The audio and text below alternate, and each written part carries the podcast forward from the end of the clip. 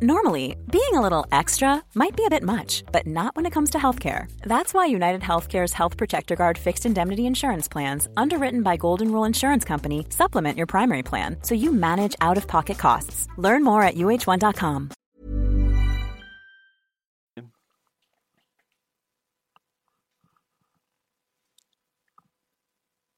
Bonsoir. Alors attention, j'ai l'impression que la diffusion... Voilà. Bonsoir et bienvenue dans le podcast Culture PG du lundi 5 octobre 2020. Un podcast un peu, particulier, pardon, puisque nous avons à la fois le débrief du match de week-end, le commentaire du tirage au sort de la Ligue des Champions et enfin le mercato avec possiblement euh, des arrivées, voire des départs en direct, on ne sait pas trop. Donc autant dire que c'est euh, pour le moins euh, animé ce soir. Ça risque de durer un certain temps, puisque pratiquement tous les ans, le podcast de fin de mercato estival est celui qui dure le plus longtemps, mais avec un programme pareil, ça risque pas de changer. Nous sommes euh, trois pour l'instant, le quatrième arrive, il est coincé jusque-là, mais euh, il va bien débarquer pour refaire le, match du week-end euh, et autres. Bonsoir Mathieu, puisque tu es là, comme d'habitude. Salut à tous. Tu es un habitué des podcasts très longs, d'habitude début septembre, mais là on est pour début octobre avec les événements de l'année. nous avons Simon. Bonsoir Simon. Salut à tous, bonsoir. Voilà, et l'ami Omar arrive euh, d'ici quelques minutes. Il avait un impératif. Donc bonsoir à tous sur live, je vois qu'il y a déjà du monde, ça fait très plaisir de vous avoir. En plus, on risque de passer la soirée ensemble, donc euh, j'espère que vous êtes en forme.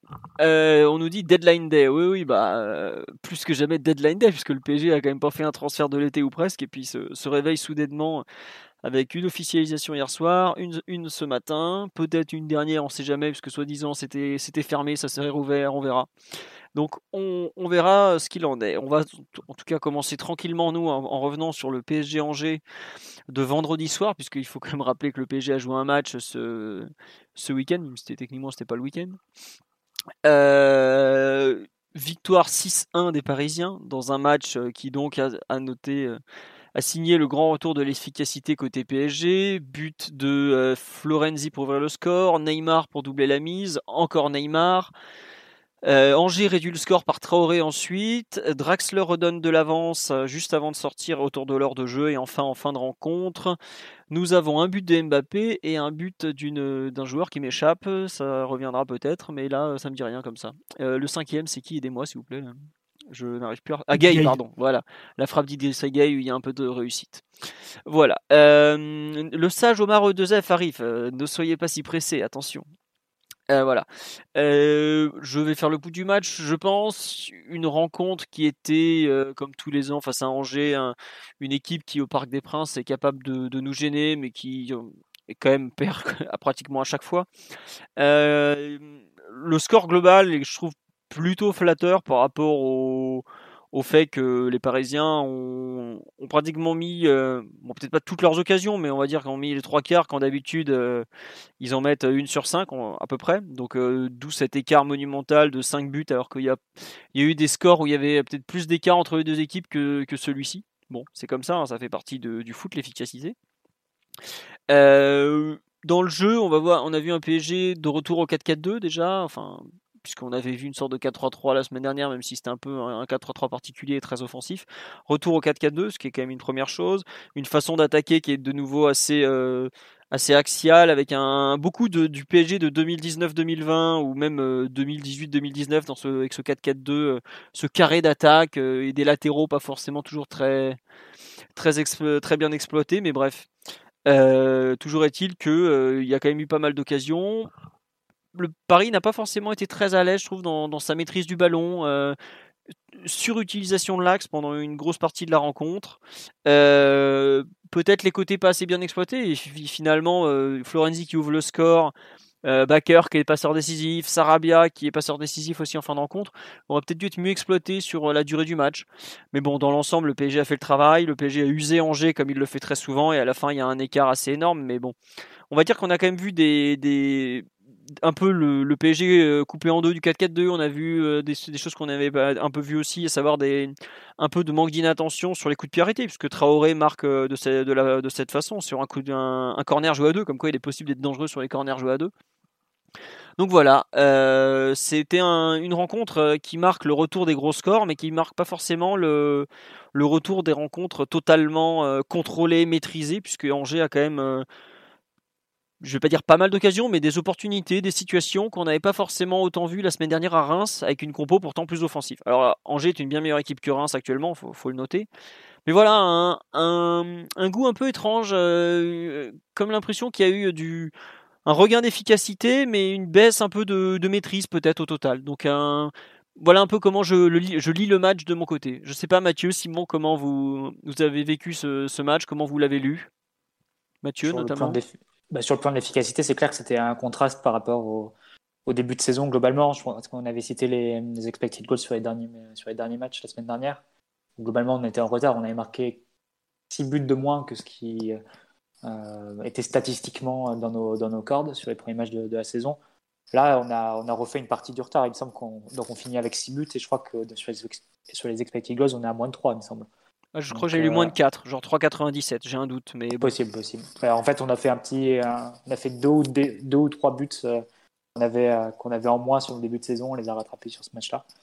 Enfin bref, c'est juste, euh, c'est juste pour l'anecdote et pour effectivement confirmer que on a parfois été un peu heureux. Voilà, le but de Guy sur les expected je pense qu'il est assez bas. Ah, celui-là, il y avait peu de chances qu'il aille au fond. Hein. c'est clair. Après, en théorie, l'expected goals, il prend pas en compte le, frappeur déjà. Non, il prend pas le compte. Il prend pas en compte le frappeur. Mais bon, quand tu es à l'extérieur de la surface comme ça, forcément, c'est c'est euh, plus faible comme, comme chiffre. Euh, sur le plan du jeu, je pense que PSG est rentré dans le match avec de bonnes intentions, la volonté de presser et, et ensuite d'animer offensivement tel qu'il l'avait prévu, c'est-à-dire en mettant beaucoup de, beaucoup de joueurs à l'intérieur. Euh, pour profiter des, passes du duo Verratti-Paredes, qui avait été un peu le choix fort de, cette composition-là. Et c'est ainsi qu'on a pu voir Draxler rentrer euh, bien 30-40 mètres à l'intérieur et venir jouer presque plus proche limite de, Neymar que, de Florenzi. Euh, avec beaucoup de, ballons comme ça joués dans, le, dans le centre gauche du, terrain, euh, avec Mbappé aussi qui s'ajoutait. Et, euh, et, à partir de là, une fois que le ballon était perdu, il y avait un bon, un bon contre-pressing. Ça, ça a duré, je dirais, une 15-20 minutes. Ouais, pas si plus. On veut, si, on poussait, si on veut pousser un peu loin.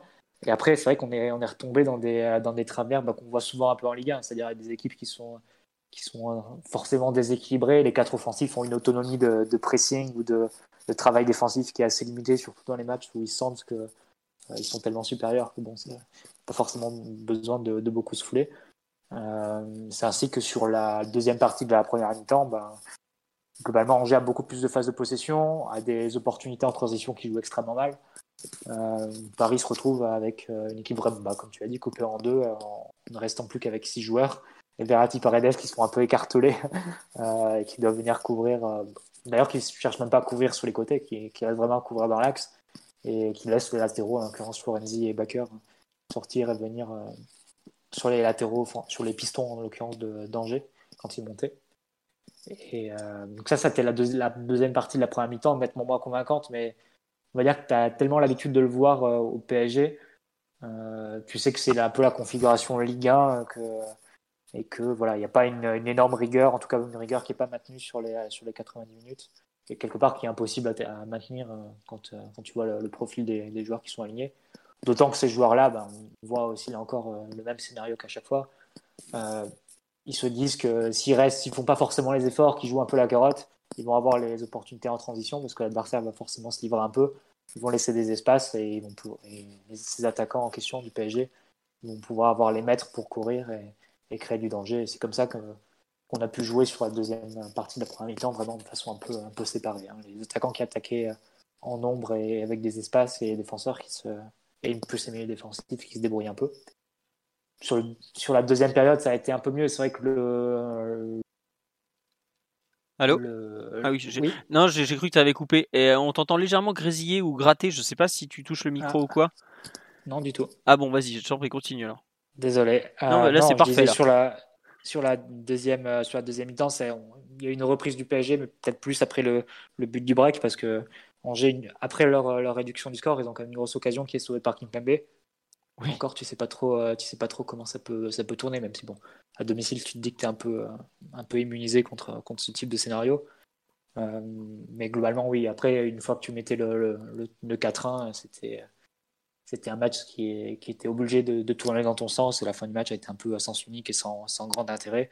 si ce n'est pour, prendre pour faire prendre confiance à, un joueur comme Sarabia, par exemple, qui, qui fait sa première action décisive de la saison, ou à Gabe aussi, qui, bah, qui est récompensé par un but. Donc voilà, c'est un match, je dirais, toujours difficile à tirer des enseignements parce que c'est pas forcément un, match qui, te, qui va te servir beaucoup dans l'optique de, plus grosses échéances que tu reverras jamais, un peu comme la semaine dernière face à Reims. Hein, tu, tu reverras jamais ce quatuor-là euh, ensemble sur un grand match de Ligue des Champions. Et pareil, le double pivot Verratti Paredes, en plus de ce quatuor-là, c'est, on se doute que c'est que c'est pas l'option qu'on, privilégiera dans ce genre de moment. Mais on va dire que c'est un peu le, quand tu alignes autant de talent en Ligue 1, c'est obligé que le match tombe de, ton côté. Ouais, alors, euh, pas mal de réactions sur le live. Euh, on nous dit que le but de Gay en XG, en XG, donc le expected goal, était à 0,04. Voilà. On nous parle du très bon match, du plutôt bon match de Draxler, mais je pense qu'on va en parler dans les perfs individuels. Euh, c'est vrai qu'on a la, réussite avec deux frappes déviées qui, qui finissent au fond. Puisque... Et même sur le deuxième but de Neymar, le centre est dévié aussi. oui, tu as raison. Oui, dans les pieds de Neymar. C'est vrai, c'est vrai que le centre est légèrement dévié de centre de Florenzi. Même le premier but de Florenzi, c'est un peu de bol, c'est un ballon récupéré. Bon après, Icardi se place bien pour récupérer, mais il fait un enchaînement. Euh, je suis pas sûr qu'en 20 tentatives, il le, mette, euh, il le remettent une seule fois, quoi. Donc euh, après, bon, c'est aussi le talent du joueur qui fait ça. Bon, on a eu, on nous dit qu'on a quand même eu un, long temps faible entre le 1-0 et le 2-0. Oui, oui, ça, bah, Mathieu l'a plutôt bien expliqué, le, enfin l'a plutôt bien décrit. Euh, on nous dit sur le live aussi, oui, là, on sentait que la puissance offensive était déjà de retour à Reims, mais là, on a eu l'efficacité, ouais. Mais euh, je trouve que on a, enfin, après, bon, c'est compliqué à comparer extérieur, domicile, les équipes sont pas les mêmes. Reims avait joué trois jours avant, Reims est en crise, etc. Voilà. Donc euh, voilà. sur le live, on me dit aussi, l'alignement de Paredes et Verratti au milieu, euh, c'est vrai que c'est assez, peu, assez peu courant. Tourelle le fait rarement, euh, voilà. Et on nous parle aussi du fait qu'il y a quand même eu encore des, la, vulnérabilité axiale de la défense, des, des 1 contre 1 qu'on concède tout ça. à ce niveau-là, c'est un peu le, bah c'est un peu le, comment dirais-je, des trucs qu'on voit régulièrement. C'est vrai que la, c'est pas vraiment une paire pour protéger une défense. Quoi. Après, est-ce que le PSG, quand il joue à domicile contre Angers, a besoin d'une paire pour faire du spectacle, des occasions, ou pour une paire pour défendre? Bon, ça sera un peu toujours question. Euh, on sur là me dit est-ce qu'on a tourné une page collective? Bon ça je sais, on ira peut-être pas jusque là pour un PSG Angers du vendredi soir, mais bon. Euh, voilà. Et sur nous, euh, c'était faible, mais ça fait plaisir. Non, c'est vrai que ce qui fait plaisir, c'est le retour des, gros scores, des jolis buts, de, quelques jolis gestes, notamment je pense à Neymar qui s'est fait plaisir face à Jimmy Cabot en fin de rencontre, ce genre de truc. Bon, c'est toujours sympa à voir, mais voilà. Simon, sur l'analyse de Mathieu que tu veux, j'imagine un peu compléter? Ouais, bah c'est un match où on a limite marqué trop tôt. Ce qui nous faisait défaut dans, les matchs d'avant, c'est que on avait du mal à, mettre le scénario du match en notre faveur en ouvrant le score, même si c'était un peu mieux face à Reims notamment. Euh, là, pour le coup, on est rentré dans le match avec quand même euh, un bloc très haut, du pressing, du pressing à la perte. Angers a été vraiment très étouffé au début. Je pense que pendant 10 minutes, euh, ils n'ont pas une seule séquence de possession. Je pense qu'ils ont une transition qui est bien coupée par, par Kim Pembe, c'est tout. Et, le fait qu'on ouvre le score aussitôt, je pense que ça a amené un peu de, relâchement, de décompression, surtout euh, que tu avais mis une équipe un peu, dépouillée défensivement, où il y avait peu de, travailleurs. Il hein. faut, bien se le dire quand même quand on voit le, le 11 de départ. Donc ça, a été un match un peu particulier dans son rythme. Le fait d'ouvrir le score tôt, de, gérer un peu les actions de manière très lente, de réduire le tempo du match, d'alterner le, le très efficace avec le, le, plus, le plus fade. C'était un match un peu bizarre, bien que, bien que très intéressant. Et en termes d'efficacité offensive, on fera rarement mieux. Euh, le fait que on puisse créer un peu de nulle part des grosses occasions qui sont à peu près toutes converties, que les tirs soient déviés correctement, même en termes d'efficacité défensive, Angers crée très peu, mais c'est parce que les, enfin, crée très peu en expected goals, je précise mon propos, mais aussi parce que parfois leur meilleure situation débouchait même pas sur des tirs. Donc s'il n'y a pas de tir, il n'y a pas d'évaluation statistique du danger. Et puis, euh, bien qu'ils aient eu des situations un peu, un peu chaudes quand même. Donc euh, c'était un match un peu, un peu particulier quand même. Ouais, non, mais ce que je veux dire, il, leur manquait Shekendoy, quoi, c'est tout. Non, ça c'est, ça c'est sûr. Je pense que Moulin, euh, Moulin, ne voyage plus au parc de la même manière depuis que le Grand Cher est parti. Il nous manque. Mais on pouvait pas faire un podcast de PSG Angers sans évoquer la, la légende Shekendoy, quoi. Surtout que lui, euh, la paire Paredes-Verratti, je peux vous dire qu'il en aurait fait du petit bois. Quoi. Bah, les duels aériens que Paredes a pris en première mi-temps, euh, on n'aurait pas gagné un seul. Voilà. Euh, Qu'est-ce que je voulais dire? Euh, Vas-y, continue. C'était notre notre petite euh, blague Ouais, habituelle sur euh, le euh, Sheikh le Endoy. salue où qu'il soit, on l'aime beaucoup, ça a été un immense joueur de Ligue 1 et les gens croient qu'on rigole, mais alors pas du tout. Vraiment pas du tout. On a déjà imaginé des plans tactiques de très haut niveau avec euh, le grand Sherendoy. Bref, Du Euh. coup, ouais, dans la manière de jouer, c'était euh, bah, le retour du 4-2-2-2. On s'était euh, un peu fait plaisir à Reims avec un 4-3-3 très très euh, offensif, avec toujours 5 ou 6 joueurs en position d'attaquer. Là, et c'était euh, légèrement plus sobre, on va dire, plus, euh, plus habituel en tout cas, avec euh, des, des positions plus interchangeables aussi, vu qu'on sait que le 4-2-2-2 avec le ballon, c'est un peu le joueur ou le système pardon où tu peux in- interchanger le plus facilement tes joueurs. La Draxler prenait la, la place de Di Maria, mais Di Maria en Ligue des Champions dans le même système, il prenait aussi la place d'Icardi. Tous, tous les milieux de terrain qu'on a défensifs peuvent jouer dans le double pivot, que ce soit à droite ou à gauche, à peu près. Donc euh, c'était un peu le système, euh, c'est notre système passe-partout qui fonctionne assez bien, qui met plutôt euh, Neymar dans des bonnes conditions. Après Angers a quand même été assez décevant, j'ai trouvé en termes d'approche du match, de plan de jeu, ils ont manqué d'intensité.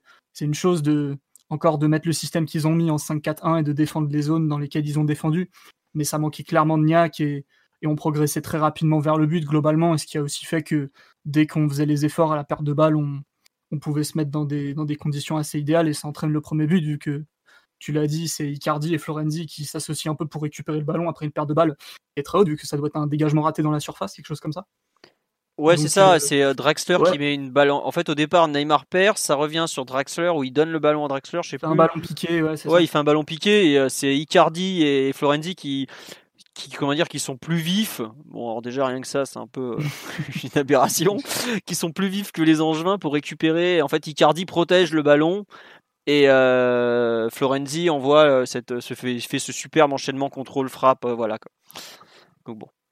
C'est, Ouais, on nous dit sur live, ouais, Angers nous a peut-être un peu trop laissé jouer, mais après, euh, c'est aussi compliqué pour Angers parce que si tu commences à faire des fautes, euh, tu te mets en danger autour des 20, 30 mètres, tu prends des, tu peux prendre des coups francs directs. C'est pas, c'est pas simple de défendre contre le PSG non plus. Il faut savoir euh, gérer son agressivité avec, avec le bon dosage, quoi, tout simplement. C'est vrai qu'en ce moment, on attaque avec vraiment beaucoup de joueurs à chaque match.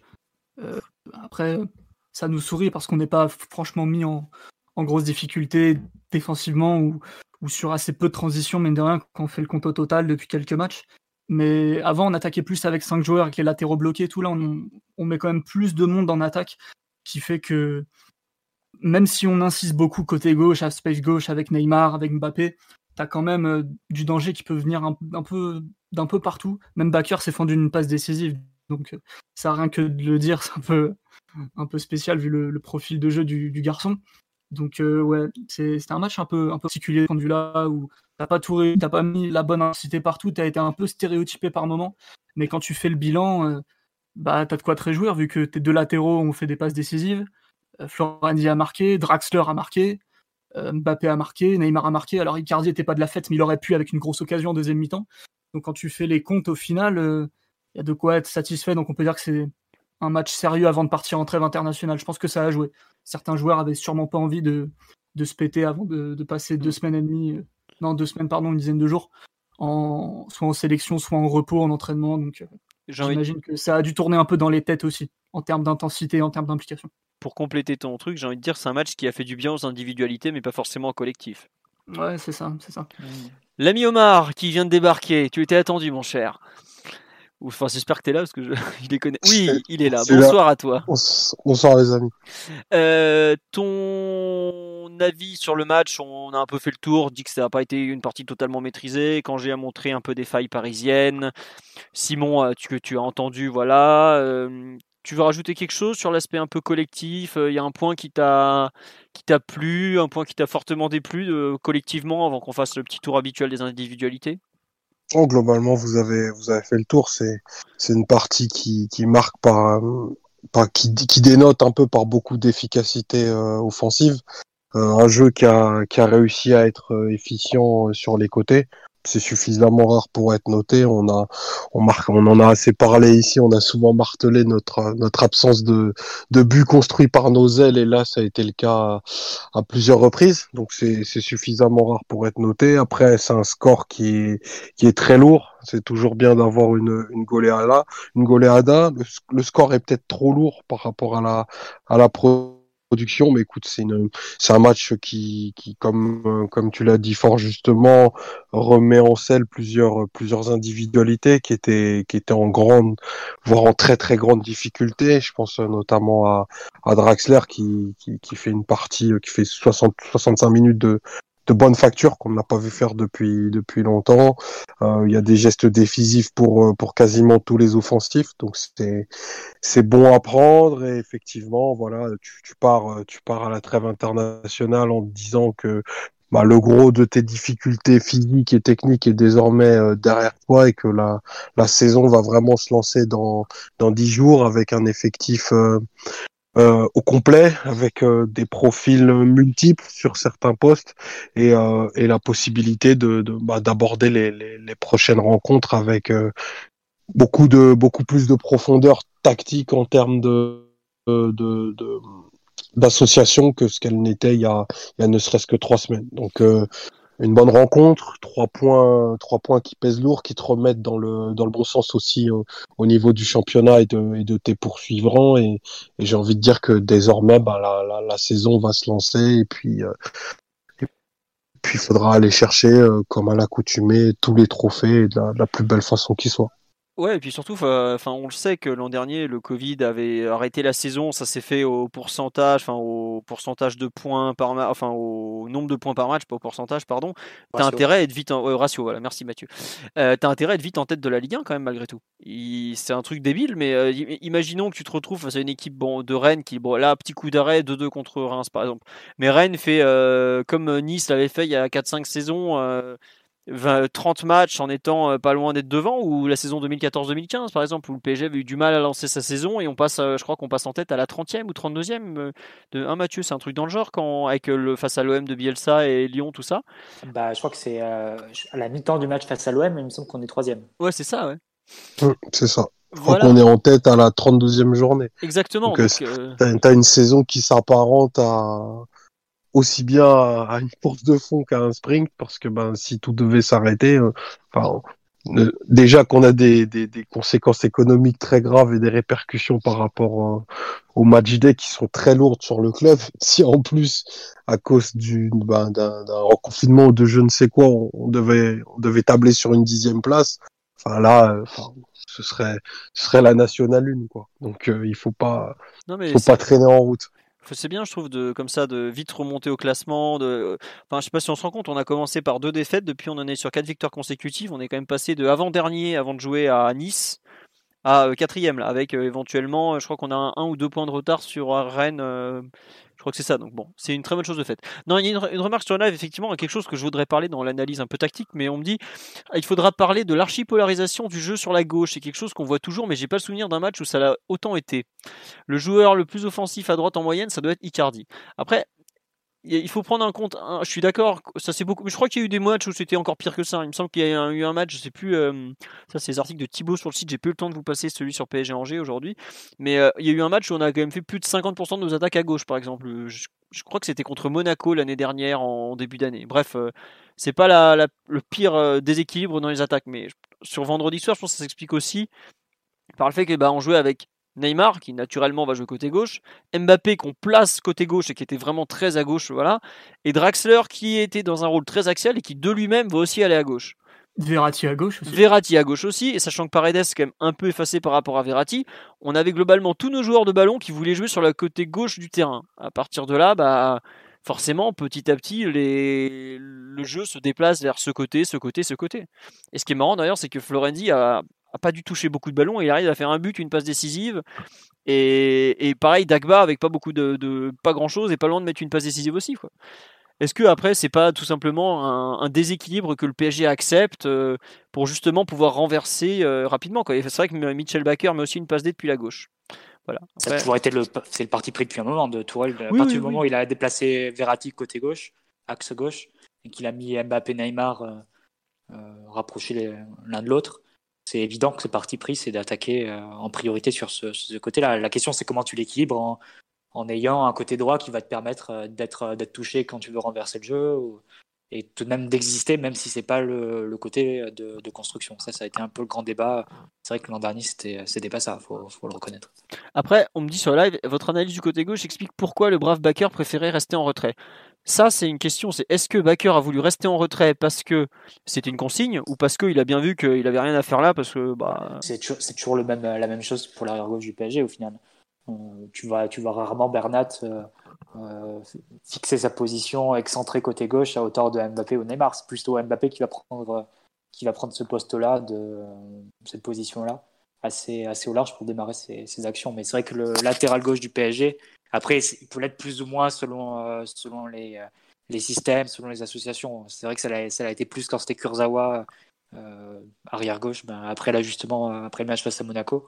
Mais globalement, c'est un latéral de soutien, le latéral côté gauche. C'est pas un latéral qui va monter, c'est un latéral qui va participer à la construction, faire euh, permettre le recyclage de la possession, la tenue du ballon, etc. Donner une solution en possession à, à Kimpembe, à Verratti, etc. ou à Neymar en retrait. Mais c'est pas un joueur qui va, qui va participer beaucoup offensivement. T'attends plus du latéral droit, paradoxalement, qui doit être touché pour le coup sur les renversements de jeu et, avec de l'espace à attaquer. Et ce qui a rarement été le cas, même avec Meunier, qui pourtant avait le profil en dernier. Ouais. Euh, sur les sur le côté, là, on me dit que aussi visiblement, euh, oh, j'étais, j'ai pas vu ça pendant la rencontre, mais c'est possible que Baker s'est fait engueuler par Kimpembe et Neymar parce qu'il faisait pas assez les courses vers l'avant. Vous l'avez vu ça pendant le match? Ouais, ça arrivait euh, quelques fois. Après, il était peut-être pas super en confiance vu que ses premières montées, globalement, il a tout raté. Ça peut jouer aussi. Ah bah le, la première montée, le, parpaing qui nous envoie là, le centre ah d'entrée, on fait oh là là, toi t'es pas prêt de revoir le ballon. D'ailleurs je crois que pendant 10 minutes ils lui ont pas filé la balle, genre j'ai cru revoir la cricoviaquisation de Michel Baker en direct quand le petit Verratti disait non, toi tu touches pas le ballon, tu t'es pas assez bon. Quoi. Puis en fait finalement c'est Verratti qui l'a un peu remis dans le jeu peu à peu. Après il faut quand même souligner Baker, il met une belle passe décisive, le centre en retrait, il n'y a plus qu'à reprendre. Mm. On a souvent critiqué la qualité de centre de nos latéraux, mais là, il met, il met un bon centre quand même. Bon, on nous dit c'est vrai qu'il y a plein de fois où Baker était tout seul à gauche et n'a pas été servi. Bah après, euh, est-ce que c'est mieux de servir Baker tout seul à gauche ou c'est mieux de servir Neymar euh, même avec un, ou deux joueurs autour de lui? On peut toujours se poser la question de la rentabilité, mais euh, ça s'appelle le bon sens. Voilà, c'est aussi ça le problème quand tu joues au PSG, que tu es entre guillemets un anonyme et que tu as Neymar qui est à lui seul et et un des 10 meilleurs plans de jeu du monde. Donc euh, forcément, tu voilà, pareil. C'est Wenger qui est Wenger, il a une expression, c'est il dit une équipe ça a une intelligence collective dans le sens où les connexions elles se font assez naturellement et là où va le ballon, ça se fait de façon très très naturelle et presque limite sans que l'entraîneur ait besoin de dire il faut passer à un tel un tel, les joueurs ils savent très bien qu'il faut faire passer il faut faire passer la balle. Mm. D'ailleurs, ouais, on nous dit c'est dommage euh, depuis qu'il a mis Verratti côté gauche, euh, il s'efface devant Neymar, mais peut-être que Verratti de lui-même euh, sent que Neymar est meilleur que lui, il n'y a pas de honte à ça. Hein. Il y en a beaucoup qui sont moins bons que Neymar. Hein. Et le fait de, enfin, la qualité de Verratti pour trouver Neymar, par exemple, je trouve que sur le match de vendredi, c'est quelque chose qui nous fait beaucoup de bien. Parce que, euh, bon, on sait que Verratti il est très fort pour faire progresser le ballon, ça c'est pas nouveau. Mais c'était vraiment, je trouve, celui qui a le mieux su trouver Neymar après, qui pouvait aller bah, défier je veux dire la deuxième ou troisième ligne d'Angevin, parce qu'il y avait je sais pas combien de lignes devant, devant lui. Mais euh, ça, c'est quelque chose qu'on voit un peu depuis, depuis vraiment, bah, qui avait mis en, qui avait exacerbé PSG Liverpool, où c'était en gros euh, défense, Verratti, Neymar, Mbappé, et puis bon, enfin Mbappé ou Cavani quoi. Mais là, la façon de qu'a Verratti de trouver Neymar, c'est peut-être aussi la raison pourquoi il est à gauche, parce que c'est c'est tout simplement lui le plus fort pour lui faire pour lui pour lui offrir le ballon quoi. Donc euh, tu t'adaptes quoi. Après, est-ce qu'il s'efface pas trop? Ça, c'est bon, ça sera, c'est un débat sans fin. Hein. peut-être que Verratti se complaît dans ce rôle où il est le le chevalier de, Neymar et puis voilà, c'est comme ça. Euh, sur l'aspect euh, collectif, est-ce que vous voulez rajouter quelque chose ou est-ce que vous voulez euh, qu'on passe sur les individualités? Parce que je pense que c'est pas non plus. il, y a une, il y a une impression de match déjà vu en fait, je trouve dans cette rencontre. Mmh. Donc je vous propose de passer aux individualités. Et puis, vu le podcast, la longueur qu'on a ce soir, du mercato en direct et tout, on va avancer. Quel joueur vous voulez mettre en avant sur cette rencontre, messieurs Sur le gardien, ligne arrière, milieu de terrain, attaque Où je commence? Vas-y, vas-y. Oh, bah, je pense qu'il faut parler quand même du, bon match de Draxler, même si Omar a commencé à l'évoquer tout à l'heure. J'avoue qu'au coup d'envoi, quand je l'ai vu milieu offensif droit, j'ai fait bon. On va voir ce que ça va donner. On sait que Draxler, c'est un peu au petit bonheur la chance. Et finalement, bah, j'ai beaucoup aimé son match, notamment son premier quart d'heure, quand il se met lui aussi un peu en appui de Neymar, au service des autres, où il, est, il fait juste parler sa technique, parce que bah, il a quand même, enfin voilà, on peut critiquer sa nonchalance, son mental, sa vie ou autre, mais sa technique, on pourra jamais lui enlever quand même. Et quand il est comme ça, quand il joue en une touche pour redonner, euh, servir d'appui, euh, tout ça, la façon qu'il a de se promener entre les lignes, d'être un joueur qui est très dur à marquer, et il a du volume de course malgré tout, plus que ce qu'on peut dire parfois. C'est vraiment un beau joueur dans ces cas-là. Et j'avoue que je n'ai pas compris pourquoi il était sorti en fait. Euh, je trouve qu'il était en train de retrouver de la confiance. Alors peut-être qu'il avait des petites alertes physiques et tout ça, mais je trouve que ça a vraiment été un match intéressant. Et notre baisse de performance de la les 15e à la 37e, je crois que Neymar met le deuxième à la 37e. Euh, pour moi, c'est vraiment 36e, pardon. C'est vraiment le moment où, il, disparaît un peu trop du jeu, où on n'arrive plus à le trouver justement. Et je pense que c'est pas forcément hasard. C'est le moment où, entre guillemets, euh, Neymar est trop, trop Neymarien et il ne joue plus assez avec les autres. Et c'est là, je pense que ça correspond un peu au moment où justement bah, Draxler s'efface complètement face à Neymar et d'autres joueurs, et où juste on est, on devient un peu le euh, le, stéréotype du PSG de, Neymar.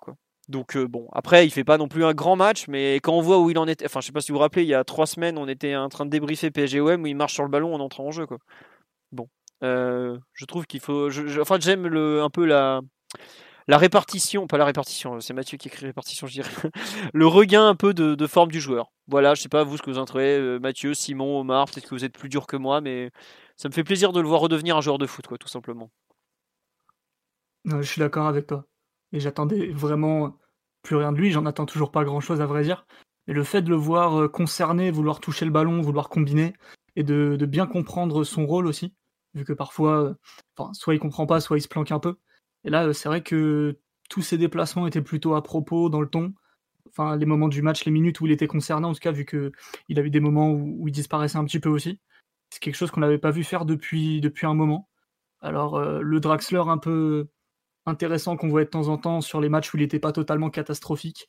C'était peut-être plus sur son poste d'ailier gauche ou dans des positions où il retrouvait euh, son côté gauche. Là, même euh, euh, plus dans l'axe, un peu comme un deuxième attaquant 10, il a pu se mettre aussi en valeur, même en faisant des choses simples. Hein. mais un contrôle orienté au milieu de, la densité et, une, ouverture enfin dans le bon tempo, ça fait, la diff aussi. Hein. même si c'est c'est pas des grands exploits en soi. Bah c'est, ça, m'a, ça m'a un peu surpris, j'avoue. Je ne l'attendais pas forcément du tout euh, dans, dans ce type de, de mentalité, on va dire, prêt à, prêt à se rendre utile, à vraiment faire des choses utiles pour l'équipe.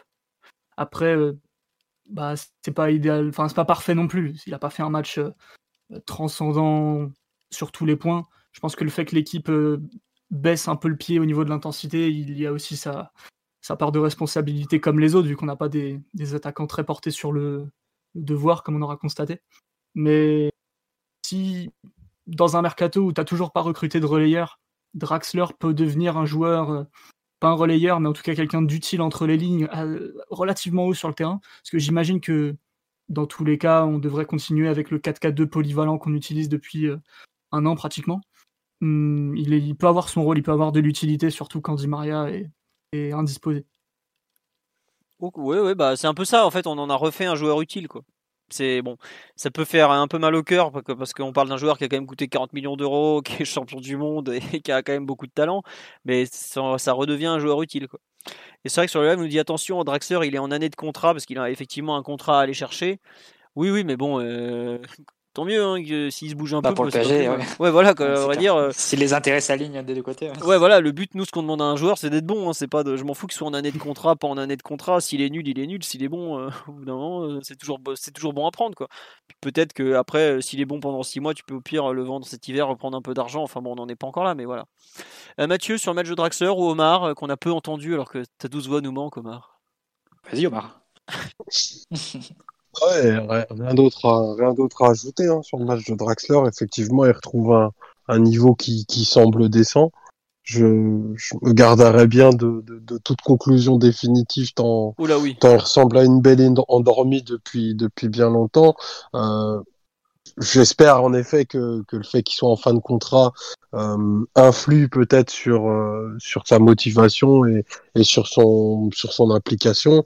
Euh, il sait qu'au PSG on a la on a la prolongation de quatre ans facile, donc euh, je pense qu'il est il, est plus qu'à deux performances d'avoir quatre ans de contrat, donc il n'y a pas de non, mis à part, c'est sûr qu'il vaut mieux pouvoir compter sur un sur un joueur qui a cette finesse technique là euh, un des rares qui a la capacité à, à, jouer à jouer entre les lignes ça on pourra pas on pourra pas lui enlever et c'est sûr que dans sa dans sa meilleure version c'est quand même un joueur qui peut te donner un, un liant en, attaque et, et, une créativité euh, assez fine et assez rare donc ça mais là on parle de la d'une version de Draxler qu'on n'a pas vu depuis depuis pratiquement deux ans et demi. Donc, euh, ouais.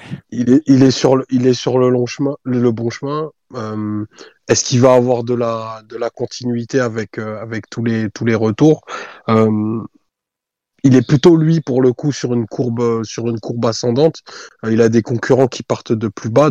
Donc, à voir si en retour de trêve internationale, si par exemple il confirme en, sélection, il pourrait ne, pas enchaîner et, effectivement se retrouver face aussi des, des, calibres de match qui vont être un peu plus, qui vont demander un peu plus de choses que, que des prises de balles orientées pour pouvoir remettre l'équipe de l'équipe dans le sens du jeu. Quoi. Donc il y a, y a, tout ça à mettre à mettre en perspective quand on évoque le, le patient le patient Julian. Ah mais c'est exactement ça, le patient Julian. Ouais. oui, c'est son deuxième but, c'est son deuxième but de la saison. Déjà euh, l'an dernier, bah, avec le but face à face à ouais, face à Metz. Ah oui, oui, effectivement, oui, oui, j'avais oublié. Oui. Et l'an dernier, il nous a quand même sorti une, une saison avec la, le modique chiffre de zéro but toute compétition confondue. donc, euh, et il n'avait pas marqué en Ligue 1 avant depuis le, depuis le, le match il à Marseille. Se faire désirer. Ouais, donc effectivement, il s'est fait attendre et bon là, il, il, revient un peu dans le jeu parce que c'est vrai que pour Sarabia, c'était très facile de, de passer devant, euh, devant Draxler l'an dernier avec de tels chiffres et une telle euh, non-influence, hein, une telle transparence sur la, sur le, jeu de l'équipe. Là, je dirais qu'on a un Draxler qui est aligné dans, un rôle qui se rapproche un peu de ce qu'il faisait sous Emery. Même si c'était sur un profil un peu plus venant de la droite, encore. Hein. Quand on dit venant de la droite, il a touché 48 ballons vendredi, il y en a 8 sur le tiers droit de, du terrain. Donc tout le reste, touché dans l'axe. Donc euh, c'est vrai qu'il n'a pas été euh, complètement mis dans des dispositions euh, étrangères à, à, ce qu'il fait, à ce qu'il fait naturellement. Et c'est vrai qu'on l'a plus trouvé dans cette position où il peut faire valoir cette, euh, cette intelligence de déplacement dont vous avez parlé. C'est un joueur qui, sait se placer, qui sait attendre derrière les lignes de pression euh, du milieu de terrain adverse. Et donc, qui, ce qui en fait un récepteur de, choix pour les, passes de, joueurs comme Verratti, Paredes, ou bien euh, pour être activé, enfin pour être touché comme troisième homme. Une fois que Neymar est touché par, par Verratti et Paredes, il peut faire la passe en une touche. Donc c'est c'est en ça qu'il est intéressant, c'est en ça qu'il qu sait se rendre disponible et, et qui peut qui peut mettre de créer du danger dans le dans le bloc défensif adverse parce que c'est un joueur qui interprète bien les espaces. Et c'est vrai que sur le plan technique, tu vas retrouver un peu plus euh, un peu plus en confiance aussi. Quand il passe les, deux les deux doubles contacts en tout début de match, quasiment sur ces deux premières ces deux premières actions, c'est vrai que tu as, on a un peu effacé le joueur qui marchait sur le ballon face à face à Marseille et même match d'après face à Metz. Ça, c'est déjà, c'est déjà pas plus mal. Après, est-ce qu'il aura une continuité, un temps de jeu? Je pense que ça se, paradoxalement, ça, ça dépend pas forcément que de lui parce que ça se joue peut-être en ce moment à la factory. Donc, euh, ouais. euh, arriver des pizzas et des sushis, autant dire que ça va négocier dur là. voilà, donc c'est peut-être, c'est peut-être quelque chose qui est, c'est peut-être un mouvement de, de 10 minutes qui, qui, qui peut avoir un, une influence sur la suite de sa saison. Mais bon, on n'en est pas là et j'imagine qu'on, qu'on aura l'occasion de, de, faire ce commentaire sur, sur le mercato un peu plus tard. Mais ouais. voilà, moi c'était c'est bien de, de, revoir Draxler à un niveau euh, bah, qui est plus proche de la qualité du joueur. Qu'est-ce que qu'est-ce qu'on veut? Enfin, Ça fait que c'est quand même de la peine de voir un de voir ce joueur en perdition alors que bon c'est c'est un, un très gros talent du football européen à la base. Oui, oui, ah oui, c'est au départ c'est enfin on parle d'un crack euh, de la génération 93 hein, clairement. Qu'on voit ce qui est devenu, bon, voilà. Euh, on nous dit avec 5 changements par match, il aura du temps de jeu cette saison, au moins jusqu'en janvier. Ça c'est vrai. Il a quand même un atout pour lui, c'est qu'il est rarement blessé quand même. Bon alors je dis ça l'an dernier, il a été absent deux mois pour un truc à la voûte plantaire, mais ça n'a pas été le seul. Et euh, il peut donc, enfin il peut espérer trouver du, temps de jeu. Mais bon, faudra voir l'effectif. mais c'est vrai qu'avec 5 changements par match, ça, ça paraît euh, évident qu'il sera, qu'il fera partie des joueurs qui vont en bénéficier quand même. Euh, Qu'est-ce que je voulais dire Oui, sur le live, on nous dit, j'ai eu pas mal de remarques sur Draxler. Effectivement, le fait que quand il est dans un rôle comme ça, très axial, très au cœur du jeu, euh, très haut sur le terrain, il a rarement déçu. Oui et Ah, non. si, si, non. il a déçu aussi. Moi, j'allais dire, il y a aussi des matchs où il a été complètement nul dans ce rôle-là. hein, euh. Les deux matchs face à Manchester, où il est dans des conditions quasi euh, idéales comme deuxième attaquant, il est tout pourri, hein, on peut le dire. Voilà. Sur l'aller, je trouve que t'es un peu dur. Ouais, pareil. ouais. Et il a, il, il a, il est intéressant dans son, dans ce jeu sur ballon et dans, dans ce que, dans ce que, dans ce qu'évoquait Mathieu, notamment sa capacité, voilà, à ouvrir des espaces un petit peu pour les autres. Donc c'est un rôle très ingrat et très contre nature euh, pour un, pour un joueur comme, comme Draxler. Mais après, effectivement, il y a eu, il y a eu, il y a eu pléthore de, de, de matchs très insipides et très en deçà de, de, de la qualité que tu peux, tu peux demander à un joueur pareil. Enfin, il est invisible depuis, depuis deux ans et ça, c'est, c'est anormal pour un joueur qui est, qui est champion du monde, qui, qui est annoncé depuis ses, ses 16 ans comme euh, l'une des plus belles promesses du football mondial. Enfin, c'est, c'est euh, ce type de joueur dont on parle. Puis à Et 16 qui était devenu le. Kidam de chez Kidam de, de, de, de Ligue 1, quoi. Bah là, on parle d'un joueur qui attire des clubs de, de, de seconde zone, voire troisième zone. Quoi. Enfin, on parle du Hertha qui, est- qui tente de faire signer des noms euh, parce que c'est Berlin. Enfin, voilà, par rapport au talent qu'il avait. Moi, je me souviens, j'étais tombé par hasard sur son premier match à, à Schalke quand il était entré en jeu. Je crois que c'était en Coupe d'Allemagne. euh, Enfin, tu voyais que lui. Quoi. Tu te fais, mais c'est qui ce, ce- cet ovni quoi? Puis aujourd'hui, quand tu Ah. dis, euh, c'est- qui cette saucisse des fois quoi c'est un joueur qui a des références. En Espagne, il a, il a gardé une cote et tu vois passer parfois des tweets ou des, de, de supporters espagnols, mais qui gardent en mémoire le match qu'il fait face à Madrid avec Wolfsburg et évidemment le match qu'il fait avec Paris face au Barça.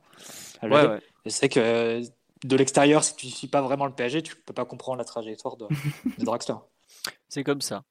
Bon, Euh, on en a assez parlé quand même. euh, Ça reste. euh, on va, on va attendre la suite en fait, là, parce que sachant que ses derniers buts c'était contre Villefranche en Coupe de France, donc c'est si je me trompe pas février 2019.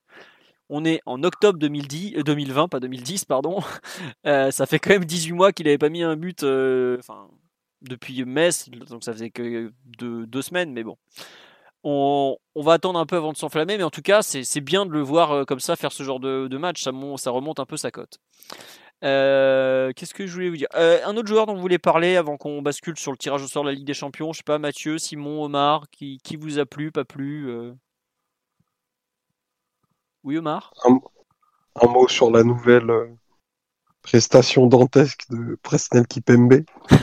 Ju- Juste un mot qui est, qui est plus fort à chaque sortie. Vraiment très très très impressionnant Kipembe. Enfin, il, y a- il fait un retour énorme euh, juste, juste avant la mi-temps. Ouais, à Une 40ème là, euh, jambe tendue comme ça, là, avec le pied gauche. Ouais, je pense qu'il y a une action très significative de, de sa confiance et de sa forme. Ah, début de la deuxième Ouais, la deuxième, ouais, c'est quand Ah, Angers peut revenir à 3-2, il me semble. euh, Ouais, possible. Ah, possible. moi j'avais celle en tête. euh, non, vous parlez pas de la même. non, Omar, vous, il vous part. parlez de la tête de Bauken Ouais, Ah non, non, non, on parle de son tacle en extension euh, Oui, bah, c'est après en qu'on ait marqué le troisième but. Ouais, c'est en fin de première mi-temps, il me semble. Moi, je suis d'accord Ouais, avec Omar. Il y a eu le- quand il est extension pied gauche, que ça part depuis le côté droit d'Angers. Euh, c'est le début, c'est la toute fin de la première période, c'est la 40e minute, juste après le 2-0. Voilà, Ah. merci, merci. non, pour le coup, euh, J'ai le action, match sous les yeux, je vais vérifier tout de suite. Hein. Oui, bah, checking va vérifier, va. sérieuse. euh, elle est vérifiée. Tu paieras la pizza et les sushis comme à la facto. non, pour le coup, action très très significative de, de sa forme du moment, de son de son leadership, de peut-être même la, la plénitude dans laquelle euh, dans laquelle il est.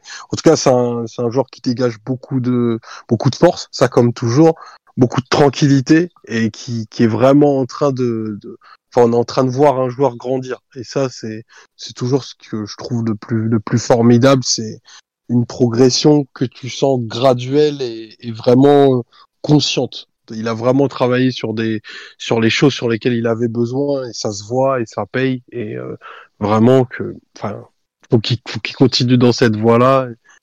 C'était déjà un joueur énorme, mais là, il va tutoyer les, de très très hauts sommets s'il, s'il continue dans cette voie-là.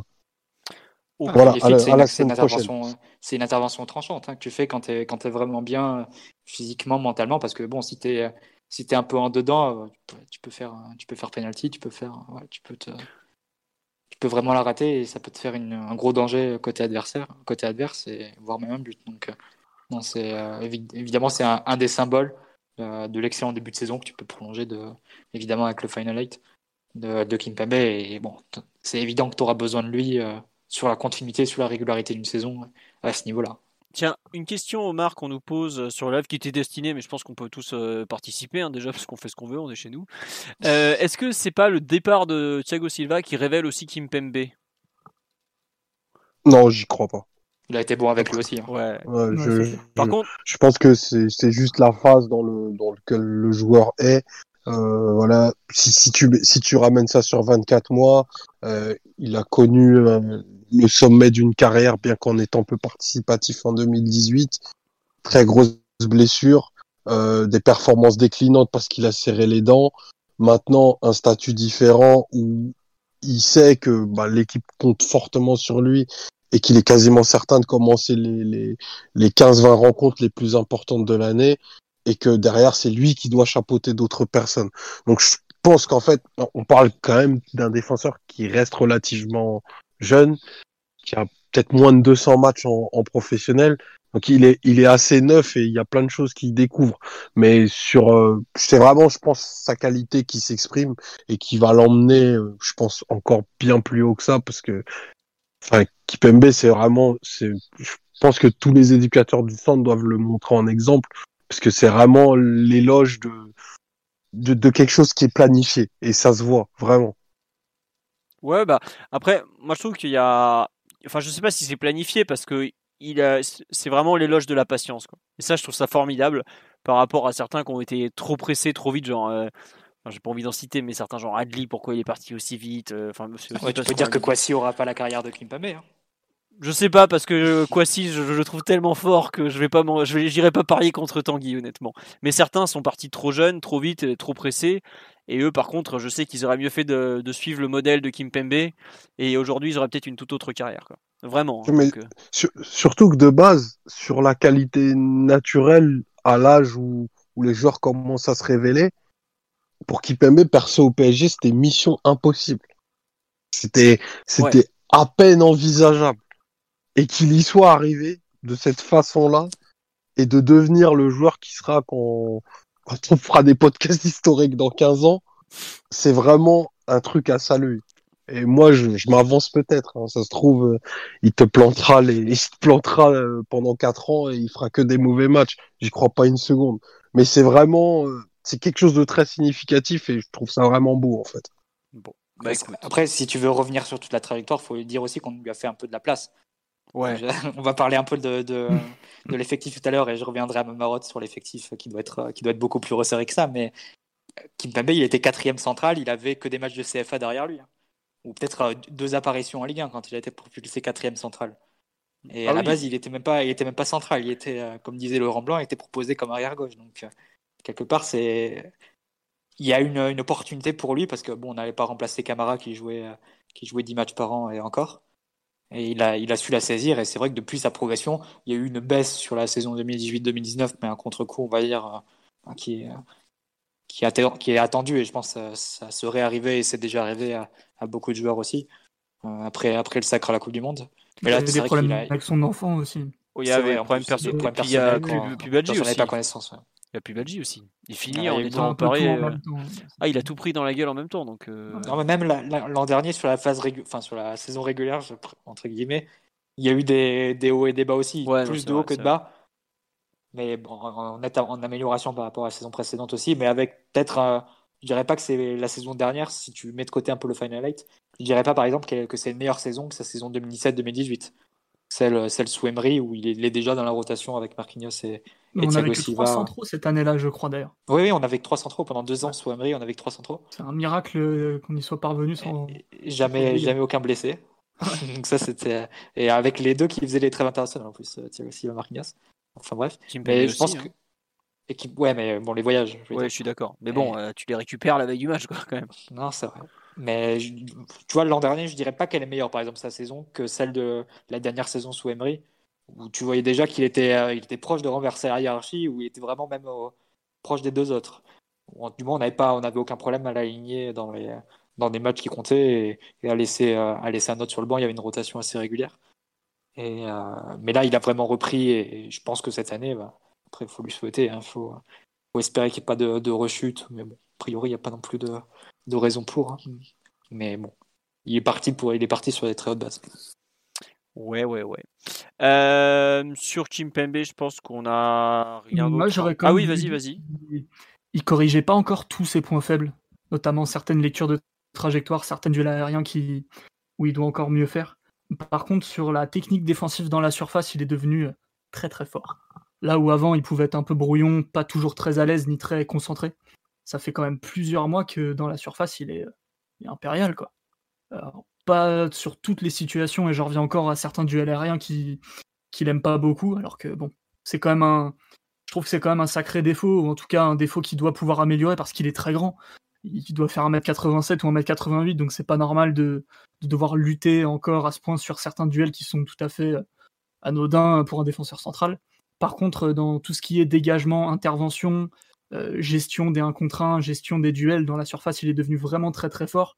Et il s'est fendu de plusieurs trucs, notamment euh, pendant le Final 8, mais pas que, vu que globalement son, son début de saison n'est entaché d'aucune erreur dans, dans sa propre surface.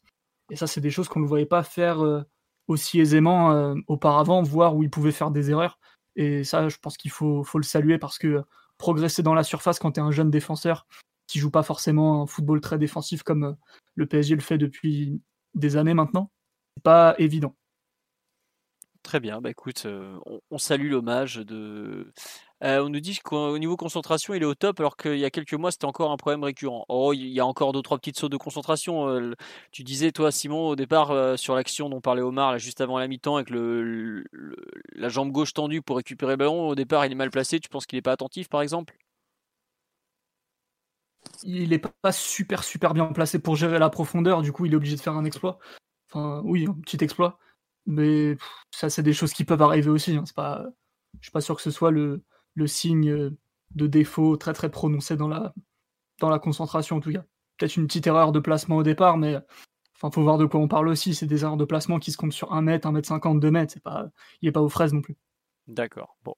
Euh, on a fait le tour, je pense, pour ce bon, euh, ce bon Presco. Euh, est-ce qu'il y a un autre joueur dont vous voulez parler sur, euh, sur la rencontre avant qu'on passe au mercato? Parce que ça s'agite sacrément. On nous signale qu'il y a un accord qui a été trouvé entre le PSG et Barcelone concernant Rafinha Alcantara, le frère de Thiago, le petit frère de Thiago exactement. Visiblement, il viendrait, alors si j'ai bien compris, le mec viendrait gratuitement au PSG mm. contre 3 millions d'euros de bonus et 35% à la revente. C'est la même chose que pour Suarez, le Barça qui libère gratuitement et qui, et qui livre euh, sous. Euh, enfin, le transfert serait sous forme de bonus, du coup, à atteindre.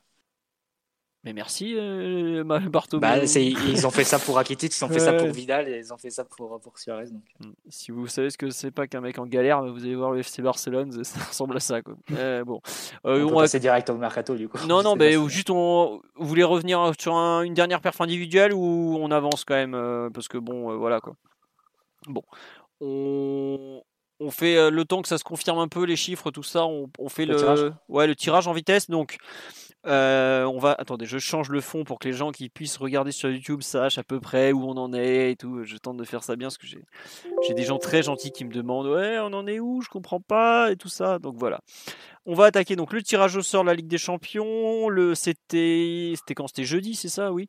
Euh, le PSG a hérité de Manchester United, du RB Leipzig et de Istanbul. Je vous laisse le prononcer. On va l'appeler Istanbul bébé parce que honnêtement. Euh... Comment? Başakşehir.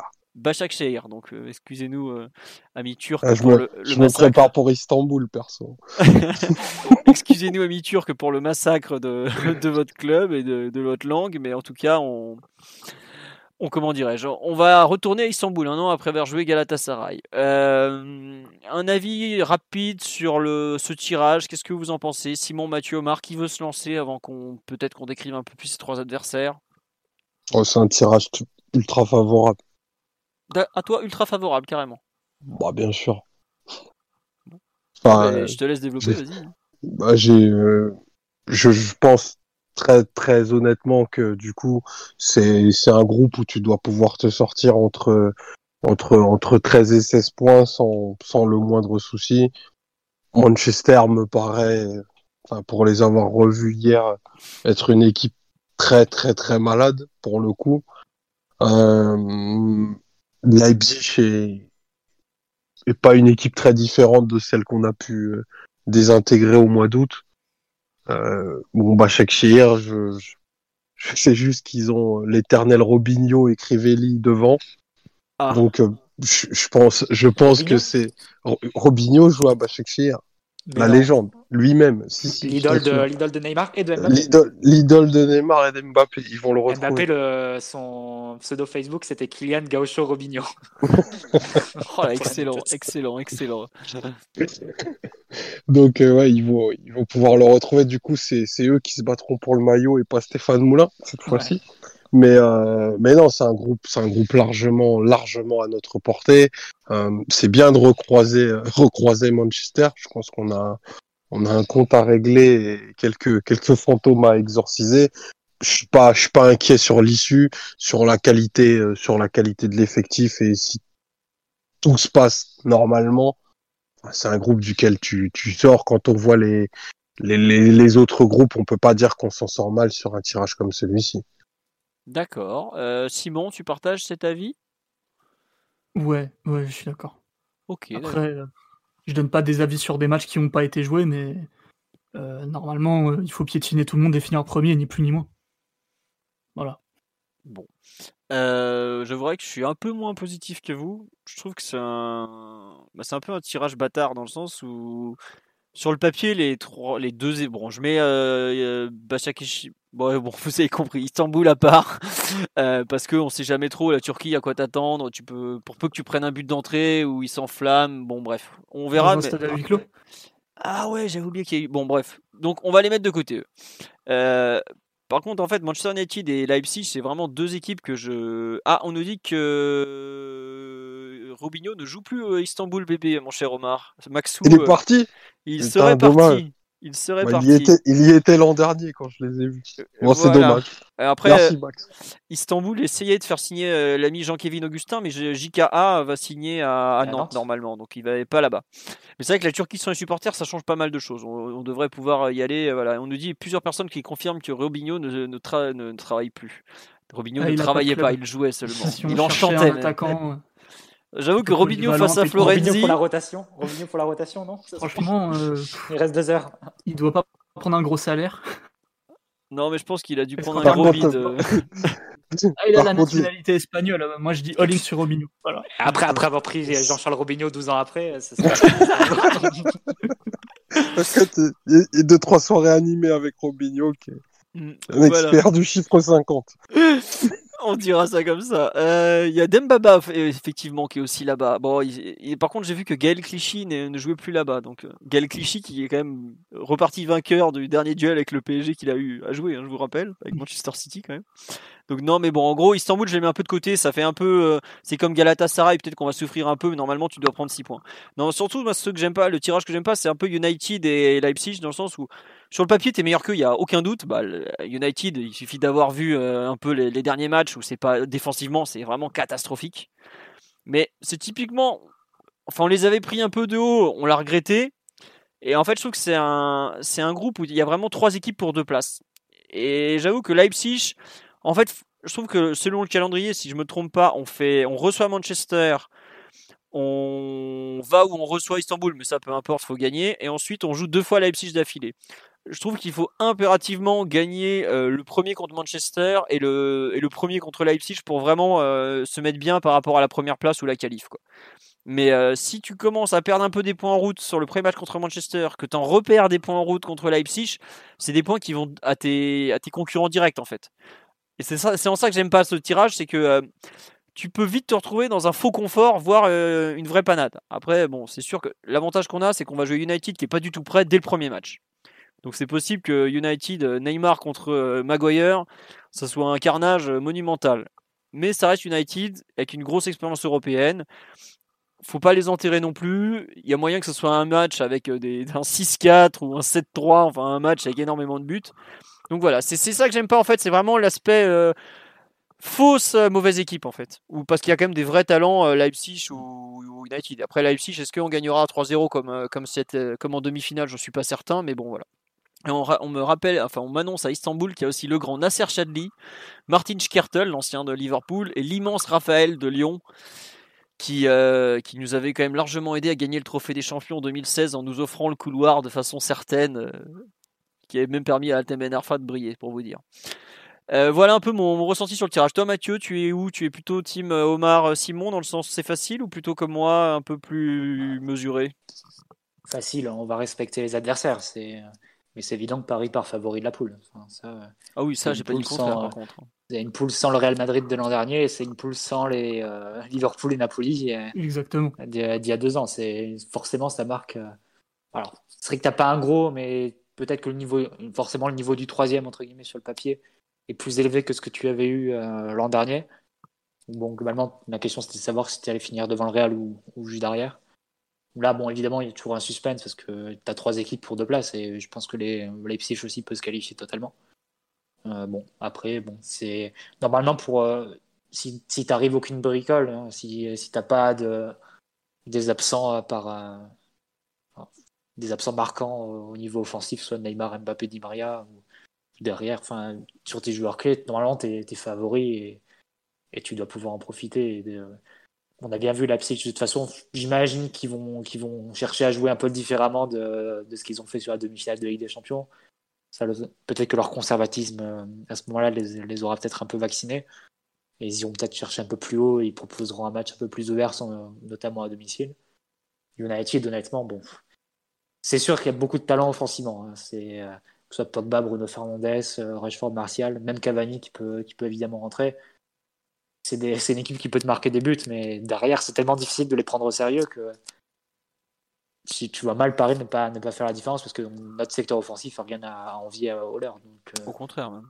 Ouais, voilà, même, même supérieur. Donc, euh, je sais pas. Évidemment, il faut, faudra respecter les adversaires, etc., etc., mais ce serait une énorme déception de ne pas sortir de cette poule. Faut, Même de ne pas, de pas sortir premier.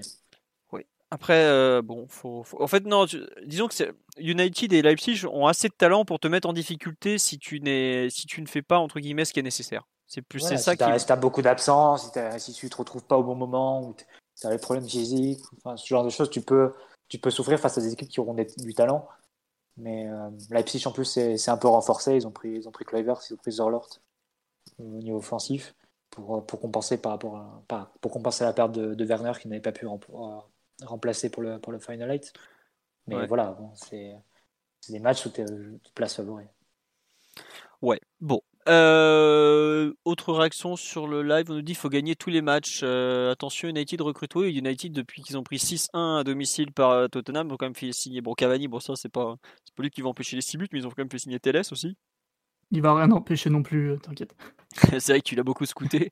Mais je pense que défensivement, vaut mieux prendre Cavani que Teles. Mais après, c'est juste mon opinion.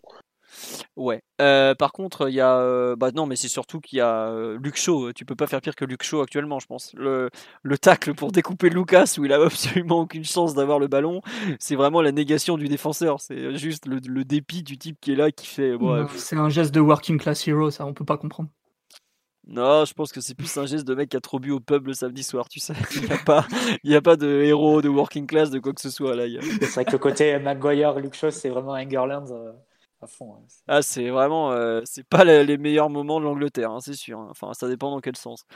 Mais non, voilà. Je. Disons que je serais rassuré, je pense, ou pas d'ailleurs, à la mi-parcours, ou surtout après le premier match contre Manchester. Mais quand on aura 9 points, quoi. Ouais, oui, c'est ça. Non, mais c'est possible. Hein. normal, tu, as raison, tu as raison.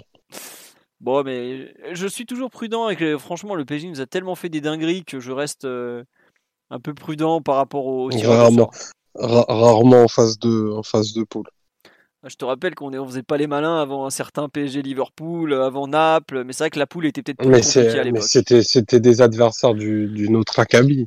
Enfin, Manchester, euh, hier, la, la prestation, euh, voilà quoi. C'est une équipe qui est en Ligue des Champions par miracle. Hein.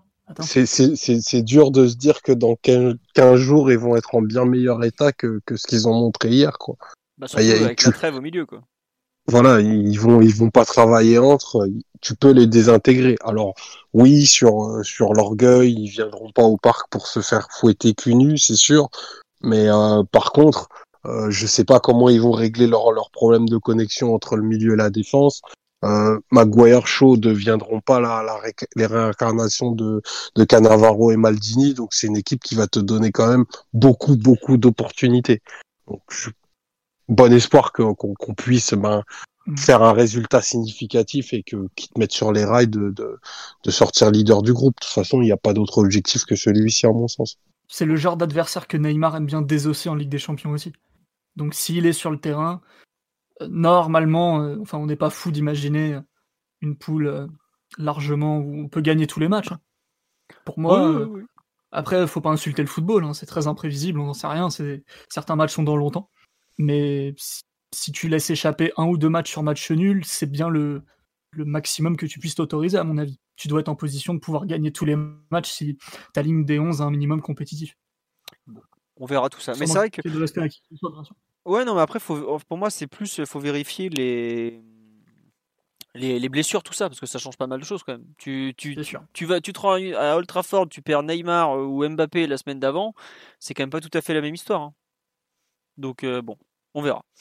Euh, quelque chose à rajouter sur le tirage au sort? Non, toujours le, la honte suprême qui consiste à ne pas à protéger.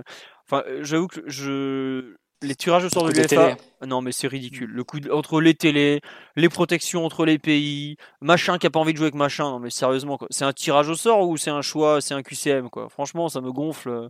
Et encore là, on n'est pas au huitième de finale où, on va se taper les pourcentages et toutes les conneries habituelles. Mais je trouve que, enfin, c'est vraiment le l'UEFA mafia dans tout ce que je déteste quoi. Bref. mais la triche organisée, ça existe en football et c'est les règlements de la Ligue des Champions. C'est écrit noir sur blanc, il suffit de les lire. Non, c'est aussi OM Valenciennes, mais bon. Ce genre de truc. c'est autre chose. Ça. enfin bon, voilà. C'est vrai que le coup, le coup des diffuseurs, c'est injustifiable. Hein. ah ouais, non, avec United. Non, je crois que c'était quoi en Angleterre? Il y avait City. United Liverpool. Ouais, United Liverpool. Le, diffuseur voulait pas les mêmes jours. Bah, ok, on les sépare. Attendez, mais c'est un tirage au sort ou un choix des télés à ce moment-là? Faites-le vous-même la liste des matchs. En plus, vous pouvez vous arranger deux mois avant. Vous connaissez les qualifiés. Les, les clubs d'Europe de l'Est qui doivent se faire chier tout le mois d'août, vous n'avez rien à faire. Donc euh, non, c'est bon. Hein. Franchement, c'est, je trouve que c'est vraiment irrespectueux pour, pour même les, pour les petits clubs et autres, et les petits marchés en général. Mais bon, ce n'est pas la question. On a fait le tour. On va quitter le communisme du football pour revenir au mercato et au capitalisme le plus total, donc le plus sauvage. le plus sauvage. Leur tête sur une pique. Exactement. Euh, on j'ai mis dans les là donc on est en train de boucler Rafinha faut que je vous publie la news sur le site enfin elle est publiée sur le site faut que je la tweete excusez-moi je fais tout en même temps j'ai vraiment euh, multitasking bref euh, on va commencer sur le prêt qui a été conclu de dimanche entre Everton et le PSG concernant l'attaquant italien. Euh, alors, moi je le prononce Moiskin, mais euh, Mathieu, comment dit-on en Italie? Comment est-on censé le prononcer?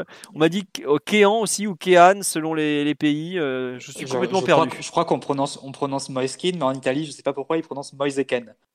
Bon, ne me demandez pas pourquoi, mais ils prononcent comme ça. Ok. bon.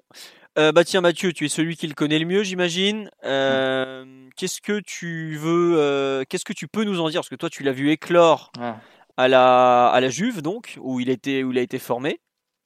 On est, bah, il, hein. il, est, lancé à 16 ans et quelques dans le Grand Bas. ça devait être en 2016, si je ne dis pas de bêtises. Et ouais, non, c'est un joueur bah, qui, est, qui est annoncé depuis longtemps, hein, des, des, sélections de jeunes et, et dès le centre de, de, formation de la Juve.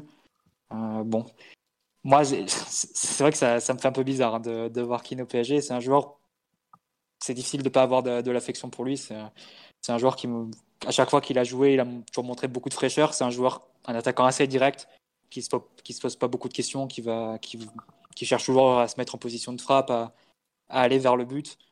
Euh, je dirais que c'est un joueur qui, a des qualités qui sont qui entrevoir et un potentiel vraiment assez important à développer. C'est un joueur qui n'est pas fini du tout qui a une marge de progression euh, assez, euh, assez importante sur, euh, sur le jeu de corps, sur la capacité à conserver le ballon, sur ce qu'il peut faire aussi sur le plan technique, mais qui a des qualités brutes de, physique, de vitesse et d'instinct aussi du but qui, qui le rend très intéressant et qui en ont fait un joueur de, de valeur même pour la Juve dans un rôle de, de sixième offensif il y, a deux, il y a deux saisons. Et c'est là où, je pense que c'est intéressant pour le PSG, que, que ce rôle-là, il va avoir exactement le même au PSG peut-être même encore un peu plus bas dans la hiérarchie. Il peut être septième offensif si tu comptes, si tu comptes Draxler. Mais c'est un, joueur qui est habitué à rentrer en cours des matchs et à avoir un impact dans, ceci. C'est un joueur aussi qui est habitué à, débuter des matchs de, moindre importance avec des équipes remaniées et, à être aussi parfois décisif sur ce genre de match. c'est un peu ce qu'on avait vu sur la deuxième partie de saison 2018-2019 à la Juve, où justement il avait ce rôle-là qui lui avait valu de, évidemment des intérêts de, clubs étrangers et un, transfert à Everton pour, pour, une grosse somme, mais aussi une convocation en équipe nationale 1 euh, avec Mancini donc, et des titularisations et des buts face à, face à la Finlande et, face, à, face au Liechtenstein, si je ne dis pas de bêtises. Il y a cinq sélections de buts. Hein, exactement. exactement. Et c'est un joueur qui, peut, qui, qui, est intéressant aussi dans le cas du PSG, c'est que c'est un joueur qui est assez polyvalent. Il peut, il peut balayer un peu le front de l'attaque, il peut jouer seul en pointe et il peut partir aussi d'un côté. D'ailleurs, si, euh, pour ceux qui, euh, qui, sont habitués des, des comptes rendus de, des matchs de Verratti pour, euh, pour le très pour sérieux site, pour, les, pour les très sérieux sites sur les matchs d'équipe nationale, il y avait, bah, je crois que c'était le match face à la Finlande justement, où ben, si vous êtes habitué, vous savez que l'Italie joue en 4-3-3 et quand elle relance, l'Italie joue en 3-4-2-1 et Keane donc il partait euh, côté gauche, euh, ailier gauche sur d'un 4-3-3 ce jour-là. Il jouait donc piston gauche euh, en phase offensive. Donc vraiment très écarté, très, très au large et pas forcément vraiment d'attaquant de pointe. Donc c'est pour un peu signifier la, variété des rôles qu'il a pu qu'il a pu avoir, même à la Juve, généralement été associé soit à Mandzukic, soit à Ronaldo. Comme c'était assez fluide, assez mouvement, l'un des deux pouvait se retrouver à gauche, l'autre en pointe, c'était, c'était, ça permettait à ce niveau-là. Donc euh, voilà, moi je trouve que c'est un transfert qui est plutôt, euh, il n'y a pas vraiment de risque. Euh, c'est un joueur qui est habitué, qui est presque sans option d'achat. Hein, j'ai oublié de le préciser, voilà. Ouais, c'est un joueur qui est prêt à, prendre un rôle qu'il a déjà connu dans un, dans un club aux mêmes ambitions que le PSG.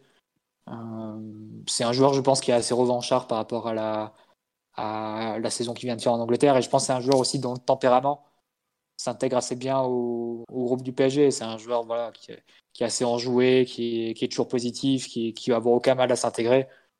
Non, moi je pense que c'est un risque vraiment très faible. Personnellement, après tu peux, tu peux dire au niveau du profil, peut-être que certains auraient, auraient aimé avoir euh, peut-être un joueur de pivot à la place. Euh, peut-être euh, du style Manzokic ou Llorente. Je pense que c'est c'était aussi dans les débats de savoir quel type de joueur tu pouvais avoir pour, pour doubler Icardi et pour, pour, pour, avoir autre chose sur le, sur le plan offensif. Mais globalement, je pense que Keane, on verra jusqu'à quel point il pourra apporter, mais en tout cas, il ne pourra pas retirer à l'équipe. C'est un joueur qui va, qui va malgré tout, euh, qui posera pas de problème, je pense, durant la saison. Ouais, alors, il y a pas mal de questions. Euh, est-ce que c'est un attaquant autosuffisant? Est-ce qu'il peut se créer des occasions tout seul? Oh oui, euh, je pense que là. Moi, je le vois comme ça. Moi, je le vois comme ça. Ouais, je suis d'accord, il peut. Il peut moi je sais que je me souviens d'occasions à la Juve où avec pas grand chose, il arrivait avec sa vitesse, sa technique, sa capacité à entre guillemets à passer l'épaule devant le défenseur, à, se créer de l'occasion quoi. C'est enfin faut le dire, de la génération 2000, c'est annoncé comme un des plus gros potentiels quoi. Il s'est littéralement on parle d'un joueur, qui, pense vraiment qui pense vraiment vers le but. Hein. C'est un joueur qui aime se retourner, qui aime se mettre en position de frappe. C'est un joueur vraiment direct hein, en termes de mentalité. Donc, euh, s'il arrive à prendre un peu de confiance et, euh, à se sentir bien dans, l'équipe du PSG, je pense qu'on verra un attaquant qui, qui a montré des, qualités d'autosuffisance comme, comme ça a, été, ça a été mentionné dans le, dans le chat.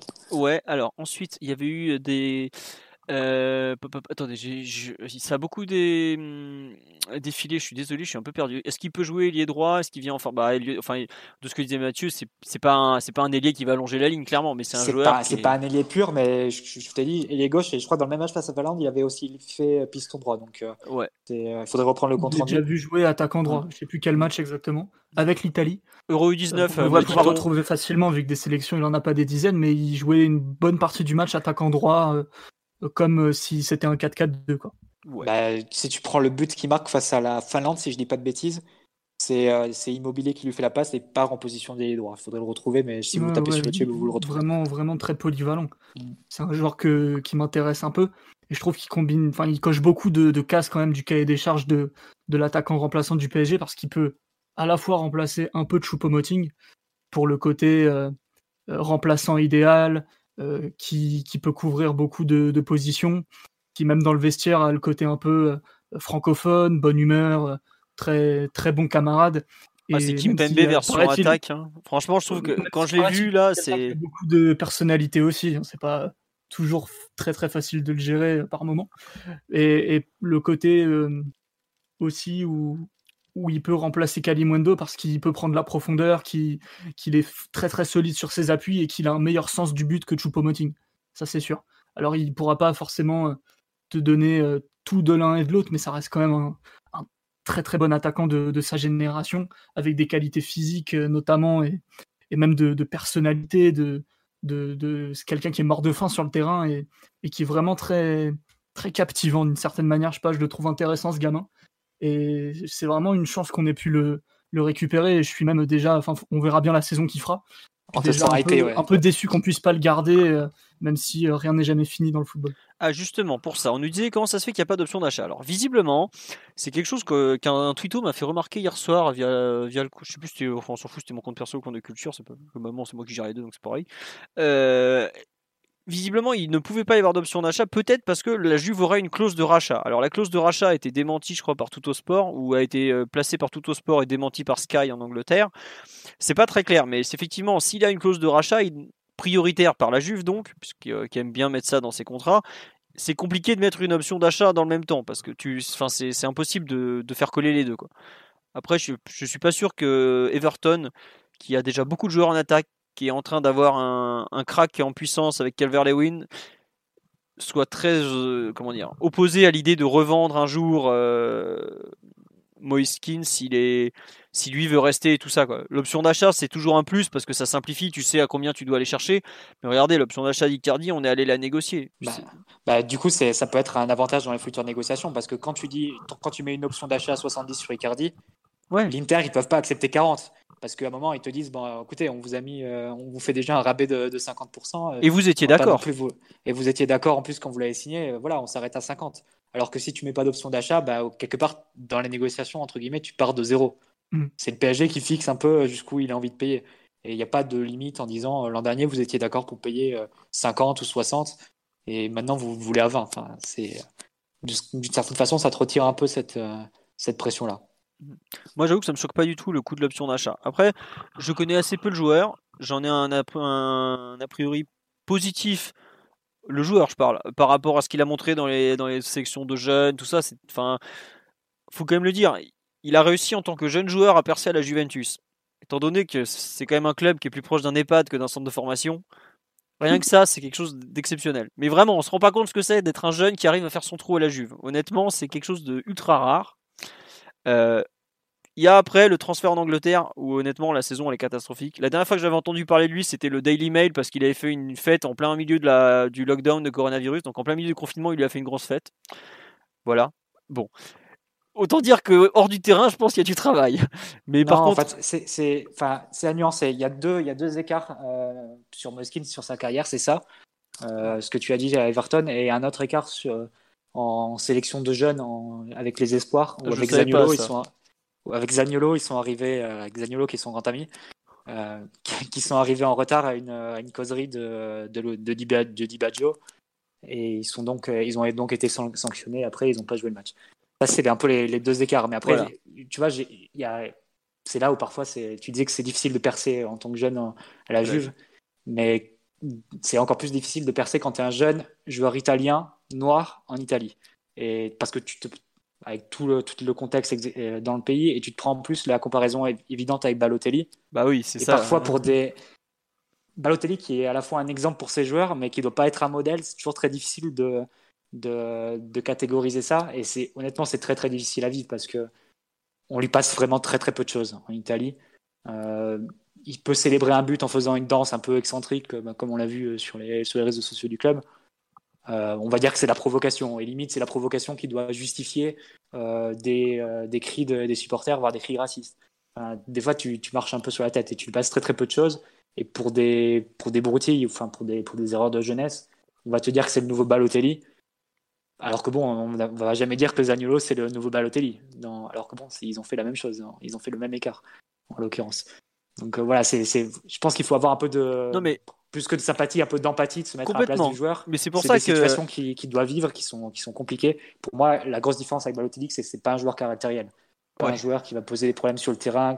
Balotelli à 18 ans, il se savait très supérieur, c'est un talent énorme, et il avait euh, la personnalité de dire avec les grands champions d'Inter et Mourinho sur le banc, de dire je fais un peu ce que je veux. Ça, c'est c'est un bon garçon, quoi. C'est un joueur qui, ouais, il va faire des, des snaps et des, et des TikTok. Ben voilà, il a 20 ans, quoi. ça s'arrête là. C'est pas, c'est pas un fauteur de merde. Abdou Diallo aussi fait des TikTok. Hein. Bon, il avait pas choisi, c'était pour annoncer son transfert, mais bon, voilà. il a changé depuis qu'il s'est coupé les cheveux. Hein. non, mais juste pour revenir sur un peu Moiskin, euh, le fait qu'il ait fait un peu deux trois conneries, une, une saison ratée Everton, pour moi, mais c'était l'évidence que ça allait se planter. Quoi. Enfin, on parle d'un joueur un peu fantasque qui va dans un club au nord de l'Angleterre, dans un vestiaire qui est pas spécialement euh, funky, quoi. Faut quand même le dire. Bon, voilà. Là, on va le récupérer au PSG dans un vestiaire quand même qui correspond beaucoup plus à ce qu'il est en tant que, personne pour le coup. Ça va être la coqueluche. Tu peux l'imaginer être la coqueluche de Neymar ou, ou, Voilà, il, va reprendre un peu le rôle du petit chouchou qui était un peu Kwasi l'an dernier. On se rappelle de Kwasi qui danse avec Neymar après avoir marqué à Reims. Moi, c'est tout ce que j'espère de lui. Après, en termes de talent, je trouve que en gros, il vient remplacer dans l'effectif. Il est entre Cavani et Choupo-Moting. Euh, il n'a pas certaines des qualités de Choupo-Moting, je pense notamment le jeu de haut but où aujourd'hui on n'a plus aucun récepteur de jeu long, par exemple, dans l'effectif, qui est un petit problème, mais qui pour moi peut être un problème sur certaines solutions, euh, situations. Pardon. Mais par contre, il t'amène euh, de la vitesse vers le but qu'on n'a pas énormément à part Mbappé. Parce que bah voilà, lui il est capable en profondeur, pareil, il va super vite, voilà il t'amène un peu plus d'expérience que Kalimwendo. Et moi, je m'étais fait à l'idée que bah, Kalimwendo, tant pis, sera entre guillemets la, doublure de d'Icardi. Là, tu fais. Je trouve qu'on prend pour 0 euros. Bon, on doit payer le salaire, mais voilà, faut, faut assumer le fait qu'on enfin, on a, viré tellement de gros salaires. Heureusement qu'on les réinvesti, un peu quand même. Euh, on remplace en quelque sorte Kalimwendo, qui est un joueur qui a 60 matchs de Ligue 1, 60 minutes de Ligue 1, qui va partir à Lens en prêt pour justement s'acclimater à la Ligue 1 par un, mec qui est international italien, qui est pétri de talent, qui a tout pour très bien s'intégrer dans le vestiaire du PSG, et en plus qui va mettre un peu la pression à Icardi, qui, entre guillemets, euh, on, a assez parlé de son état de forme depuis des mois, euh, quand on a peut-être besoin. Mais franchement, euh, vraiment très bon coup. Alors après, il faudra voir effectivement le, l'éventuel achat à moyen terme, mais bon, ça, on fait, on fait ce qu'on peut, quoi. C'est vrai que l'interview de son père dans le Parisien, je crois que c'est dans le Parisien, ouais, mais on n'a pas eu le temps de la traiter sur le site encore. Elle donne un peu envie. Après, ça, c'est des paroles, faudra voir les actes au quotidien et tout ça, quoi. Bon, on verra. Omar, toi qui connais aussi un peu euh, ce bon Moiskin, tu l'as vu euh, en Italie, tu, ou peut-être, je pense pas que tu l'aies vu à Everton, parce que je suis pas sûr que tu te sois infligé Everton l'an dernier. C'était pas un truc à regarder. La dernière fois que j'ai vu euh, Everton, je l'ai vu entrer et sortir au bout d'un gros quart d'heure. Donc c'était un peu compliqué. Il est rentré à la 60e, il est sorti 20 euh, bah, minutes plus tard. Donc euh, il y avait un petit peu en compatibilité, je pense, entre le coach, son profil et, euh, et, la ville. Mais effectivement, oui, j'avais euh, j'avais un peu suivi euh, son, son éclosion à la Juve où il a été il a été assez souvent décisif. Il a eu un, un gros volume de buts et une belle une belle période. C'est c'est je, je m'inscris totalement dans, dans, dans ce qu'a dit Mathieu hein, sur les qualités brutes très fortes. Euh, voilà, c'est un joueur qui est capable de prendre très fortement la profondeur, très puissant, qui a des bons appuis, qui, qui peut qui peut aussi s'associer donc qui est capable de d'être le point de référence dans la surface, mais qui est aussi capable de jouer à côté d'un autre joueur. Ça coche pas mal de, de cages très nécessaires pour euh, pour l'attaquant qu'il nous fallait. Je trouve que c'est plutôt une une bonne idée parce que c'est un jeune dans, dont au final la carrière qui est déjà international, mais dont la carrière n'est ne s'est pas vraiment lancée. Euh, il arrive au PSG sans, sans la moindre pression aujourd'hui il n'y a pas de gros transferts à supporter il fait moins la une de la de la Gazzetta qu'il fut un temps. Donc je pense que c'est c'est vraiment un contexte idéal pour lui pour ce pour euh, pour vraiment je pense lancer sa carrière et je pense qu'il va mettre beaucoup plus la pression à Icardi que que ce qu'on ne pense parce que ben il a un profil qui pourrait qui pourrait être la jonction plus facile de de nos super de nos super talents offensifs que ne l'est Icardi. Donc je pense que si ça se goupille bien, il pourrait jouer bien plus de minutes que ce qu'on ne le pense. Et puis il a aussi l'euro à aller chercher en fin de saison. Faut pas aussi. Faut, faut pas l'oublier. Lui, là, il joue gros. Hein. Parce que bon, Icardi, il a déjà fait une croix sur la Copa América. Hein. Enfin, lui, il sait très bien qu'il y sera pas. Tant qu'il y aura Messi, il sera pas. Quoi. Mais euh, Moïskine peut aller chercher l'euro. Il y a pas mal de joueurs du PSG qui, comme ça, s'ils se bougent un peu, ils peuvent aller chercher l'euro. Donc bon, on verra. Vous voulez rajouter quelque chose sur ce profil, cette arrivée ce... Mmh. Oui, euh, Simon On peut peut-être rajouter qu'il a du jeu de tête quand même. On l'a pas cité jusque-là, mais par rapport à Kalimwendo, dont je connais pas exactement le, jeu de tête, mais qui est pas très grand. Mbappé qui n'est pas fort du tout et Neymar évidemment qui est pas dans ce registre-là non plus. C'est quand même quelque chose qui, qui, qui, qui est important parce que si tu dois remplacer Icardi face à un bloc bas de Ligue 1, que tu n'as que 2-3 cents à te mettre sous la dent, faut savoir aussi euh, reprendre des ballons de la tête et ça c'est important qu'il ait cette qualité. Et même d'un point de vue personnel, pour lui, c'est important qu'il puisse progresser, affiner ses qualités c'est un diamant brut encore, en tout cas, si c'est un diamant. Il y a beaucoup d'endroits du jeu où il doit, il doit progresser. Euh, enfin, je le vois notamment avec un amour du passement de jambes inutile qui est un petit peu agaçant visuellement, mais c'est pas euh, la fin du monde en soi. C'est des petits détails comme ça où, où il doit gagner encore en, en, comment dire, en maturité. Et je pense que c'est bien aussi qu'il se retrouve dans une ligue peut-être un peu plus facile que la première ligue. Donc, euh, globalement, pour le club et pour lui, ça, ça ressemble à un mariage assez parfait et j'espère que pourra se rendre utile assez rapidement. Ouais.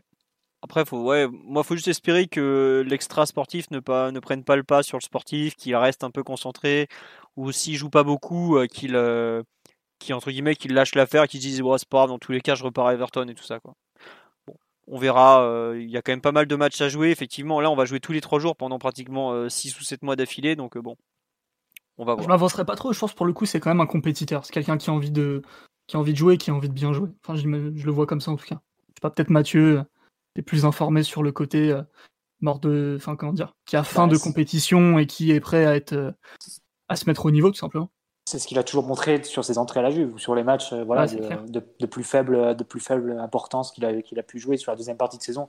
Si on veut remettre dans le contexte, la Juve était championne grosso modo depuis le mois de décembre. Il y avait une, une avance considérable avec bah, qui, a, qui, a, suivi l'arrivée de Ronaldo, qui a mis un coup de massue complet à la, concurrence. Et Moiskin, il a vraiment commencé à jouer à partir de cette deuxième partie de saison-là, et notamment quand, quand, la Ligue des Champions s'est rapprochée et a vraiment commencé. Et c'est là où il a, pu, il a jouer. Il a mis un doublé à Cagliari, il a mis un but, le but décisif face à Milan. Euh, voilà, c'est là où il a vraiment montré toutes ses qualités, tout le potentiel qu'il qui, euh, qui pouvait avoir et ce qui lui avait valu les, convocations en équipe nationale.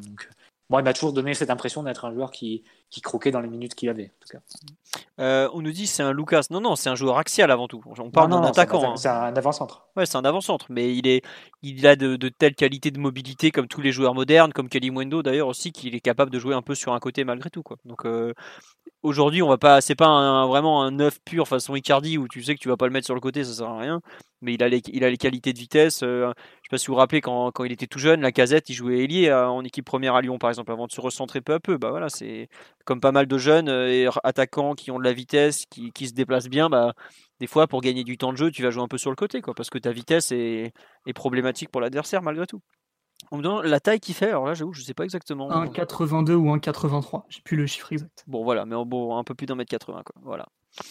Euh, vous voulez rajouter quelque chose sur ce, cette arrivée de Moiskin euh, Le prêt de. Est-ce qu'on commente en, passage le, mouvement qui était lié, à savoir le prêt de Kalimwendo à Lens? Bonne chose, mauvaise chose, mauvaise chose pardon Qu'est-ce que. Très très bien pour lui. D'accord. Pour le coup, il va se retrouver dans un, dans un club où il y a un projet de jeu assez défini, où on, a tendance à insister beaucoup sur l'intensité, sur euh, aussi la verticalité c'est une équipe là qui, est un peu en train de se transformer en mini Atalanta français dans la manière de, presser, de jouer, de donner de l'importance au numéro 10.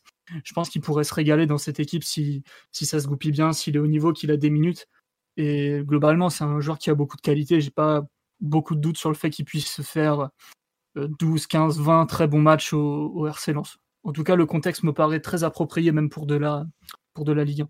Bah, quand je vois que son concurrent c'est euh, Florian Sotoka qui a jamais joué en Ligue 1 ou presque avant d'être là, enfin normalement il y a de la place pour jouer quoi. Ganago il va pas marcher sur l'eau pendant toute la saison non plus je pense. Donc euh, bon.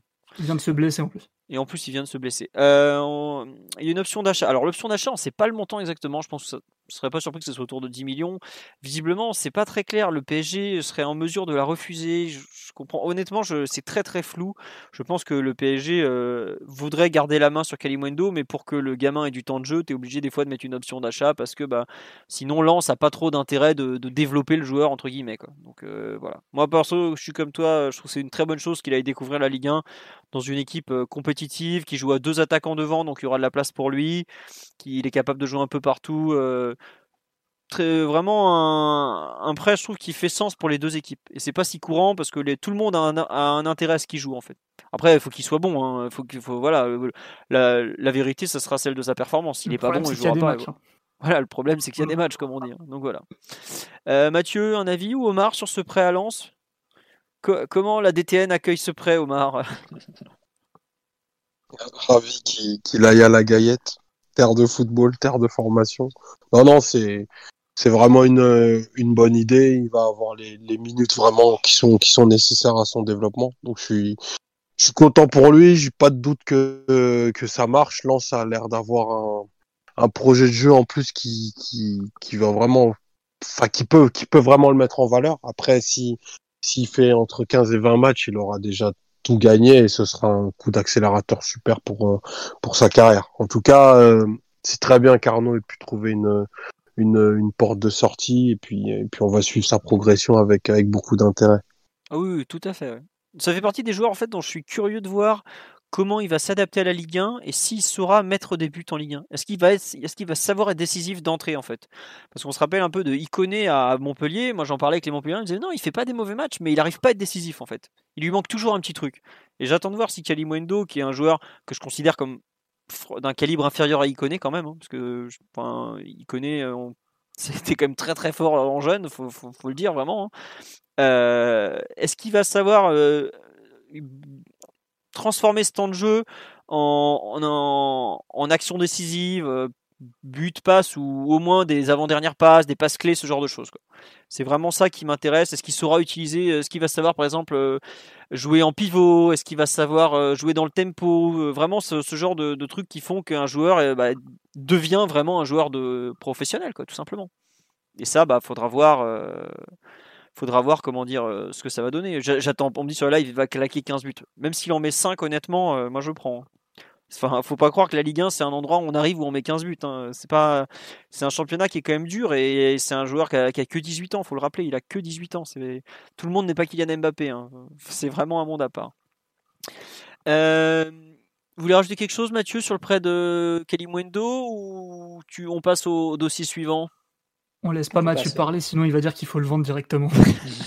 non, non, non, Mais Kalimwendo, est-ce qu'il débarque dans la peau d'un titulaire à Lens? Non, je pense pas. Dans une rotation dans un premier temps? Plutôt rotation au départ.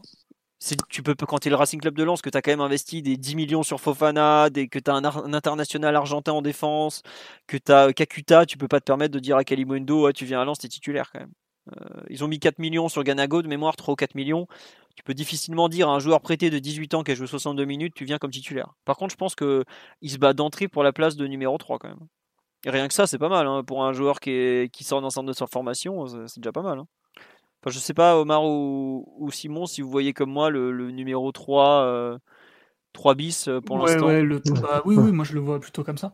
Après, de toute façon, les saisons sont longues, des minutes, il en aura. Après, le tout, enfin, le problème pour lui, c'est pas vraiment le temps de jeu, c'est plus le fait de bien s'acclimater et de faire des minutes de qualité. On va, on va viser la qualité plus que la quantité pour lui tout en cette année. Voilà. On nous demande si Donald Trump est mort. on ne sait pas, on parle de foot, nous. on peut pas répondre à cette question. Loïc Tanzi va peut-être l'annoncer d'ici minutes, mais je sais pas. je sais pas, euh, demander, à, demander à Di Marzio, de temps en temps, il répond à ce genre de tweet débile. voilà. Euh, on va passer à l'autre recrue du, du week-end, mais c'est même du jour, puisqu'il a été officialisé aujourd'hui. C'est le milieu défensif et capitaine du FC Porto, Danilo, donc, qui a signé un prêt avec une option d'achat pratiquement obligatoire donc près d'un an, option d'achat obligatoire de 16 millions d'euros, prêt payant de 4 millions. C'est visiblement, c'est pas, c'est pas précisé. Porto, est-ce que c'est si le PSG est dans les deux premiers ou dans les trois premiers? Bon, je pense que le PSG sera dans les deux ou trois premiers. Voilà. Euh, donc, en gros, il a signé euh, de façon, euh, on peut déjà l'acter définitive pour aller, on va dire 4 ou 5 ans. Je sais plus exactement le la durée, mais c'est pas très grave. Euh, qui veut se lancer sur cette arrivée de Danilo, donc capitaine du FC Porto, 29 ans, grand, balèze, un grand costaud comme on dit. Euh, Simon, Omar, Mathieu. Mathieu, il me semble que tu le connais assez peu. Ton avis un peu sur euh, peut-être euh, l'idée générale avant qu'on passe la parole peut-être à Simon qui me semble être celui qui l'a le plus vu. Oui, je veux pas m'avancer trop sur le, niveau actuel du joueur. J'ai vu quelques fois Porto et Portugal récemment, mais sans vraiment me fixer sur lui. Donc Je veux vraiment pas me, substituer à la place des, portistas et, et, de ceux qui vont vraiment analyser le joueur. je dirais juste que c'est la signature sur laquelle tu, joues ton mercato, entre guillemets.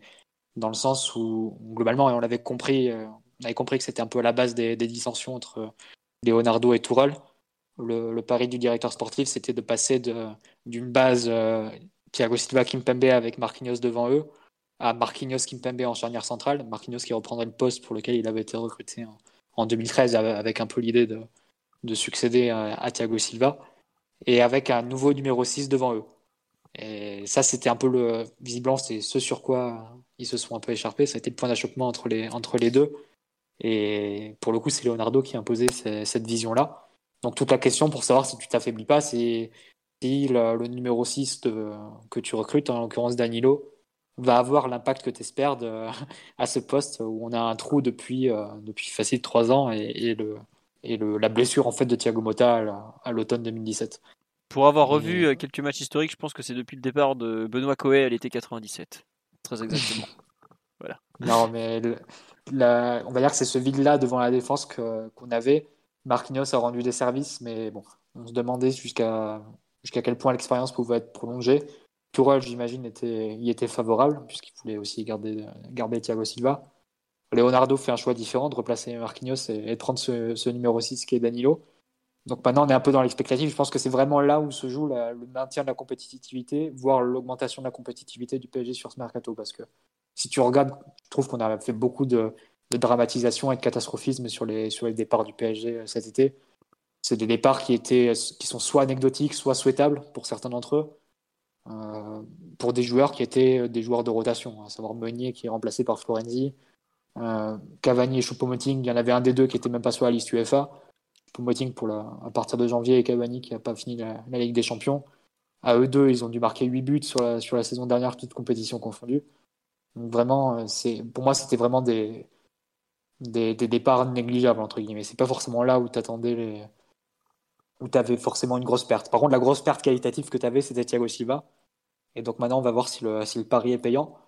Et maintenant, on peut remarquer quand même que sur le papier, tu as quand même un défenseur central titulaire de, de, la sélection brésilienne, un défenseur central titulaire de l'équipe de France et le milieu défensif titulaire de l'équipe du Portugal. Alors, juste me permettre d'interrompre là-dessus. Les, selon les, rassemblements, il y a des fois, Ruben Neves lui avait été pré, pré, pardon, préféré devant la défense avec William et tout. Il c'est pas non plus. Euh, il fait partie clairement des 13-14 titulaires en puissance du Portugal, mais c'est pas non plus le, le titulaire absolu euh, forcément. Mais en tout cas, il a des vraies références dans la sélection portugaise et c'est un des cadres depuis euh, des années. Quoi. Voilà, juste pour. Voilà, moi je suis dans l'expectative et j'attends, j'attends beaucoup de ce, recrutement parce que c'est, pour moi c'est vraiment le recrutement majeur de l'été. Ah oui, plus que Icardi ou, ou Non, mais Icardi était déjà dans, dans l'effectif. Icardi était déjà la, c'était déjà la succession de Cavani l'été dernier. Quelque part, la cohabitation entre les deux et entre deux attaquants de ce niveau n'était pas censée durer plus d'un an. C'était une transition. Euh, donc moi, non, c'est vraiment le, pour moi, c'est vraiment sur le poste de numéro 6 parce que, comme j'ai dit, c'est Thiago Silva la grosse perte de l'été. Et donc tu dois, tu le remplaces par, euh, en l'occurrence, par Danilo. C'est lui qui va remplacer, euh, qui va rentrer dans le, dans le 11 à sa place. Et donc c'est de lui que tu attends le, le surplus, le plus en fait, qui peut t'apporter ben, ce qu'on devine, c'est-à-dire au niveau physique, sur les coups de pied arrêtés aussi. Euh, donc voilà. C'est ce que j'attends beaucoup. Ce que nous a dit un certain Victor Le Faucheux, glorieux analyste. Attention, Danilo sur les coups de pied arrêtés offensifs, c'est redoutable. Et grand fan de Danilo très grand fan de Danilo qui nous en a dit beaucoup de bien. Euh, quelques remarques en vrac. Bon, bah, déjà, on a enfin des centimètres au milieu de terrain parce que euh, je pense que il peut cacher euh, Verratti derrière lui sans problème. Hein. on savait que la, recherche de, joueurs de grande taille était une priorité pour le PSG et effectivement, je trouve que c'était nécessaire parce que bah, tu, on l'avait, on l'avait dit plusieurs fois que c'était, ça commençait à devenir gênant le fait d'avoir que des petits joueurs au milieu malgré tout. Donc ça, c'est un premier point très important.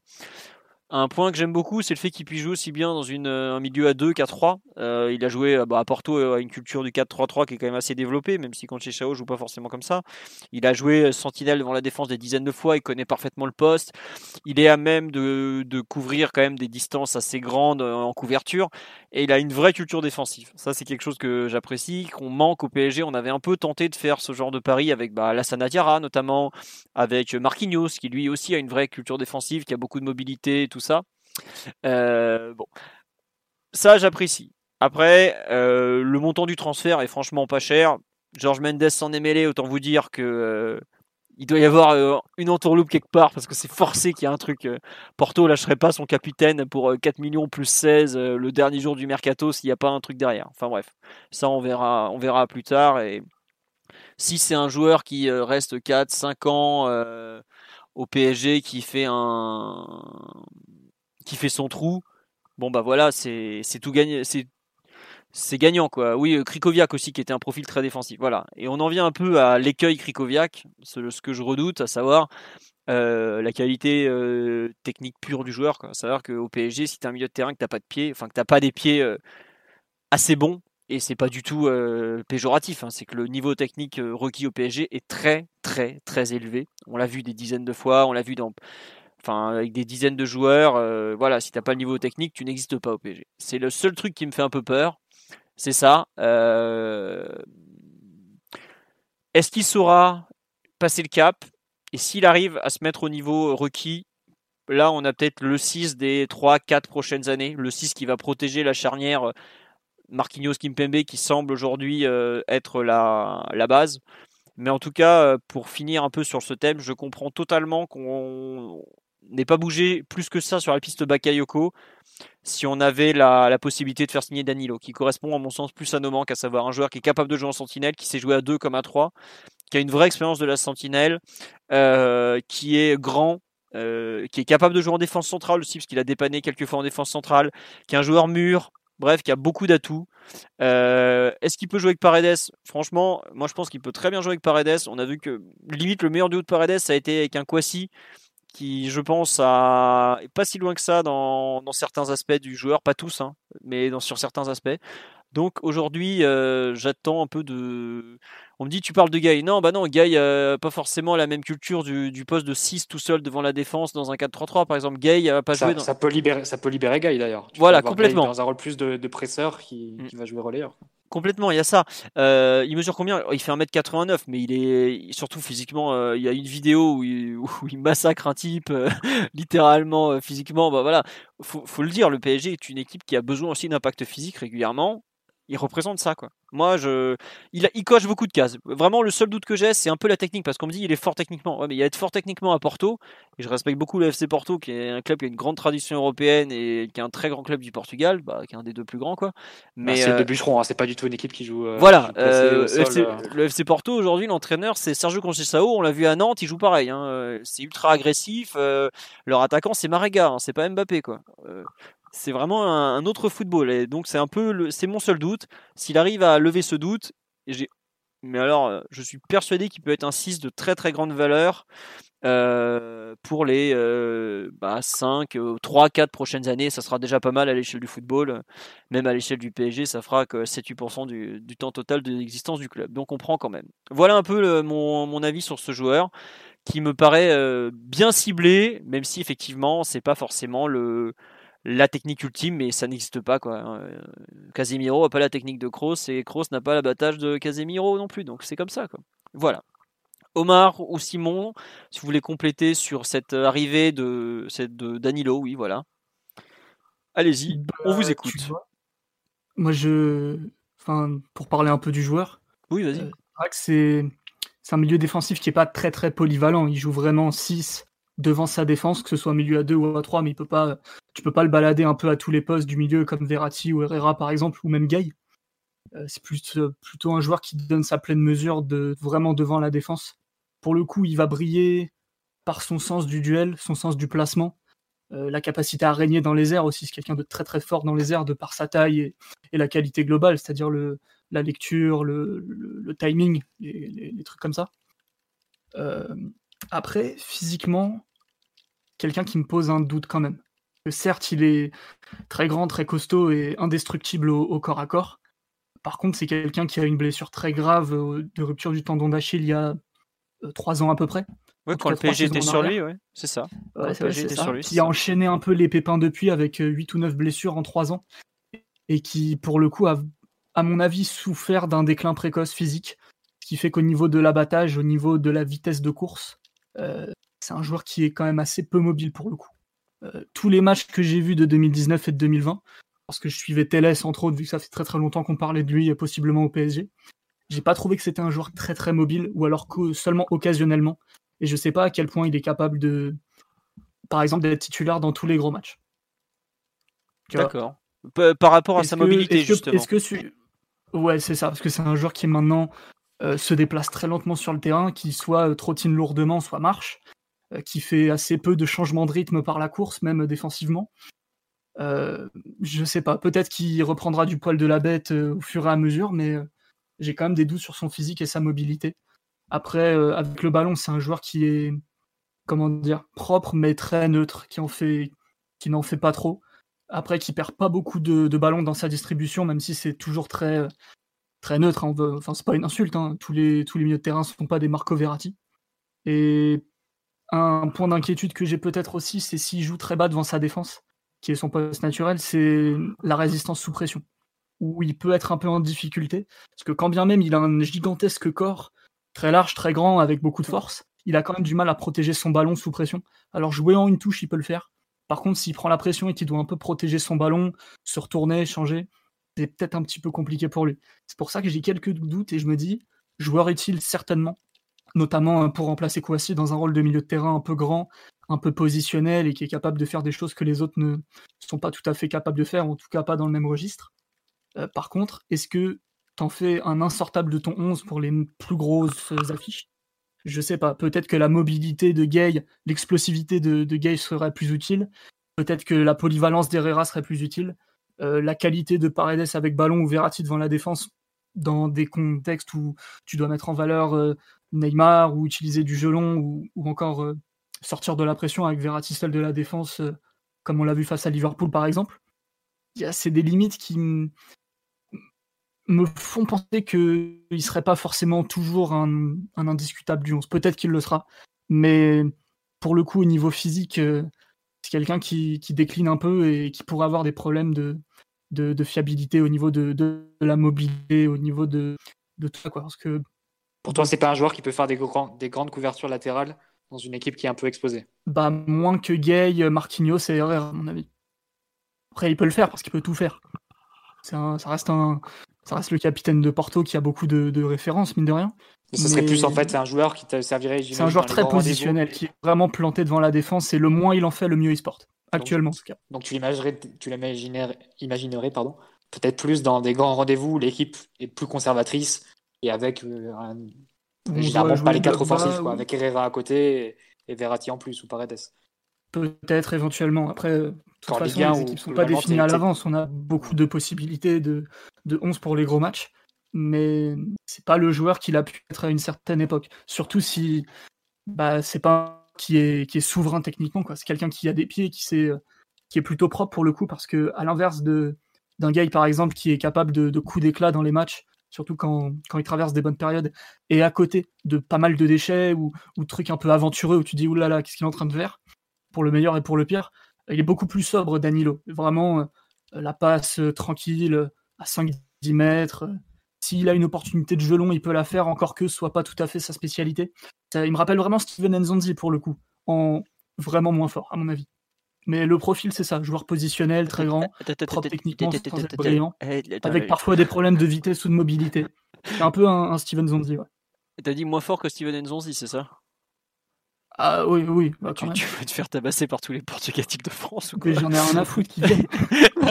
je vais dans 9-4 quand je veux. Hein. Ouais, non, non, mais euh, je pensais pas que t'allais. Il est plus fort physiquement que Nzonzi au duel. Ouais, quand même. Il a plus de force dans le duel. Par contre, euh, sur tous les autres aspects du footballeur, je pense que Nzonzi est quelqu'un qui a fait de plus grandes choses. Enfin, Zonzi, c'est quand même euh, quelqu'un qui a, qui a piétiné la Croatie en finale de Coupe du Monde, quelqu'un qui, qui a fait des grandes choses à Séville avec mettre des têtes, hein. il, est, il est rentré pour mettre des têtes. Hein, Et alors Et face à Kanté qui, par rapport à Kanté qui, qui buvait la se chiait dessus, oui. il, était, il, était, malade, un peu de respect. non, mais par exemple, ne serait-ce qu'au niveau de la technique, vu qu'au PSG, c'est un critère qui, qui compte. Hein, c'est pas la preuve, si Gay est autant en difficulté, c'est aussi parce qu'il n'a pas forcément les pieds qui suivent son abattage et ses qualités défensives. Qui sont réels. Beaucoup plus forts Zonzi est beaucoup plus fort pied, à mon avis. Bon, on verra. Euh, on nous dit, Dani... euh, c'est pas rassurant. euh, ouais, on nous dit, tu rates. Ça reste une pioche in- intéressante, c'est juste qu'il y a Si- des si limites déjà- sur lesquelles on peut s'interroger. Tu, tu es traité de non partisan. pour. Exactement. Simon, pas du tout objectif. Non, par contre, Je suis en train de dire qu'il pourrait remplacer Kwasi dans ce qui a été le duo le plus complémentaire de la saison dernière, c'est-à-dire capitaine Kwasi. Où Danilo ferait le Kwasi rôle de, sans doute d'une très belle manière. C'est ça que je suis en train de dire. C'est pas un joueur du tout qui, qui est un ennemi naturel de Paredes sur le terrain. C'est pas un ennemi naturel. non, mais là, c'est même plus de la propagande, là. Je- J'ai jamais vu ça, quoi. C'est pas un ennemi naturel. T'es extraordinaire. Je- je- Tu me bluffes, hein. Régulièrement, là, le coup de l'ennemi naturel de, de ton petit chouchou, je l'avais pas vu venir. Euh, Om- euh, Mathieu ou Omar, vous avez des réactions par rapport à. Tout le monde est choqué par le moins fort que Nzonzi, quand même. Là, tu. Mais Nzonzi, depuis que c'est un pitre, c'est un grand, enfin c'est un bon joueur, Nzonzi. D'accord. Bon, bah écoute. euh, Je dis pas du tout ça pour le dévaloriser, euh, comme si Nzonzi c'était la dernière merde. Moi, je trouve que c'est un très bon milieu de terrain. Bon, Que le bah, PSG a pu vouloir recruter à un moment donné aussi. Tu joues ta carrière de scout hein, sur ce dossier. hein. Si on se rend compte que Danilo, c'était le 6 qu'on attendait depuis des années. Et- Mais je, je souhaite qu'il le soit. Attends, mais euh, le problème c'est qu'il y a des matchs et que j'en ai regardé un certain nombre, c'est tout. Ah là là, bon. Non, non, mais en tout cas, un- un- non, mais ça reste. Enfin, on te taquine. hein. On, on- on- on connaît pas assez on donnera ton se adresse plus tard, t'inquiète pas. Donc, non, mais plus sérieusement, il y a. Oui, c'est. Déjà, c'est un vrai 6 et. Enfin, il a quand même euh, des atouts qui sont assez complémentaires du reste de, de l'effectif, quand même, non? Ça, Je trouve que ça. En termes de, de taille et de jeu de tête, c'est quand même euh, de capacité à défendre de manière positionnelle aussi. Quelque chose qu'on avait un peu perdu depuis Kwasi, vu que globalement Herrera, même s'il est intelligent tactiquement, c'est pas le meilleur milieu défensif du monde du tout. Verratti a quand même des limites. euh, Paredes, j'en parle pas. Donc euh, le fait de pouvoir retrouver quelqu'un qui sait défendre devant sa surface en étant euh, toujours bien positionné et pas forcément attiré vers l'avant, s'il manque par peu de mobilité, on va pas sans l'autre, parce que si s'il avait l'abattage de Gaï, peut-être qu'il pourrait comme pas comme Dani. Mais c'est, il a des caractéristiques différentes en tout cas, et ça va être un joueur euh, qu'on pourra utiliser euh, dans pas mal de configurations de matchs en tout cas. D'accord. Bon, bah écoute. Très bien. Euh, Omar, qu'on n'a pas entendu sur le. On- Tu as des soutiens comme quoi on, on te fracasse alors que tu nous as, tu as été très pertinent pendant 10 minutes. Non, non, mais on a beaucoup apprécié le, la description aurait du pu joueur. citer Alou en plus. hein. Mais, mais justement, il y a. Pas un expert d'Aloudira qui était à son prime quand j'étais un peu, un peu jeune quand même. Non, mais euh, bah, enfin, on rigole d'Aloudira, mais euh, l'entrée que fait Aloudira en finale de la Coupe du Monde 2006, tu le mets dans le PSG de, ce- de QSI, il dénote pas du tout. hein. Il, était, euh, il a eu des très très bons, très très bonnes périodes. Aloudira sous Laurent Blanc, c'était c'est du très bon, bah, très très bon Alou et du un très bon footballeur en général, quoi. Donc bon. Euh, Omar sur le sur ce bon Danilo, on nous signale qu'il a un bon gelon. Oui, ça c'est quelque chose qui a été signalé par plusieurs Portugais, qu'il a une vraie capacité à à envoyer du, un peu des passes euh, d'une certaine euh, longueur. Et tu as douché l'enthousiasme de certains, mon cher Simon. Non, Ouais. non, mais faut pas. Attends, tous les joueurs ont des forces et des faiblesses. Faut pas. euh, Bon, on verra. Euh, Omar, sur l'arrivée de Danilo, est-ce que tu as quelque chose à rajouter? Bien moins complexe Simon parce que j'ai beaucoup suivi Danilo en 2017 et moins depuis. Euh, c'est un joueur qui joue assez peu au final, euh, moins d'une trentaine de matchs euh, tous les ans. Bien entendu, l'aspect très, très positionnel du joueur est incontestable. C'est vraiment une espèce de digue que tu poses devant ta défense et à qui tu demandes beaucoup d'autre chose que de protéger euh, ton axe de défensif et d'un peu absorber la pression. Donc ça c'est sûr euh, que c'est un rôle qui va pouvoir, euh, je pense, occuper de manière correcte. Je je pense pas que Danilo soit un joueur qui est capable de de totalement changer la phase la phase de l'équipe. Après c'est un joueur qui pour le coup va être très utile parce que ben il vous avez parlé des centimètres, vous avez parlé de, de l'impact physique, ce sont des choses pour lesquelles on a on a un déficit criant et que ça va nous permettre de ça va nous permettre de répondre à certaines situations de match qu'aujourd'hui on, on évite mais qu'on va pouvoir prendre de plein fouet pour le coup avec un avec un profil comme le sien. Moi j'ai voilà, je l'ai très peu vu depuis depuis de, de nombreux mois. J'ose j'ose espérer que vu son pédigré et ses états de service, il arrivera à s'incorporer dans l'effectif et avoir une une plus-value euh, une plus-value importante puisque mine de rien dans un mercato comme celui-ci euh, tu disais que l'investissement n'était pas lourd 20 euh, millions d'euros à l'échelle du PSG aujourd'hui c'est c'est quand même un transfert colossal donc bah, il faut qu'on lui souhaite du, succès à ce bon Danilo parce que ça représente du coup un, choix très très important qu'a fait la, direction sportive en, en, choisissant Danilo plutôt que que, que Thiemoué Bakayoko ou ou un joueur peut-être un peu plus, peut-être un, milieu un peu plus de rupture. Donc là, on, a fait un, autre pari, ben, en, espérant qu'il soit, qu'il soit gagné, quoi. Très bien. Euh, on nous dit, est-ce qu'il peut jouer défenseur central? Ouais, complètement. Il a joué plusieurs fois à ce poste-là. Tu l'avais vu toi en défense centrale, Simon ou Omar? Vous, vous deux, il y en a un de vous deux qui l'a vu Non, moi je l'ai, je l'ai pas vu en défense centrale. Moi, je sais que les plusieurs Portugais m'ont dit qu'il était capable d'y jouer. Après, moi, je trouve intéressant, c'est que par exemple, si on part avec une charnière Marquinhos, Kimpembe, et on sait que Marquinhos peut être en difficulté face à certains attaquants très physiques. Tu as la possibilité en cours de match d'inverser les positions des deux, par exemple, à savoir euh, Danilo qui s'occupe du colosse d'en face et Marquinhos qui rejoue Sentinelle. Et en fait, le... c'est un simple ajustement, mais euh, dans le football moderne, il y a quand même beaucoup de micros ajustements en cours de match et tout ça, ce genre de truc, ça peut être euh, vraiment très intéressant. De toute façon, le 6, non, mais le 6, de toute façon, il peut, enfin, il peut récupérer l'attaquant pivot sur les longs dégagements adverses. Oui, oui, en plus. très bien d'un Bastia PSG le premier sous Emery, où c'est Thiago Motta qui jouait, euh, qui jouait sur Crivelli, hein, qui était au duel avec Crivelli sur les, sur les longs ballons de, de Jean-Louis Lec. Prononciation lance au, lance Corse. corse. Donc ouais, voilà. Non mais c'est vrai que c'est quelque chose qui, qui est qui pour protéger, je pense, Marquinhos, qui est aujourd'hui quand même un, un peu le pari qu'on a fait en défense centrale, même si enfin, on parle d'un pari avec un international brésilien titulaire euh, qui a gagné des, titres et qui a quand même fait des, références, des, performances majuscules, c'est quand même pas rien. Mais euh, je trouve que la, possibilité que, Danilo représente d'aider euh, d'un point de vue physique un peu Marquinhos, qui, on le sait, et c'est un peu son point faible par rapport à d'autres défenseurs centraux, c'est franchement intéressant parce qu'aujourd'hui, c'est vrai que Gay, qui pareil, est un très bon spécialiste défensif, n'a pas d'impact aérien. Et dans les duels physiques, bah, même s'il est, il est capable de se, comment dire, de se faufiler, de récupérer des ballons entre les jambes euh, de façon assez folle, n'est pas un joueur qui va gagner un duel aérien sur un long ballon euh, du gardien. Quoi. C'est comme ça. Il fait 1m75 à peu près. Il va pas défendre, il va pas aller chercher des mecs d'un mètre 90. Quoi. Donc voilà, un profil manquant. Après, moi, j'avoue, comme je le redis, c'est vraiment l'intégration technique du joueur qui, euh, qui est un peu la, la clé, je pense, de, son avenir à Paris. Euh, une, question, une remarque qu'on a faite sur le live, c'est effectivement le fait que ce soit encore un capitaine qui est recruté. Cet été, le PSG a pris euh, Florenzi, ancien capitaine de, capitaine de la Roma, pardon, Danilo, ancien capitaine du FC Porto. Je me demande s'il n'a pas été aussi capitaine du, du, Portugal, mais vu que Cristiano Ronaldo joue tout le temps, il n'a pas dû l'être. Euh, vous en pensez quoi le fait Icardi aussi. Hein. De quoi? Icardi qui a été capitaine de capitaine de l'Inter. Ouais, c'est vrai, mais ça fait plus d'un an qu'il est là. Un avis sur le fait que ce soit un capitaine euh, ou, pas? Un, autre? Bah, Ça fait pas de mal, c'est sûr. Et c'est des joueurs, tu remarqueras, hormis des joueurs dans la fleur de l'âge. Oui, oui. Bah après, c'est aussi deux joueurs. Même Rafinha qui a 27 ans. Voilà, c'est aussi deux joueurs qui ont connu deux graves blessures. Mais après, c'est sûr. De toute façon, quand tu prends des joueurs en prêt, c'est des joueurs qui ont forcément connu un moment de leur carrière euh, un événement qui a fait euh, qui les a fait basculer d'un certain côté. Danilo si tu voulais faire Danilo Florenzi en 2017, tu en avais là au maximum avec les options d'achat, tu en auras pour 30 millions. Mm. Tu voulais faire les deux en 2017, tu en avais pour 80 ou 90. Donc euh, c'est après tu rajoutes aussi Rafinha aussi en 2017 qui, qui venait d'une saison où il était au, Barça.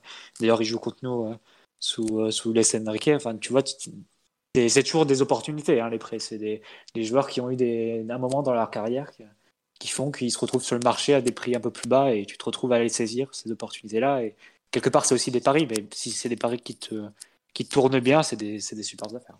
Après, on me rappelle effectivement avec euh, justesse que Diego Lugano était capitaine du Fenerbahce et de la Céleste.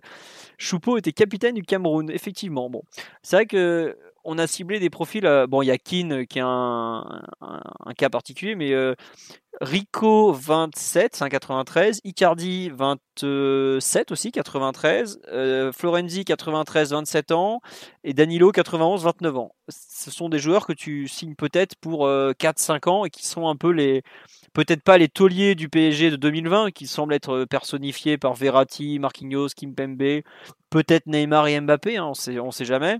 Mais par contre, ça peut être des, des forts joueurs. De quoi? Il a 29 ans, Florenzi 29, pas 27. Ah, je, je ah, crois que c'est un 93 non, c'est un 91. Ouais. ouais, comme, bah, comme Danilo. Donc. On a pris euh, des 93 et des 91. Bon. On verra ce que ça donne. Et puis en 2000 avec euh, Bon, mais non, mais ça, ça, peut être effectivement des joueurs euh, qui vont être euh, un peu les, comment dirais-je, peut-être pas les, les Matuidi ou autres du, début de l'RQSI, mais un peu ce genre de les 7, 8, 9e hommes de l'équipe, ceux que tu retrouves année après année et qui te font avancer au quotidien quand même. Donc à voir. Effectivement, le fait que ce soit des prêts, ça n'engage. Enfin, lui, c'est un faux prêt, mais bon, on verra sur les autres. Euh, de quel joueur voulez-vous parler concernant les arrivées euh, bah, Florenzi, voilà. On fait un petit point euh, même si officiellement, c'est pas sûr que ça se fasse parce que le temps manque on, va quand même en parler un peu parce que c'est quand même un, bah, c'est la rumeur du jour qui sort de nulle part, faut quand même le dire parce qu'il était quand même pas, le PSG était censé avoir fini son mercato à 16h et puis finalement à minuit, on sait jamais, une, opportunité comme euh, dirait notre directeur sportif, qui veut donner son avis sur le cas de, de justement qui est en train de passer sa visite médicale euh, actuellement, mais c'est pas encore sûr qu'il signe visiblement, ça part d'un contrat de 3 ans, bon à voir. Je vous ai mis les news sur le site, j'ai fait une news pendant le podcast, je m'excuse, c'est pas très poli, mais l'urgence c'est comme ça. Euh, Mathieu, Omar, Simon, qui veut donner un peu son avis sur Rafinha? L'Interiste Omar, forcément, pour Rafinha. Omar, tu l'as vu effectivement Rafinha quand il avait été prêté à l'Inter, qu'il avait été exceptionnel d'ailleurs. Ouais, saison 2017-2018, euh, où il était arrivé en, cours de saison euh, à l'Inter en même temps que Cancelo. Euh, si mes si mes souvenirs sont bons et à, à ce moment-là, l'Inter était vraiment dans une dans une très mauvaise passe et c'est vrai qu'il avait redynamisé, euh, redynamisé l'effectif. Bon, il a dû faire, euh, je crois qu'il fait, peut-être je crois qu'il fait 17 ou 18 matchs euh, sur cette demi-saison-là, euh, qui est d'ailleurs euh, petite petit parallèle, je crois la plus grande saison en carrière de d'Icardi. Hein. Ça lui finit, euh, il mmh. finit Capocannoniere à, à 20, 27 buts ou 29, je sais plus. Euh, donc vraiment, bah Rafinha, cette, aussi ça, ça, coche ça coche une case dont, dont on n'a pas parlé.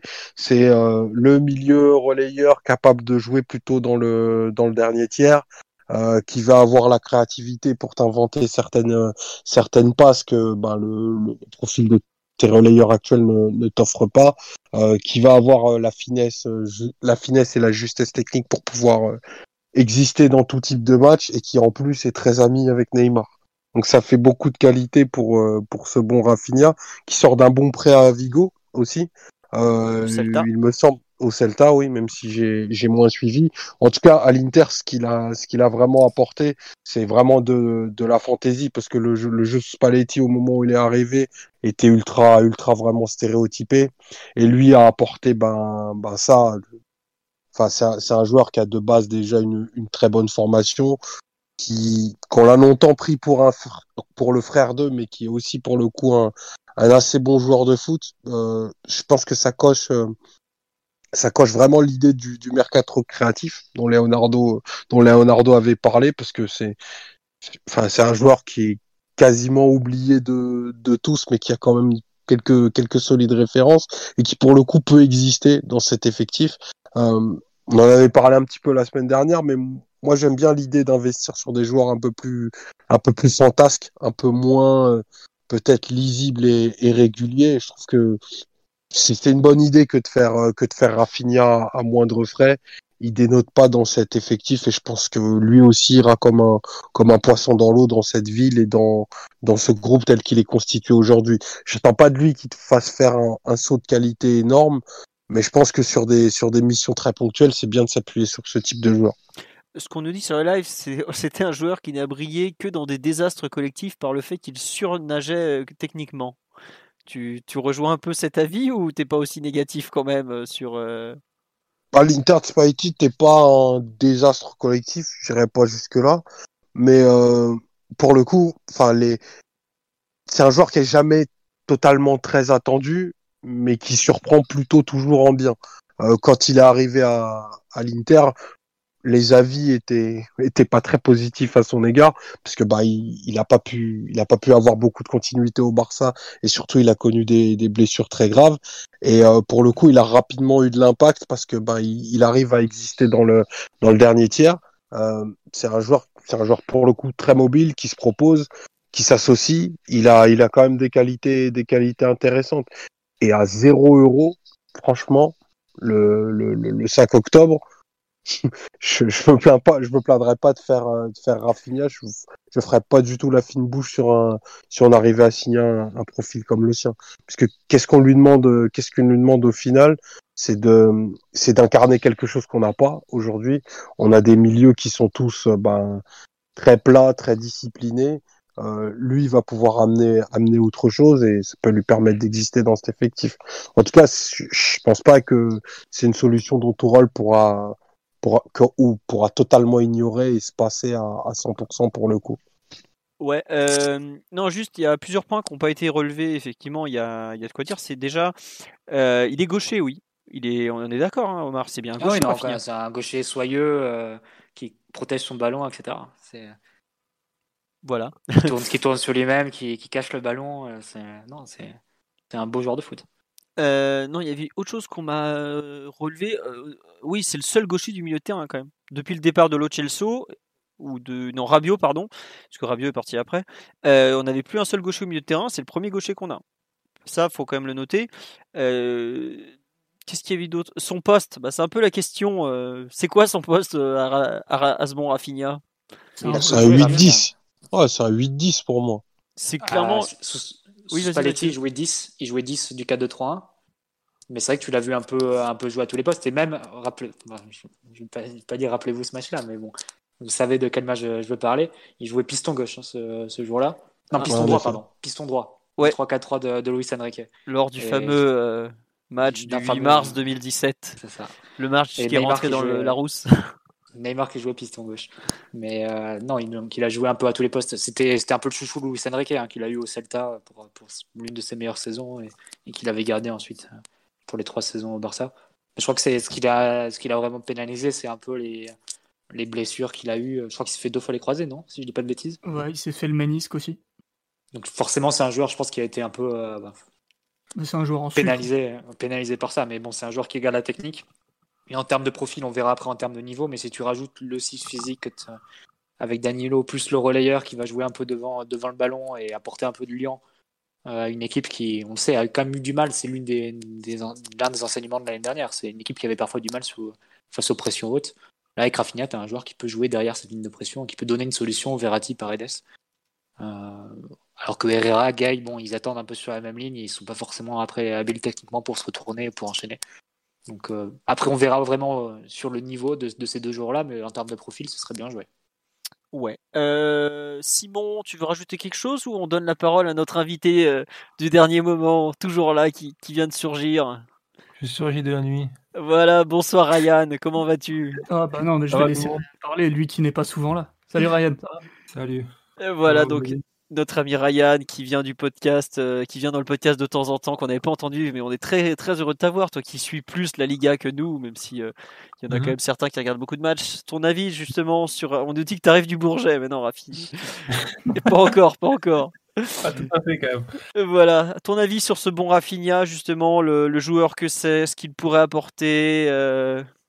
Ouais, bah écoute, moi je pense que c'est plutôt un bon coup là sur cette fin de mercato. Je m'attendais pas à ce que Paris euh, obtiennent un joueur comme ça qui puisse euh, à peu bien correspondre à son effectif actuel.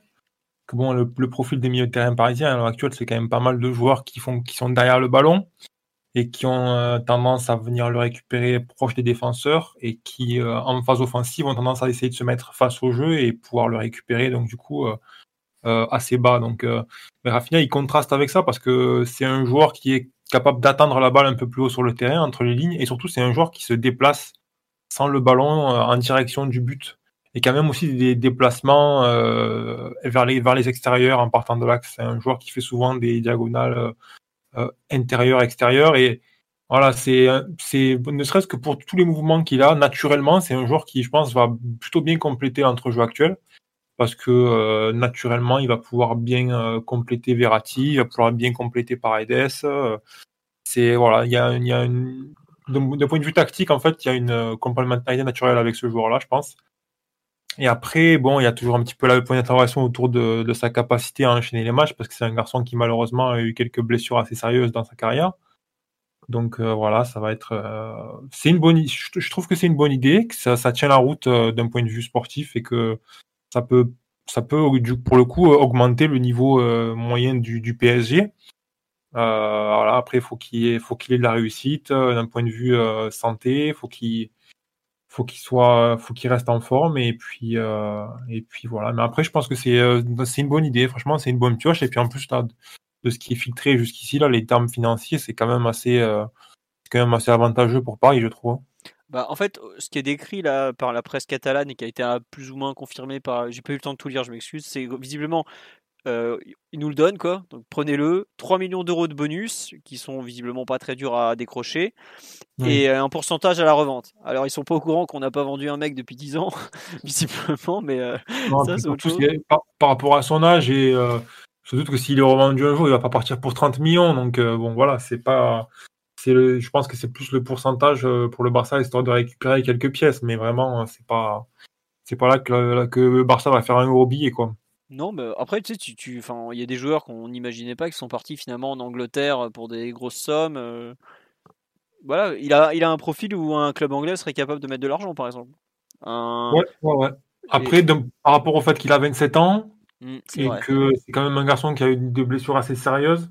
Bon, je pense que la plupart des directions sportives se méfieraient à l'idée de mettre des gros sous sur ce joueur-là. Mais bon, c'est comme tu dis, c'est une possibilité. Il y a tellement de fric en première ligue, euh, t'es pas à l'abri d'un club qui vient déposer, ne serait-ce que 10, 10, ou 15 millions, ça fait déjà un sacré pourcent, un sacré billet en fait avec 35%. Mais moi, j'y crois moyen quand même.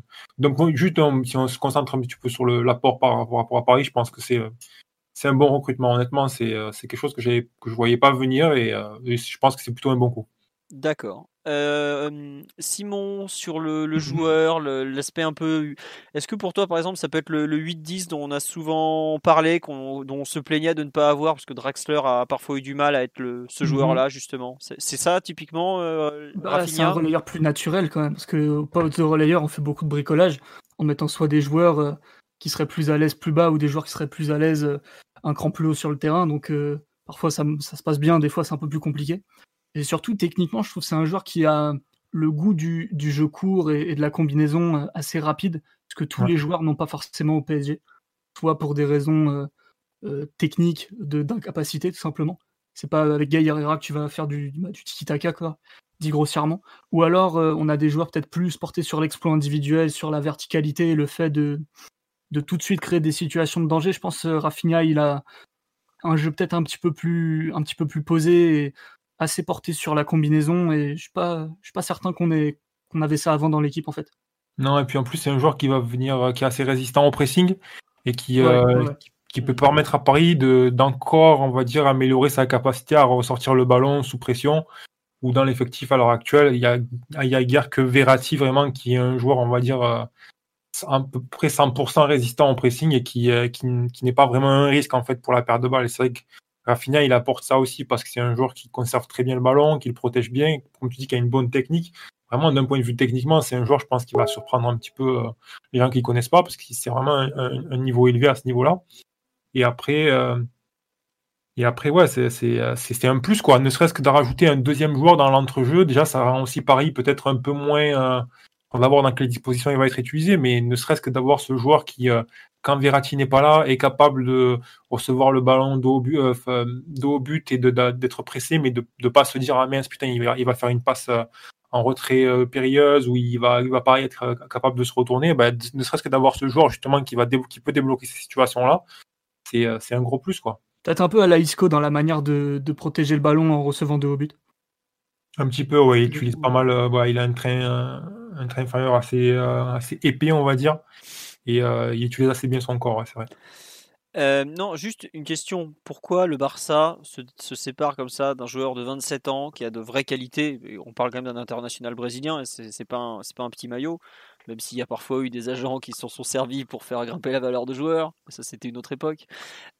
pourquoi le Barça se sépare de joueurs Parce qu'il a jamais su s'intégrer? Parce qu'il a jamais su être constant dans la durée? Parce qu'il est trop fragile? Qu'est-ce que Il vous faut économiser un salaire. Ouais, Je non, pense mais- que, je pense que ouais, y a le, le Barça, c'est un cas un peu particulier parce que je pense qu'il y a des impératifs financiers qui sont, qui sont très, euh, très sérieux, on va dire. Euh, Les gens peut-être réalisent pas à quel point le club a besoin de d'alléger sa masse salariale et de récupérer l'argent. Alors après, c'est pas forcément une...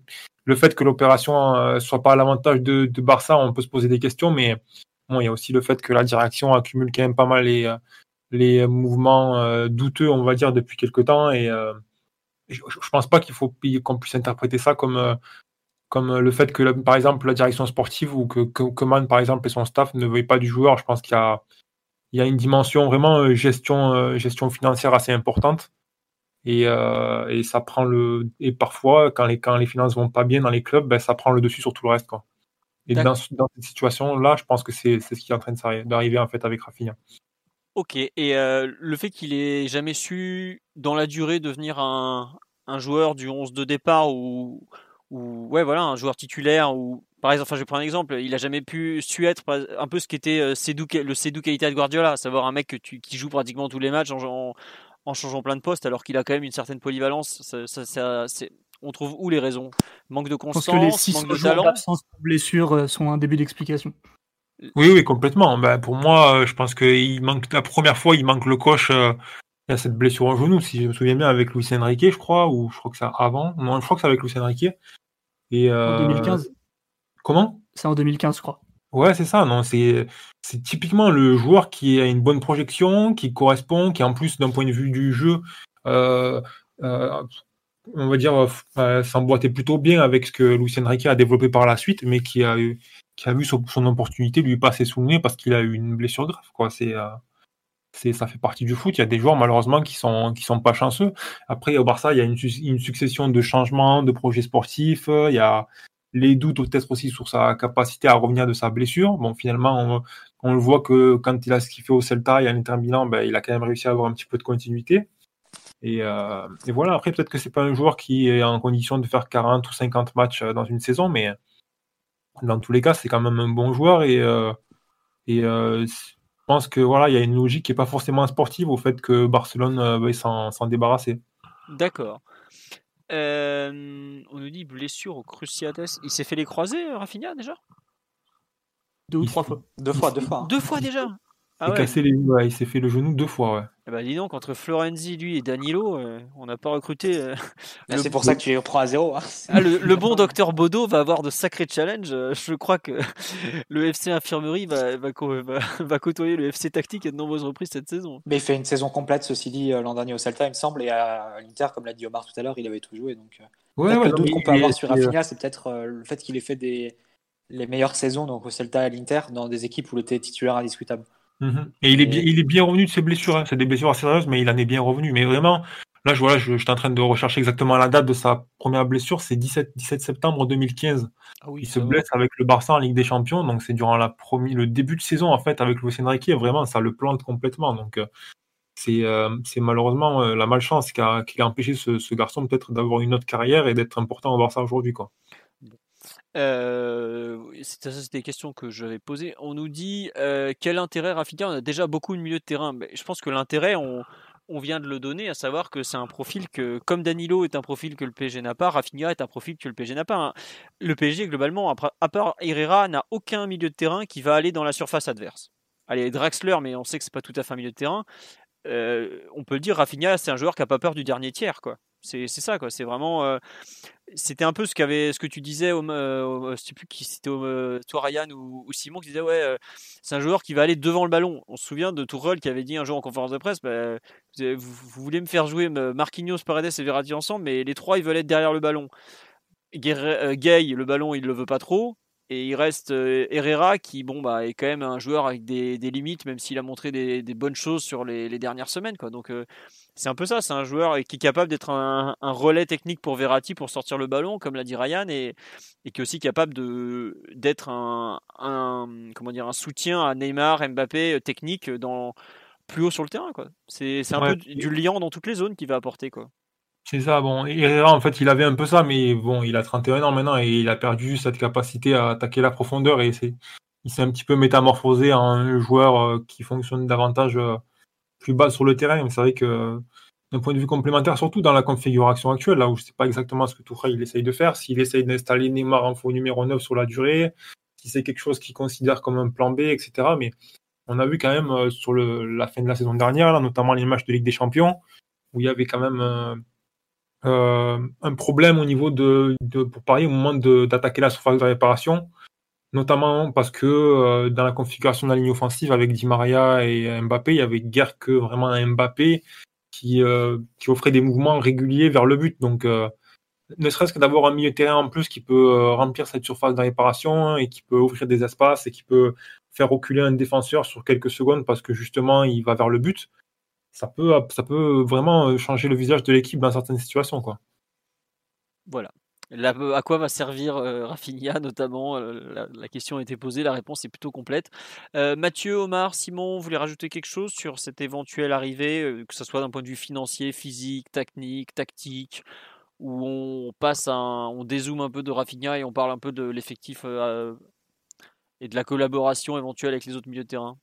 Je te fais un peu la transition, Philo. On peut dire qu'aujourd'hui, pour les postes de milieu et d'attaque, tu as donc 13 joueurs, ce sont les jeunes. Sur les tu comptes combien de postes de milieu et d'attaque? 6 Bah 6. 6, ouais. 6, si tu considères qu'on joue toujours à 4 défenseurs. Ouais. Tu as donc euh, Verratti, Paredes, Guy Herrera, Danilo Rafinha au milieu, 6. Et devant, bah, 6 et plus Moiskin, 7. Donc ça te fait 13 joueurs pour, pour 6 postes. C'est un effectif qui est extrêmement large. C'est l'effectif le, plus large de l'RQSI à égalité avec l'an dernier, sans compter les jeunes. Bon, bah va falloir après je pense que c'est aussi la, la, saison où le PSG va jouer peut-être le plus de matchs en, en, le moins de temps parce que d'habitude la Ligue des Champions au 5 octobre normalement on a déjà deux journées je crois là on va l'attaquer le 20 où normalement tu es à la troisième journée autant dire que tu as un calendrier je pense que c'est il y a, oui, on dit Tourelle a parlé trop vite. Il a peut-être effectivement parlé un peu trop vite. Ça pourrait d'ailleurs lui coûter cher à moyen terme. Mais il y a tous les postes doublés, quoi. Et avec vraiment, je trouve, des, des profils euh, très, très, très différents. Enfin, il y a, y a, de quoi faire un peu. Enfin, S'il veut continuer à utiliser un peu les caractéristiques des uns et des autres, il a vraiment de quoi faire, je trouve. Et ça, aujourd'hui, je pense que si, aujourd'hui, si tu prends l'effectif un peu en large, tu dirais que le point noir, c'est un peu le manque de qualité en défense, où il y a une incertitude. Il te manque peut-être un joueur de garantie en plus de ceux que tu as actuellement, en plus euh, avec Bernat qui est blessé. Mais pour ça, il aurait fallu euh, se séparer sans doute d'un joueur, euh, que ce soit Kerrer ou Diallo. Donc, euh, on va dire que ce qui peut te faire la bascule entre, entre une mauvaise saison, enfin une saison pas forcément à la hauteur des, attentes, ça peut être si Kerrer et Diallo n'arrivent pas à, confirmer ce pour quoi on a investi sur eux. Ça peut être ce qui peut te, limiter un peu sur, sur la saison parce que globalement, c'est la ligne où on est, on est plus faible, c'est la ligne défensive. Sur le milieu et l'attaque, je pense qu'on a, on a rempli les cases. Hein. Il y a tout, à peu près tous les profils possibles sont, sont présents. hormis comme tu l'as dit, le, le 9 un peu pivot qui peut être le récepteur de, de long ballon. Mais sinon, euh, tu, peux, à peu près, tu peux faire à peu près ce que tu veux entre les milieux et, les attaquants. Et euh, vu, les, conditions financières et, les contraintes surtout qu'il qui y avait cet été, je pense qu'on limite quand même la case. Ouais. Non, il y a un truc euh, qui me fait tiquer, enfin qui me fait pas tiquer, mais qui me fait un peu, comment dire, penser que cette recrue gratuite, c'est aussi peut-être une façon de d'anticiper un possible départ gratuit, par exemple, de Draxler. C'est aussi peut-être. C'est aussi peut-être une façon de convaincre certains qui vont pas beaucoup jouer qu'il faut partir maintenant. Voilà, c'est vraiment, je pense que c'est aussi un mouvement pour euh, apporter. Tourelle voulait de la concurrence. Bon, après, il en a toujours voulu, hein, comme tous les coachs, pour, euh, pour, euh, pour pousser certains. Mais je pense que c'est aussi une façon pour, pour Leonardo de dire à, à des joueurs qui, qui, étaient juste là, jusque-là pas très décidés à partir, bon, en fait, maintenant, il y a meilleur que vous. Donc, si vous voulez, soit vous voulez continuer à être footballeur, et malgré vos années de contrat, il va falloir trouver un autre club, soit bah, euh, bah vous n'allez jamais jouer. Alors, ça, peut être à, double tranchant, mais euh, je trouve que pour 0 euros, c'est un, une. Enfin, Danilo, bon, on va voir techniquement s'il. Euh, s'il répond notamment aux attentes, s'il est capable de trouver sa place. Mais je pense que Rafinha, qui est capable de jouer plusieurs postes, c'est clairement un joueur qui dit à, pas, peut-être pas de façon aussi brutale que ça, mais qui dit à Draxler, Gay et Herrera, euh, la porte elle est un peu ouverte si vous voulez y aller. Euh, vous, vous êtes même pas sûr d'avoir une place dans les, dans les 20. Bon, maintenant ils, ils ont de la chance, la feuille de match c'est 20 joueurs, c'est plus 18. Mais euh, je trouve qu'il y, a un petit côté pression mise sur les autres en fait. Parce que je vois pas comment, tu as dit, on a 13 joueurs en attaque, tu n'as même pas compté le petit Fadiga, tu n'as pas compté Oui, non, sans les jeunes. Sans voilà, les jeunes. sans les jeunes. Hmm. Il y a quand même beaucoup, beaucoup, beaucoup de joueurs. Autant je trouvais que euh, j'étais pas forcément ultra convaincu par le mercato. euh, je pense qu'on a, on a peut-être loupé des ventes cet été qu'on aurait dû faire. Je pense bah, euh, peut-être Herrera, peut-être Gay, euh, Draxler évidemment par rapport à sa situation contractuelle. Autant là, ça devient vraiment impératif de vendre cet hiver, je trouve. Il y a, il y a peut-être un ou deux joueurs de trop là-dedans quand même maintenant. Quoi. Bon, bon, on verra. Mais je sais pas, euh, Simon, toi, euh, Mathieu, euh, ce que vous en pensez. euh, Moi, je partage ton avis en tout cas. je trouve qu'il y a un côté recru pour, pour faire du nombre et commencer à, à faire une bascule d'effectifs de type allez, maintenant, il faut, faut faire rentrer des sous. Quoi. Voilà. Simon, Omar, on t'a pas, on t'a pas entendu un peu sur la, la- la question de l'effectif en général, la diversité des profils, tout ça? Tu es satisfait un peu? Non, ouais, je trouve que au final, à moindre coût, tu as, réussi à combler certains manques. Euh, je pense pas, euh, pour faire le pont avec ce qui s'est passé la semaine dernière, je pense pas que ce soit lié du tout à la prise de parole de Tourelle. Je pense plutôt que, que le calendrier de, des opérations de Leonardo était de faire ces opérations-là ben, dans le silence, parce que elles nécessitaient ben, peu de peu d'euros et du coup beaucoup de secrets pour pouvoir les faire. Donc je, je suis plutôt, je suis plutôt très intéressé par ce qui a été fait parce que c'est que des choix techniques. Euh, dans le choix des profils, euh, je vois pas d'autres, je vois pas d'autres choix que de choix des choix sportifs, donc ça c'est très bien. Et euh, en effet, va se poser la, la question de l'abondance des, des joueurs en attaque, parce que ça va faire des, des malheureux et ça fait le pont avec ce que tu disais euh, un petit peu plus tôt dans le podcast. Il y a beaucoup de joueurs qui ont des choses à aller chercher avec leur sélection nationale. Euh, le temps de jeu va coûter cher au, au PSG et tu vas laisser euh, possiblement un ou deux internationaux par semaine hors des feuilles de match. Donc ça c'est euh, c'est un petit Omar, peu peut-être pas, parce qu'avec les, entre les blessures, les suspensions, parce qu'on a quand même eu un petit peu de marge en termes de suspension, on a, on a, on a fait des, des stocks. hein. Euh, les feuilles de match à 20, on est à 20 sur les feuilles de match. hein. Il y a de la Ah, place vrai, je, je comptais je comptais 18 euh, des réflexes de l'ancien monde. Bah oui, Mais, quand euh, on était jeune et tout. Ouais, c'est ça. Mais euh, pour le coup, ouais, ben, ça, ça augmente le niveau de concurrence. Je pense que c'est ce que ce que Tourelle a voulu, euh, avant que probablement il s'en plaigne parce que c'est c'est compliqué de choisir. Euh, pour, pour, pour redire ce qu'il a dit l'année dernière, mais euh, non, moi je moi je trouve qu'il y a vraiment moyen de faire quelque chose. Euh, je trouve pas l'effectif tant affaibli que que ce qu'on en a dit. C'est juste que ça demande pour le coup beaucoup de beaucoup plus de créativité parce que je vais je vais je vais volontairement très loin. Si tu mets un milieu de terrain où tu mets euh, Verratti, Rafinha et et, et Danilo, euh, tu peux pas demander à, à Neymar de, de redescendre chercher le, le ballon dans ses 50 mètres.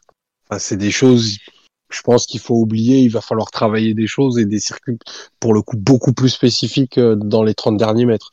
Et ça, je pense que c'est un axe de, de progression et ça peut faire une équipe plus complète, moins lisible et peut-être moins dépendante de, de, de ses individualités. Donc, euh, je regarde plutôt ça avec, euh, avec envie et appétit. Très bien. Si tu regardes avec envie et appétit, on sait que ton appétit peut être terrible. Il ressemble à celui de Danilo, je ne le cache pas. Il reste une demi-heure par contre pour le, le signer le, le Rafinha. Euh, obligés de l'officialiser à minuit. hein. Non, c'est sûr. Ce qu'il Ah, faut, c'est que intéressant. faut voir si la Ligue espagnole fait un live de, de ce qui arrive en termes de contrat. Ou... Bon, la LFP, on sait très bien qu'ils sont en train de roupiller, mais peut-être que la Liga, ils sont un peu plus excités que, que, que, nos, que notre bonne euh, Ligue de football professionnelle. Euh, euh, Ryan, toi qui as l'habitude, de- donc pour ceux qui ne savent pas, Ryan soutient le Real, hein, mais on, on l'accueille régulièrement pour la qualité de ses expertises. Euh, toi qui as l'habitude de voir au Real un effectif euh, surblindé en, en milieu, en attaque, etc. T'en penses quoi de la situation parisienne avec euh, 13 joueurs pour 6 postes justement? C'est bien, c'est pas bien, c'est trop euh, Bah bon, la situation réelle, elle a un peu changé. Et, euh, je pense que notamment euh, à cause du fait que c'est quelque chose qui est pas dura, qui est pas gérable sur le long terme en fait. Euh, c'est un casse-tête pour Zidane. hein. C'est quelque chose qui était euh, qui ressortait assez souvent. Le fait de laisser des joueurs importants en dehors des convocations, etc. C'est un peu compliqué. Donc là, c'est vrai qu'avec le le, le, fait que les convocations euh, s'agrandissent et qu'on ait cinq changements par match, ça va peut-être un petit peu euh, euh, ben, rendre la chose plus simple pour l'entraîneur. Et après, je pense que c'est aussi une question de, de comment l'effectif est construit et de, des rôles qu'il y a dans l'effectif. Quand il y a un équilibre c'est important entre, on va dire, joueurs clés, joueurs importants, joueurs, de rotation, etc. Quand tout ça, c'est assez bien, quand c'est assez clair, en fait, et que il y a chaque joueur à peu près sa place, et euh, c'est facile, entre guillemets, à gérer pour l'entraîneur. Enfin, c'est plus facile pour l'entraîneur de gérer ça. Et euh, je pense qu'à Paris, on a quand même des rôles assez bien définis dans l'ensemble. Donc voilà, c'est à mon avis, c'est euh, avec les, circonstances que tu mentionnais tout à l'heure, et notamment aussi avec le, avec le, le Covid-19 quand même, qui va, qui va sans doute un peu tronquer les convocations encore au moins quelques semaines, je pense. Euh, je pense que c'est euh, de l'ordre du gérable. Quoi. Ça va être un peu compliqué pour, euh, pour Tourelle, mais bon, le calendrier, euh, le calendrier français est quand même assez costaud dans l'ensemble. Ah bah, puis même les, les, trêves internationales à trois matchs, je sais pas si on se rend compte ce que ça veut dire. Parce que là, ça y est, c'est parti. Hein. Trêve de octobre, c'est ça. Trêve de novembre, c'est ça. Il y a encore celle de mars. Je pense qu'il y a regardez l'effectif actuel. Dites-vous qu'on va jouer à Nîmes, donc le vendredi, deux jours après les matchs internationaux, en ayant en plus euh, Di Maria suspendu, en ayant bah, Bernat qui est pas là évidemment, euh, Marquinhos et Neymar au fin fond de la Pampa, euh, Keylor Navas idem, euh, bon Cavani ça c'est bon, l'Uruguay c'est réglé. on a qui encore comme l'équipe de France qui va jouer 2-3 matchs? Enfin, on, va avoir des joueurs très très très sollicités. Hein. Moi ça me je comment dire, je suis, je pense qu'il y en a un de trop, mais pas plus quoi. Euh, se retrouver dans la situation qu'on a connue, par exemple, c'était quand? C'était la, deuxième année d'Emery, on avait plus de milieu de terrain. Pour cette saison, ça me paraît vraiment suicidaire. Là, avoir 7 euh, milieux de terrain, parce que c'est surtout au milieu de terrain où on a trop de monde, Mathieu, dans tes calculs, si je, si je me trompe pas, bah, c'est ça? Ça, dépend où tu mets le quoi. bah, tu as 6 milieux de terrain et 7 attaquants en comptant Draxler dans les attaquants. Et après, bon, c'est vrai que ça dépend des, des, schémas, mais après, moi, tu peux jouer en 4-4-2, tu as les postes doublés, tu peux jouer en 4-3-3, tu as les postes doublés quand même. Donc, euh, c'est ça, ça, qui est assez fou. Hein. Particulièrement, hein, honnêtement, je pense que c'est un effectif étoffé, mais voilà, il y a, y a, un peu, euh, voilà, y a un peu Draxler qui est dans une situation un petit peu. Euh, un petit peu compliqué quoi. Il n'a pas vraiment de place claire dans, dans l'effectif, que ce soit au milieu de terrain ou en attaque. Euh, et, voilà, après, quand on regarde le reste des joueurs, euh, c'est voilà, les choses sont assez claires. Vous avez les titulaires, vous avez vos remplaçants. Il y a peut-être euh, peut-être un petit peu d'interrogation au niveau du milieu terrain. Ça n'a pas encore l'air super, super clair non plus, la configuration optimale. Notamment aussi parce que l'animation offensive, elle change. le fait d'avoir Icardi titulaire ou d'avoir Neymar dans l'axe, forcément, ça a un impact sur le milieu terrain.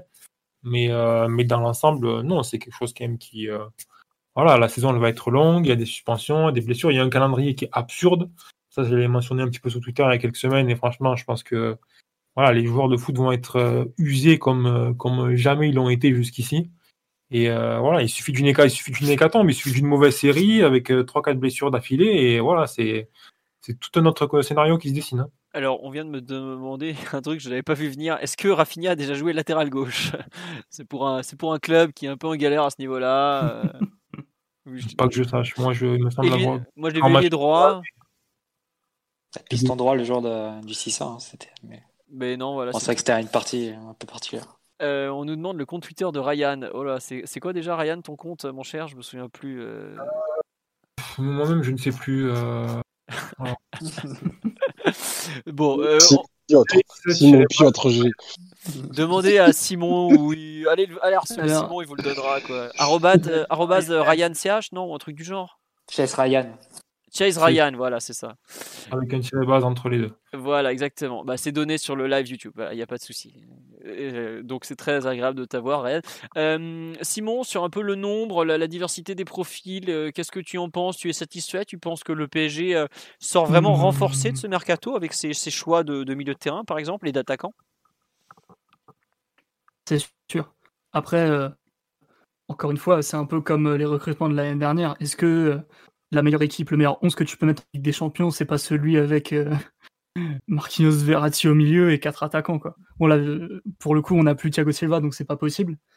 Mais ouais, c'est ça, c'est la seule interrogation que, pardon, je suis fatigué, que je pourrais avoir, c'est quel sera ton meilleur 11 ou quels seront tes 12, 13 meilleurs joueurs?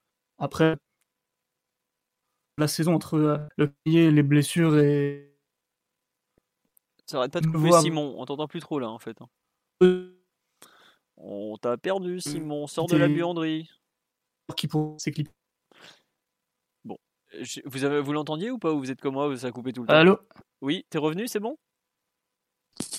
Vous m'avez perdu quand? Oh, À peu près au début de ta première phrase. Ah mince. Je disais que j'avais toujours un doute sur quel pourrait être le meilleur 11 ouais, ça, on avait entendu. ou les meilleurs 12-13 joueurs de l'équipe. Et, mais que par contre, au quotidien, pour naviguer jusqu'au mercato d'hiver, c'était bien d'avoir un peu du nombre entre le, les blessures, le calendrier, les, les, les cas Covid aussi. Et de toute façon, le mercato d'hiver va vite arriver. Et j'imagine qu'à ce moment-là, tu pourras rétablir un peu l'équilibre et peut-être te délester d'un ou deux joueurs. Mais moi, globalement, je suis jamais contre le nombre dans les effectifs, hein, surtout euh, par les temps qui courent avec euh, les cinq changements et tout ça. C'est pas, pas globalement quelque chose qui devrait beaucoup nous gêner euh, à moyen terme. Et du coup, est-ce que maintenant on peut dire qu'on a un banc des remplaçants meilleur que celui de l'Inter? C'est la question que je me pose depuis la conférence de presse de Tourelle. Est-ce que maintenant le banc des remplaçants du PSG c'est meilleur que Radou, Ranocchia, Darmian, Kolarov, D'Ambrosio, Vecino, Gagliardini, Sensi, Pinamonti, Alexis Sanchez. Ça, c'est entre toi et le barman de Stuttgart. Je n'ai pas, pas d'avis. Mais non, mais euh, c'est une question intéressante parce qu'il s'est plaint de la qualité de son effectif et de la quantité. Je trouvais son discours euh, qu'on pouvait largement entendre. J'étais assez, j'étais d'accord avec lui euh, jeudi au moment où il dit ça. Aujourd'hui, c'est, c'est plus trop. je pense qu'il a fait une erreur de communication.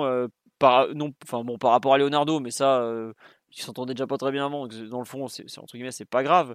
Mais euh, par rapport peut-être au PSG aussi, où là, c'est plus gênant dans le sens où il a pas su être patient. Quoi. Après, c'est vrai que il a été tellement vacciné par euh, la façon de faire Antero Henrique qui lui ramenait un, comment dirais-je? Un, un, petit Mexicain rigolo, un petit Argentin rigolo jouant au Mexique. Je comprends qu'il ait pété un câble, mais c'est vrai qu'aujourd'hui, il peut pas trop se plaindre de la qualité et de la quantité, surtout 13 euh, joueurs pour, pour 6 postes. Euh, attends, t'es bien, t'es très très bien. Hein. Donc, je, disons que le, faudra voir s'il n'y a pas eu une vente qui va se faire dans les prochains jours ou euh, pas dans, les prochains jours ça va être compliqué. Mais euh, dès l'hiver ou par exemple deux ventes dès l'hiver où tu te retrouves de nouveau dans une situation un peu plus compliquée. Mais euh, globalement le l'effectif est, est, quand même plutôt bon. Après il pourra toujours dire ouais j'ai on m'a pas remplacé mon meilleur défenseur central, mais bon, s'il veut trouver une, une, façon de se plaindre, il se plaindra. un il dira qu'Arnaud est parti. Voilà, enfin, bref, euh, il, trouvera quelque chose, parce qu'il est quand même euh, assez fort pour, se trouver, pour trouver des excuses, et pourtant je fais partie de ceux qui l'apprécient plutôt. Mais euh, bon, globalement, l'effectif, a, par rapport à ce qu'on avait de, moyens, c'est quand même pas, pas mal du tout. Quoi. Il y a, comme tu dis, Mathieu, au moment du 11 de départ, le poste le plus faible, c'est peut-être arrière-gauche finalement. Mmh. Mais bon. sur un coup du sort. Mais le problème, c'est l'arrière gauche, c'est que quand tu as déjà trois joueurs sous contrat, il aurait fallu faire un tour de passe-passe, Van Backer, euh, profiter des discussions avec Rayola pour, euh, pour Ken et pour et, faire un joueur, euh, un joueur comme arrière gauche. Mais bon, ça se fera peut-être un peu plus tard. Moi, je serais pas surpris. C'est marrant que, oui. que Aït Nouri ait été cité du coup, parce que si, on avait fait Aït Nouri, j'imagine que Bakker aurait été transféré et, du coup, des, opérations avec Rayola et Mendes, c'était un peu le thème de, la journée de vendredi, vu qu'on a fait Danilo et, et Ouais, mais par exemple, un joueur comme, euh, comme Baker, si tu signes un joueur au mercat, pour moi, on, on sait qu'on va devoir vendre à un moment. Mais euh, si tu dois signer un joueur comme, euh, comment il s'appelle, tu dois faire partir un joueur comme Baker, ça paraît, ça paraît, tu, ouais, pourquoi pas quoi. Enfin, ou même un, joueur qui est peut-être un peu plus vendable. Je sais pas, est-ce que tu, tu, devrais sacrifier Paredes à moyen terme? Est-ce que tu devrais sacrifier peut-être Herrera ou, ou Gay? Mais bon, au bout d'un moment, tu, tu peux pas non plus faire des. Enfin, il y a un moment où tu vas même un, un Dagba, est-ce que tu vas pas finalement devoir le sacrifier dès l'hiver? Mais en tout cas, je trouve qu'il y a quand même de. Il y a de la profondeur d'effectif, quoi. Même si tu vends un joueur, t'es pas à poil, quoi, en fait. Et ça, c'est quand même vachement bien par rapport à ce qu'on a pu connaître à une époque où je vous rappelle qu'après le tirage au sort Ligue des Champions, on s'est dit bon, on a besoin d'un 6, on va tenter de mettre le Chelsea parce que Dira est carbo et que Mota est blessé. Quoi. Donc, ça, on, on s'évite. Tu, tu, risques de toute façon d'avoir à vendre un joueur cet hiver parce que euh, au niveau des listes UFA, juste un petit point là-dessus. Ah oui, très bien. Euh, on, a un joueur de, euh, étranger en trop maintenant. Donc on peut un joueur formé à l'étranger. Donc Gay par exemple compte comme formé en France. Donc on a actuellement 18 joueurs euh, en comptant, en excluant Ressé et en supposant que Rafinha ça se fasse. Mm. Euh, on aurait donc 18 joueurs euh, formés à l'étranger. Tu peux en inscrire que, que 17. Donc tu peux faire la, la combine d'exclure Bernat pour la, pour la première partie de saison. Mais en janvier, il faudra trouver une solution pour le réintégrer parce que tu, je suppose que Bernat pourrait, pourrait éventuellement revenir pour les quarts ou demi-finales de Ligue des Champions si on, si on les attend. Mm. Ouais, voilà, juste ce petit point-là. Euh, sur les... le mercato en général, bon, on a un peu fait le tour des joueurs arrivés au cours de. Et puis on, a un peu... on s'est un peu projeté avec euh, Rafinha, tout ça. Est-ce que vous estimez qu'à cet instant, le PSG, c'est malgré tout, euh, c'est renforcé ou c'est plutôt appauvri durant cet été en termes de, de qualité d'effectif? Il, manque quand même, il manque quand même Rudiger, là. ça aurait été parfait s'il y avait eu Rudiger. Et Socratis. C'est clair. Je vous avoue que tout à l'heure, quand j'ai vu le nom de Socratis sortir, j'ai fait ouais, mais finalement, forcé pour Rudiger, on sait jamais. Parce que s'il nous ramène. Socratis, c'était la, c'était la piste du Napoli si jamais Koulibaly devait, devait partir. Ah, bah, je Oh, peux les vous- pauvres. ah, je peux vous dire que pour avoir vu euh, Socratis à Dortmund, c'était déjà pas toujours euh, très très orthodoxe. Mais alors à Arsenal, c'est devenu catastrophique. Heureusement qu'on qu'on l'a pas pu le prendre celui-là. Mais bon. Non, mais donc, ouais, le, Omar, bah, plus sérieusement, sur l'aspect un peu. Comment dire? Qualité d'effectif. Ouais, la qualité de l'effectif, tu penses qu'on s'en, on sort mieux de, de l'été que, le- que l'effectif avec lequel on est arrivé euh, le 23 août? Euh, Ah oui, par rapport au 23 août. Bah, Ou par rapport au 30 juin, hein, si tu préfères. Effectivement, tu as raison de parler du 30 juin et pas du 23 août, parce qu'on a quand même fait les deux tiers de la saison avec, euh, avec celui-là et pas celui de la fin. Quoi. Bah, c'est paradoxal, ton effectif est plus dense en, termes de, nombre. Euh, je sais pas si on a vraiment effectué un. Enfin, c'est la, chose dont je suis certaine, c'est qu'on n'a pas pris un joueur qui est radicalement capable de changer la, face de l'équipe. Donc c'est une équipe qui va bah, qui va continuer à être un petit peu ce qu'elle était l'année dernière, à savoir euh, bah, une équipe pas très claire pour le coup, euh, du coup adaptable et qui va pas avoir un, plan A très marqué. Donc euh, je pense que c'est c'est le chemin qu'on prend. Maintenant on a on a et je le dis pas du tout de manière péjorative, on a bien bricolé autour euh, sur euh, sur des manques qui étaient clairs. Euh, des manques euh, sur euh, sur la fantaisie et la technique un peu dans les dans les 30 derniers mètres Euh, ça du coup c'est quelque chose qui va être gommé par la, la probable arrivée de Rafinha la, la question du du vice Icardi était était à mon sens très importante et je trouve ça très bien qu'on ait pris un une promesse qui a, qui a les dents longues et qui a les qualités qu'a Moïse Kean. Euh, on a souvent parlé du, du, du 6 un peu dick devant la défense. C'est quelque chose qui est réglé. Après, bah, on n'a pas remplacé le, on n'a pas remplacé numériquement euh, Thiago Silva et pour le coup, c'est un pari, un blanc-seing qui est donné à la, à la charnière euh, Kipembe, Kipembe Marquinhos qui peut quand même poser, euh, poser certaines questions. Le, le volet, euh, le volet défensif est, est en effet, euh, pour, euh, pour rebondir sur ce que disait Mathieu un petit peu plus tôt, c'est, c'est là où tu as le, le, moins de certitude et où tu as vraiment besoin que les, les planètes s'alignent, que le, que le niveau de, de, de euh, du moment ne soit pas quelque chose de purement conjoncturel, mais soit vraiment une progression continue, parce que ben on a on a zéro euh, zéro possibilité de correction, parce que je crois moyennement que que Danilo soit soit un défenseur de de, de classe internationale, même s'il était repositionné au poste. Donc euh, oui, euh, en termes de, de quantité, tu me parais peut-être mieux doté que qu'au 30 juin, mais euh, en termes de, de, de qualité pure, il y a, il y a plusieurs, plusieurs questionnements et vu que tu as fait de nombreux paris, tu, tu ne peux pas savoir bah, dès, dès, le 5, euh, dès le 5 octobre à minuit s'ils s'ils vont tous être gagnants. Il va, fa- va vraiment falloir que, que quelque chose se, se crée dans ce groupe autour des, des nouveaux arrivants pour qu'on ait, euh, pour qu'on ait des réponses là-dessus. Il y a Moi, pas... Je te rejoins assez sur. euh, sur- Vas-y Mathieu, rejoins fini, juste fini, assez- assez sur Omar, mais je dirais que la qualité de- du banc a augmenté si tu arrives à faire Rafinha. Parce que Florenzi, je pense que c'est c'est une enfin, même si défensivement ça laisse des doutes, c'est offensivement ça sera, un plus par rapport à Meunier, ça l'est déjà.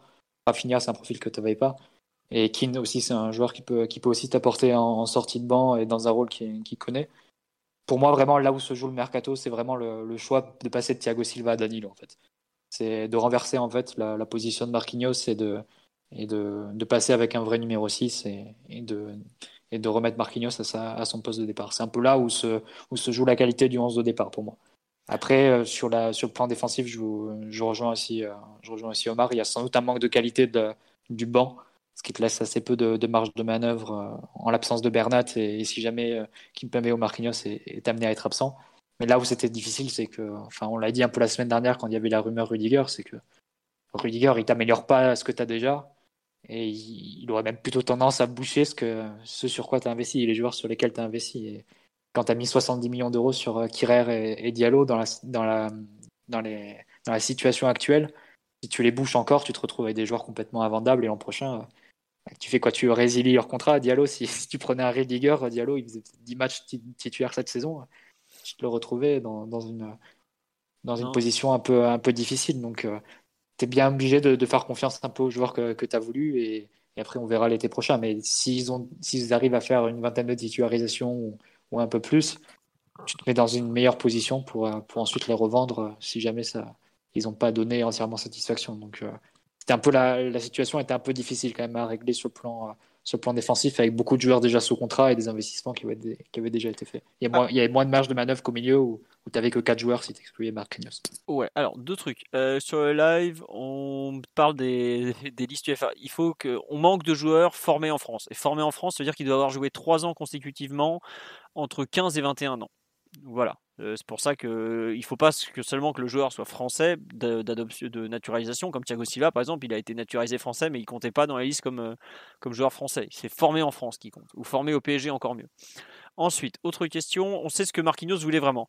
Marquinhos euh, a toujours eu des propos publics et privés qui ne sont pas forcément en raccord sur ce point. Il a jamais critiqué le fait de jouer au milieu de terrain publiquement. Au contraire, il a même dit ça lui plaît, c'est autre chose pour sa carrière, c'est quand même mieux pour lui de jouer en défense centrale. Euh, avec le Brésil notamment, où il y a de la place, c'est en défense centrale. C'est pas, c'est pas au milieu de terrain. Il, Casemiro, il a deux ans d'écart avec lui. Il y a Fabinho encore en milieu de terrain. Euh, bon, voilà quoi.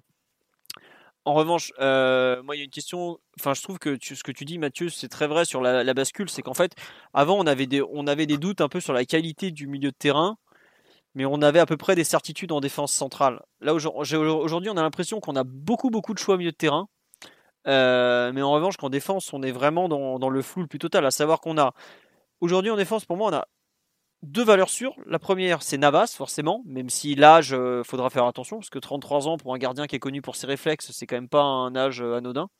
Et Kim Pembe qui est en train de devenir clairement le patron de cette défense. Reste comme doute l'arrière gauche, puisque aujourd'hui, bah, Bernat, qui a quand même qui savait augmenter son niveau de jeu avec euh, la Ligue des Champions est remplacé par Baker qui, le plus gros match qu'il a eu à disputer, a eu beaucoup de difficultés, à savoir la finale de la Coupe de la Ligue contre l'OL, il faut quand même le rappeler. On a à droite euh, Florenzi qui, défensivement, euh, tu l'as dit Mathieu, est pas du tout rassurant jusque-là. Alors il manque peut-être de rythme, de repères, tout ça, mais il est quand même en très grosse difficulté. Et, ah, il n'y a pas une grosse marge de progression à ce niveau-là. Voilà, on parle d'un mec de 29 ans, enfin ça va pas devenir Maldini dans la nuit, hein. même s'il a la nationalité, c'est fini quoi. Enfin, il y aura peut-être un peu de progression, comment le compenser, tout ça, tout ça, mais ça sera pas non plus euh, de, ça va pas changer la face du monde. Et il y a euh, la complémentarité de la charnière Kimpembe Marquinhos, même si on a eu des bons, on a quand même des des, pré-références, j'ai envie de dire, mais est-ce que la, la charnière Marquinhos Kimpembe est capable d'atteindre le niveau que montrait la charnière euh, Kimpembe Silva au Final 8 je demande. Après, Philo, tu peux, je pense que tu prends chaque effectif en Europe, même les gros ah, clubs. Ah, évidemment, mais je parle tu vas avoir hein. chacun ses problèmes. Hein. Même, Bien sûr. Même le Bayern, euh, qui se retrouve à faire euh, Bounassar choupo le dernier jour, qui perd Thiago, Thiago Alcantara sans vraiment le remplacer. Il n'y a que Liverpool hein, qui peut, je pense, sortir de, ce mercato en étant complètement content, mais, et le Real n'a fait aucun investissement. Le Ryan le sait très bien, euh, en gardant la même attaque et en gardant des, des cadres qui ont, qui ont un an de plus le Barça, on voit la, situation de, déroute totale dans laquelle ils sont. Euh, la Juve a fait un peu euh, des opérations un peu comme le PSG, avec les moyens du bord, des, questions créatives. Et voilà, et c'est un peu le, lot de, tout le monde cette saison. Et, l'Atlético Madrid aussi, que Tourelle avait pris en exemple, qui finit le mercato sur, une note catastrophique avec la perte non remplacée de, Thomas Partey. Donc, euh, c'est tout le monde. Peut-être même si tu te projettes, tu peux imaginer une, Champions League euh, plus équilibrée que jamais hein, qui, s'annonce. Avec peut-être même des équipes comme l'Atalanta qui, elles, se sont renforcées, qui, qui vont être peut-être des, prétendantes encore plus, euh, encore plus importante. C'est assez, assez excitant parce que tu as l'impression que le, que le niveau général, c'est un peu équilibré quand même. Il y a moins de, des, super, des super équipes comme il y avait il y a, il y a encore 3, 4, même 7, 8 ans, à la grande époque du, du Real Barça, puis même le Bayern Drinkers. Mais euh, c'est plus équilibré. Il n'y a pas forcément un gros qui se détache, hormis peut-être Liverpool et le Bayern. Mais bon, il y a quand même un affaiblissement. Je suis désolé euh, avec Thiago Alcantara. Et, voilà, le reste, c'est un peu un peloton. On est, on est dedans. On ne sait pas trop si on est devant le Real, derrière le Real, devant le Barça, derrière le Barça. On a notre, mot à, jouer, à dire, pardon. Si, euh, si tout le monde est, présent, si on, a de la chance au niveau des blessures, des suspensions, et, comme chaque année, j'ai envie de dire. Ouais, ouais, bah il y a un peu. De... Non, mais après, je, je compare pas aux autres parce que tu vois, comme tu, comme tu viens de me dire, Liverpool est en avance, ils ont pris 7-2 ce week-end. Quoi. Je sais pas si on se rend compte la rouste que c'est de prendre 7-2 à, à, Birmingham parce que bon, enfin c'est une des plus grosses défaites historiques de Liverpool quand même. Mais tu as raison de dire que le niveau, on me dit le niveau général c'est équilibré. Ouais, il y a un peu de ça totalement, mais euh, moi je pensais surtout à nous, quoi. À savoir que nous, en fait, on, a vraiment fait le choix de, de, bousculer la défense, en fait. Après, est-ce que euh, est-ce qu'il fallait pas couper le, le, cordon avec Thiago Silva et Cavani? Bah, c'est un peu, c'est un peu Marquinhos et Danilo qui ont la clé pour pour Thiago Silva, je trouve, parce que tu parles beaucoup de Danilo et je te rejoins, mais si si Marquinhos n'est pas en mesure de répondre aux attentes mmh. et elles sont elles sont énormes les attentes qui pèsent sur lui, hein, c'est peut-être d'accord les deux les deux. Voilà, c'est vraiment très compliqué quoi. Donc euh, mmh. voilà. Euh, et puis après, il y a quand même aussi la question de l'entraîneur, à savoir qu'il reçoit, enfin, il récupère deux milieux de terrain. Enfin, je compte Rafinha parce que s'il récupère que Danilo, ça, lui simplifie la tâche, mais c'est pas évident non plus de l'intégrer. Il récupère deux milieux, faut voir comment il va réussir à, faire collaborer tout, ce monde, parce qu'on l'a dit, il y a beaucoup de joueurs, et à faire et à trouver une formule qui soit euh, à même d'utiliser au mieux ses meilleurs joueurs. Euh, et de pas trop euh, placer les autres dans, le doute. Je sais pas, sais pas Simon ou Omar ou même Ryan, toi qui as un avis extérieur sur un peu la façon dont le, le PSG va... Ah, visiblement ça va être bon pour Rafinha, nous annonce RMC. Euh, Ryan, Mathieu, pas Mathieu, on vient t'entendre, mais si tu veux redire des trucs, vas-y. Ryan, Omar, Simon sur le mercato du PSG. Bah, mmh, non, vas-y, excuse-moi, vas-y. Pardon, tu mentionnais le fait, en fait, euh, la question est-ce qu'il fallait passer à autre chose avec Thiago Silva et Cavani? Euh, Je pense que oui, dans l'ensemble. Après, le truc, c'est que ça, c'est des joueurs qui sont tellement importants, bon, surtout dans le cas de Thiago Silva, parce qu'il était, euh, il était important dans le jeu, parce qu'il faisait partie de, l'équipe titulaire. Cavani, c'était plus trop le cas. Mais ce genre de joueurs-là, en fait, c'est très compliqué en fait, de les remplacer en le faisant, par, faisant un départ l'été et une recrue qui suit derrière. En général, c'est la solution, elle doit déjà être en interne, elle doit déjà avoir été préparée au préalable sur une saison ou plus de préférence pour que la transition elle soit la moins douloureuse possible et qu'il y ait le moins de doutes parce que au final la configuration du, mercato actuel elle, fait que c'est complètement impossible pour un club euh, pour un club même un club ultra ambitieux comme Paris en fait d'aller sur le marché et de dire bah, je vais poser 70 ou 80 ou 100 millions sur tel défenseur parce que il n'y a, pas de, a pas vraiment de club vendeur en fait, et ces joueurs-là sont devenus de, vraiment de plus en plus difficiles à, à récupérer. Donc, euh, pense que Paris fait bien de passer à autre chose. Après, la question, c'est comment ça va se passer. Quoi. Il y a un petit peu d'incertitude par rapport à ça.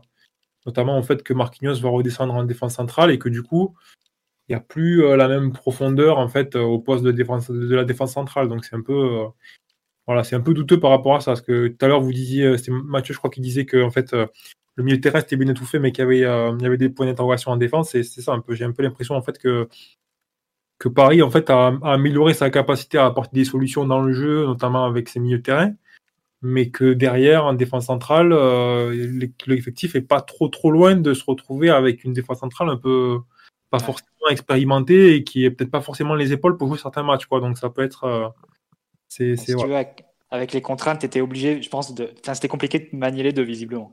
Ouais, On a déjà dit que prolonger Thiago Silva, ça coûtait quand même euh, pas mal d'argent. Euh, ça t'aurait amené à faire d'autres choix et à peut-être rogner sur d'autres postes. Donc, euh, c'était pas évident hein, de, concilier les deux. Forcément, c'est un pari hein, de se lancer dans la saison avec Herrera Diallo en premier, en premier remplaçant. Mais bon la direction sportive de Paris a totalement le droit de penser que Marquinhos, euh, c'est un actif qui doit retourner en défense centrale, qu'il est encore très jeune et que c'est le moment pour lui de passer un cap à ce poste-là et de s'installer pour X années avec Ipembe, qui a confirmé en Ligue des Champions que que c'était un joueur qu'on pouvait considérer comme sérieux. Donc voilà, c'est c'est pas un pari non plus.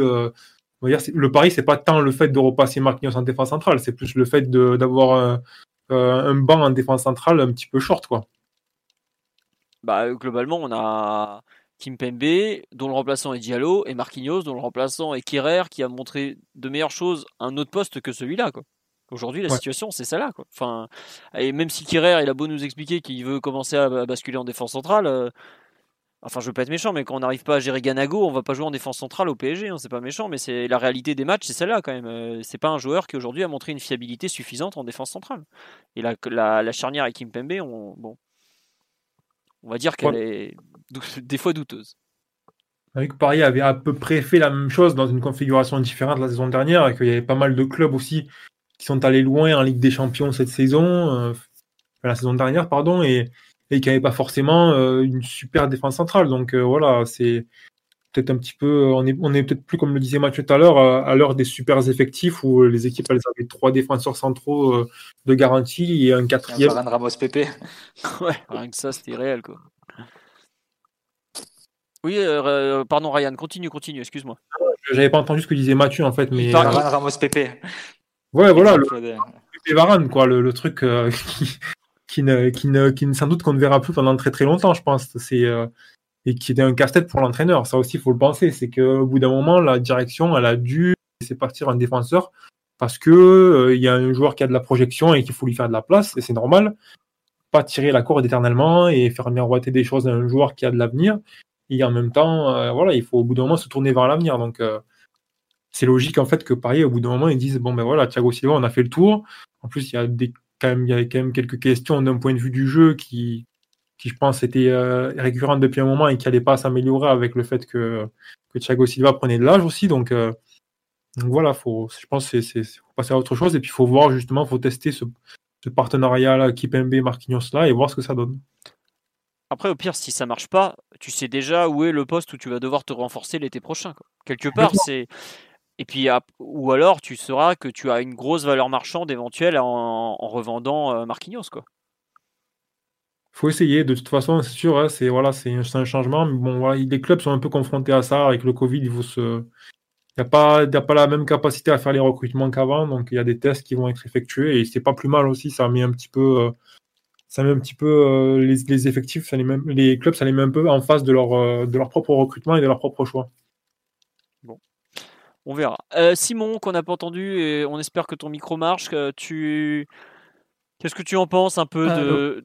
Oui, oui, c'est bon. Tu... Oh, oh qu'est-ce qu'elle est belle ta voix, Simon. Vas-y, on, t'écoute. Non, sur un peu le, basculement, un peu des doutes parisiens qu'on évoque entre la défense et le milieu. Tu partages cette inquiétude ou tu, tu penses toujours que, Enfin, tu penses, tu penses peut-être différemment d'ailleurs, tout simplement?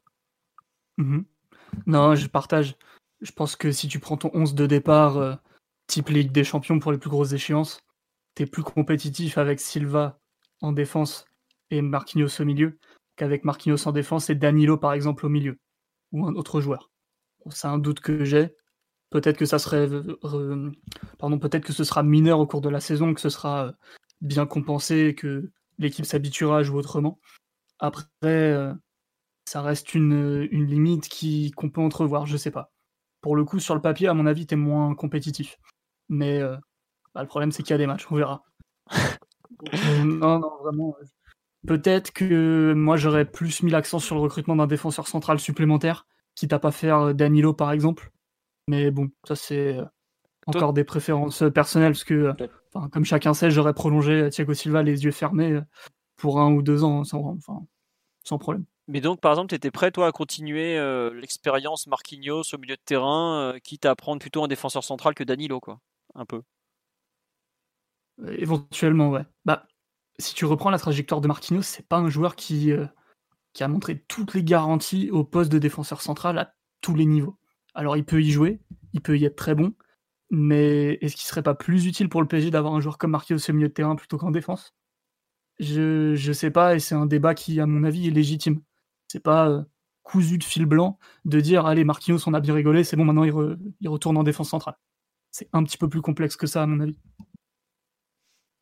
D'accord. Non, mais c'est effectivement, euh, moi j'avoue que j'ai toujours eu des doutes sur certaines de ses qualités, euh, notamment dans le duel, même si sa vitesse est un, bienfait pour la défense. Donc je ne vais pas aller contre toi, mais c'est vrai que c'est quelque chose qu'on peut. Après, pour être tout à fait honnête, je m'inquiète peut-être plus pour le poste derrière droit ou derrière gauche que pour Marquinhos. Marquinhos présente quand même euh, à cet instant des, des comment dirais-je des certitudes que j'aimerais avoir pour euh, pour notre ami Florenzi ou pour Baker et, et Kurzawa côté gauche surtout pour Ah Baker non, et Kurzawa enfin, on parle quand même de Marquinhos, voilà de- quasi titulaire au Brésil, qui prend euh, plus de 12 millions par an, peut-être même en- davantage. C'est pas, c'est pas le- la problématique Backer ou Kerrer, ça c'est sûr. C'est encore un autre niveau. Euh, on en est on est il est minuit donc le mercato est fini. Le PSG n'a pas officialisé le transfert de Rafinha mais tout le monde dit que ça ça c'est bon ça a été fait pile à temps. Alors on espère que le Barça nous a pas fait une entourloupe comme euh, les deux clubs ont pas forcément de très bonnes relations faut quand même signaler effectivement dans le transfert on va considérer qu'il est fait on, voilà on passera peut-être pour des cons plus tard mais c'est pas grave que c'est le premier transfert Barça PSG euh, depuis des lustres Et- Maxwell, non? Depuis Maxwell, parce que le transfert Neymar, Neymar, ça, bah, il y a eu des discussions à un moment quand même, mais bon, Euh, c'est quand même le premier transfert du PSG euh, depuis le, enfin, avec Barcelone depuis Maxwell, ouais, qui était euh, donc en janvier 2012, si je me trompe pas. Ça fait quand même 8 ans, euh, près de 8, plus de 8 ans que les deux clubs se détestent gentiment. Et je pensais pas honnêtement revoir un transfert, même si c'est même plus un transfert, entre les deux honnêtement. Donc euh, bon, c'est quand même à signaler.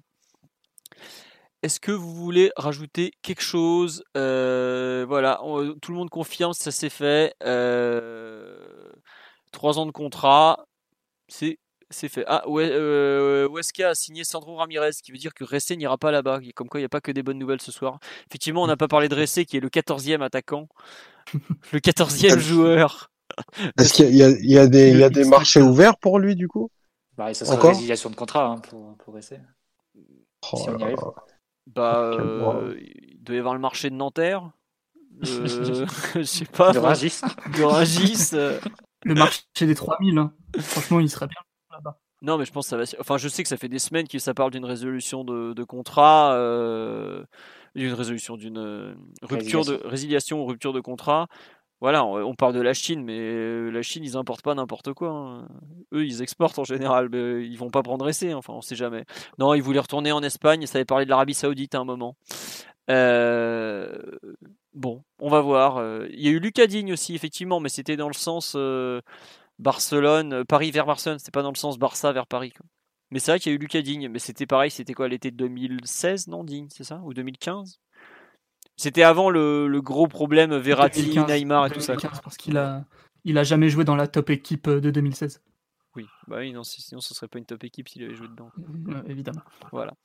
Euh, Est-ce qu'il y a un autre thème? Ah non, un point que j'ai pas, euh, qu'on n'a pas du tout abordé sur le mercato, c'est la gestion des gardiens de but, avec euh, donc euh, Rico en transfert définitif. Euh, comment il s'appelle Euh, Bon, Navas est déjà là. Areola prêté à Fulham, Bulka prêté à Carthagène, Innocent prêté à Caen et le retour de Letellier. Euh, c'est un truc. Là aujourd'hui, ça a l'air de rien, mais le départ de Bulka pour euh, l'arrivée de Letellier, c'est peut-être ce qui permet de faire un, 3, un joueur de plus non formé en France, au passage. Et ça, faut quand même le dire, c'est un mouvement qui est passé assez inaperçu, mais je trouvais que remplacer Bulka, qui a besoin de temps de jeu, Innocent, qui a lui aussi besoin de temps de jeu, par un joueur de 29 ans formé au club, qui a aucune ambition et qui ne jouera très probablement pas de la saison, euh, c'est franchement un mouvement très très très intéressant, honnêtement. Enfin, à la marge évidemment. euh, c'est- on parle d'un, d'un truc de troisième gardien, quatrième, cinquième, donc voilà. Mais c'est quelque chose qui euh, qui a vraiment permis de libérer des places dans les pistes, dans les listes UEFA et qui montre qu'il y a quand même euh, de la réflexion derrière. Donc c'est, un point qui n'a pas été souligné, mais c'est pas mal. Après, il faut espérer que Bulka joue, il faut espérer que Innocent joue et que bah, ça sera peut-être de l'argent qui va permettre de, rentrer dans les caisses. Pense surtout à Innocent. Euh, oui, on a oublié Digne, mais euh, oui, Digne était parti à la Roma avant de. Voilà. Et puis surtout, le PSG est ouvert à n'importe qui pour vendre Digne, il faut, faut quand même le dire. Voilà. Un point sur les jeunes, bah, vous avez pu les revoir de la saison vu qu'on a, trop de joueurs désormais. Non, euh, Xavi Simons fait un gros début de saison avec le U19, mais les U19 ont pas forcément. Je crois qu'on a fait deux victoires, deux matchs nuls, une défaite, donc c'est pas non plus exceptionnel. Euh, Il y a la prolongation de Timothée Pembele qui a été annoncée par euh, l'équipe cet après-midi, qui a été confirmée par d'autres depuis. Euh, je, je, considère que c'est une très bonne chose. Trois ans de plus, je craignais qu'il nous file entre les doigts en juin prochain, parce qu'il était en fin de contrat en juin. Alors, il faut que ça soit officialisé, tout ça, mais normalement, il n'y a pas de raison. voilà, et donc, bah, c'est une très très très bonne chose qu'il puisse prolonger. Je ne serais pas surpris que le PSG se sépare de Dagba à moyen terme, notamment parce qu'il a une valeur marchande et qu'on a besoin d'argent. Et ça me paraît être un, très bon successeur avec une, belle polyvalence. Donc voilà. Un avis au fait sur la prolongation de Pembele, Simon, Omar? Omar, de mémoire, tu l'aimes bien Timothée, non? Bon. Oui, ouais, bien sûr. et non, non, pour le coup, il a, des vraies qualités. Moi qui suis neutre sur la question par rapport à Omar ou toi, Philo, j'aime beaucoup euh, Pembele aussi. Très bon, très bon jeune. Euh, on nous demande où est-ce qu'on peut voir le U19. Bah alors, euh, faut aller au camp des loges, mais c'est que sur invitation. Euh, enfin, aujourd'hui, c'est même plus invitation, c'est liste pour la presse. Et sinon, Thiago, Thiago Silva, je vois Thiago Silva, je dis, excusez-moi, c'est n'importe quoi. Et Youth, League, mais la Youth League, ça a été, ça a été décalé. On aura très peu de matchs, il n'y aura même pas de phase de poule, ça va commencer direct en non, éliminatoire. Ce sera que des matchs secs. Voilà. Montero qui a signé de Metz, aucun avis à Metz, ils n'avaient pas l'air de compter beaucoup sur lui, c'est tout ce que je peux dire. Je, honnêtement, je ne le connais pas. Tu le connais, toi, euh, Omar, euh, le petit Montero non. Non, du tout. Euh, par contre, j'ai une question sur Boulka, je me permets. Il y a, une. Il y a une option d'achat sur son transfert Pas sur Boulka. Après, en même temps, on l'a prêté en D2 espagnol à Carthagène. si on met une option d'achat à 5 millions d'euros, ils peuvent déjà pas la lever. Quoi. Enfin, faut, voilà, c'est la D2 espagnole, c'est pas la D2 anglaise. Quoi. Non, non, c'est sûr, c'est sûr. Voilà. Il faut euh, espérer une porte de sortie pour lui. Quoi. Ah, je pense que... au nom de, au nom de, de quoi? Il est très fort, euh, Boulka. Il faut qu'il faut qu'il se développe comme, euh, comme gardien, ça va venir. Non, mais c'est un des gardiens de sa génération qui avait la meilleure cote en Europe. D'accord. Non, non, mais euh, voilà, euh, il faut qu'il joue surtout. Il a, il a 21 ans et c'est bon, il, euh, il, a planté sa voiture, il a fait le débile, c'est bon, maintenant il faut qu'il lance sa carrière. Quoi. C'est, ça, quoi. Au bout d'un moment, il faut, il faut qu'il joue. Et non, Innocent, il sera pas titulaire à quand il sera remplaçant? Mais il peut espérer jouer 3, 4, 5 matchs, puisque le titulaire, si je me trompe pas, c'est Rémi Rioux, qui doit bien être à 35 ans, bien tassé. Donc euh, voilà. Un, avis sur le passage d'une défense à 3 chez les jeunes. Ah, alors ça, c'est effectivement nos U19 qui jouent dans un 3-4-1-2 avec euh, Simons 110, d'où le fait que Simons marque plus de buts que l'an dernier parce qu'il joue plus haut sur le terrain. En fait, c'est très simple, c'est qu'on a trop de défenseurs centraux euh, chez les U19. On n'a pas forcément beaucoup de milieux offensifs et on a des très très bons joueurs à faire jouer sur ces postes-là. Il faut que vous réalisiez que par exemple en ce moment c'est Baldé qui est donc un défenseur droit qui jouait, qui avait commencé à jouer dans l'axe, qui joue piston droit pour vous donner une idée du nombre de défenseurs centraux qu'on a. Donc euh, voilà pourquoi les, U19 sont passés à 3 derrière, notamment parce qu'on a trop de joueurs et que euh, voilà, euh, il faut bien, il faut trouver du temps de jeu, des solutions et le but, malgré tout, en formation, c'est pas, pas que de gagner des matchs, c'est surtout de développer des joueurs. Et avec les El Shaddai, Mbouyi, on a qui c'est qui joue encore en défense centrale? Bah donc Baldé, voilà. Et on a aussi, bah, je crois que Pembele ce week-end a joué aussi parce qu'il a marqué, donc il a, il a forcément dû jouer, voilà. Euh, est-ce que vous voulez rajouter quelque chose ou est-ce qu'on a fait le tour de l'actualité? Parce qu'on en est quand même à plus de 3 heures de podcast. Je dis euh, Yann Sané de Dijon, pardon, je vous coupe. Euh, je ne connais pas du tout. je sais qu'il arrive, c'est en 2003, mais je suis un peu surpris puisqu'on a quand même déjà Nabila et Naguera et Labila chez les attaquants de 2002. Donc, euh, bon. Koulibaly, voilà, le troisième défenseur central qui joue en ce moment, puisque Michu est blessé, lui, c'est un milieu de terrain, voilà. Je connais pas, je sais pas, Omar, si tu connais le Yann Sané, là, qui a signé pour rejoindre le U19 J'ai vu une fois, je connais pas. Ah, tu l'as vu quand même? Tu... Ouais, je l'ai vu une fois, mais par hasard, il m'avait pas sauté plus que ça Il, avait, il a été préformé à Lyon, si je me trompe pas, lui, c'est bien lui, c'est ça? C'est ça, ouais, c'est lui. Bon, bon, voilà. Voilà en gros euh, ce qu'on sait de, ce monsieur, euh, donc pas grand chose. Mais c'est un attaquant, on verra, en 2003. Je pense qu'il va venir un peu pour épaissir le groupe peut-être. Euh, je serais pas surpris qu'il y ait des départs, des résiliations ou des prêts de jeunes. Je pense notamment peut-être à Fressange, Capot, ces joueurs qui ont qui peuvent plus jouer en U19 parce qu'ils sont trop vieux. On verra. Voilà. Et oui, Arsenal a signé Thomas Partey pour 50 millions. Mais Thomas Partey ne voulait aller que Arsenal, donc il, son vœu est exaucé. Le PSG avait tenté il y a quelques mois. Il avait demandé un salaire délirant, ce qui fait il prend le salaire de, il prend le salaire qu'avec Cavani chez nous. Hein. Voilà. Pourquoi le PSG n'a pas signé Thomas Partey? C'est comme euh, Thiago Alcantara. On a eu le petit frère parce que le, grand avait demandé euh, un salaire qui laissait à penser qu'il ne souhaitait pas aller au PSG, donc c'est pas la peine de s'entêter dans ces cas-là. Voilà. Est-ce que vous voulez rajouter quelque chose ou on va conclure ce podcast de, fin de mercato qui est comme tous les ans le plus long de l'année, 3h07 d'émission. Vous êtes encore 650 à nous écouter, donc ça nous fait très plaisir. Non, c'est pas Fressange. Ah, si, peut-être Fressange, bref, on sait plus. Toujours est-il qu'on va vous souhaiter une bonne soirée. On vous remercie fortement pour votre fidélité, tous vos messages, tout ça. On sait pas trop si on fera un podcast lundi prochain parce qu'il y a trêve international. voilà. Bonne soirée à tous, bonne nuit à tous, et donc à très bientôt. Bah, suivez sur le site, on, vous tiendra au courant. Voilà, au revoir tout le monde. Ciao. Ciao, la bise. Bonne soirée. Salut à tous, bonne soirée. N'oubliez pas les dons sur le Tipeee, évidemment.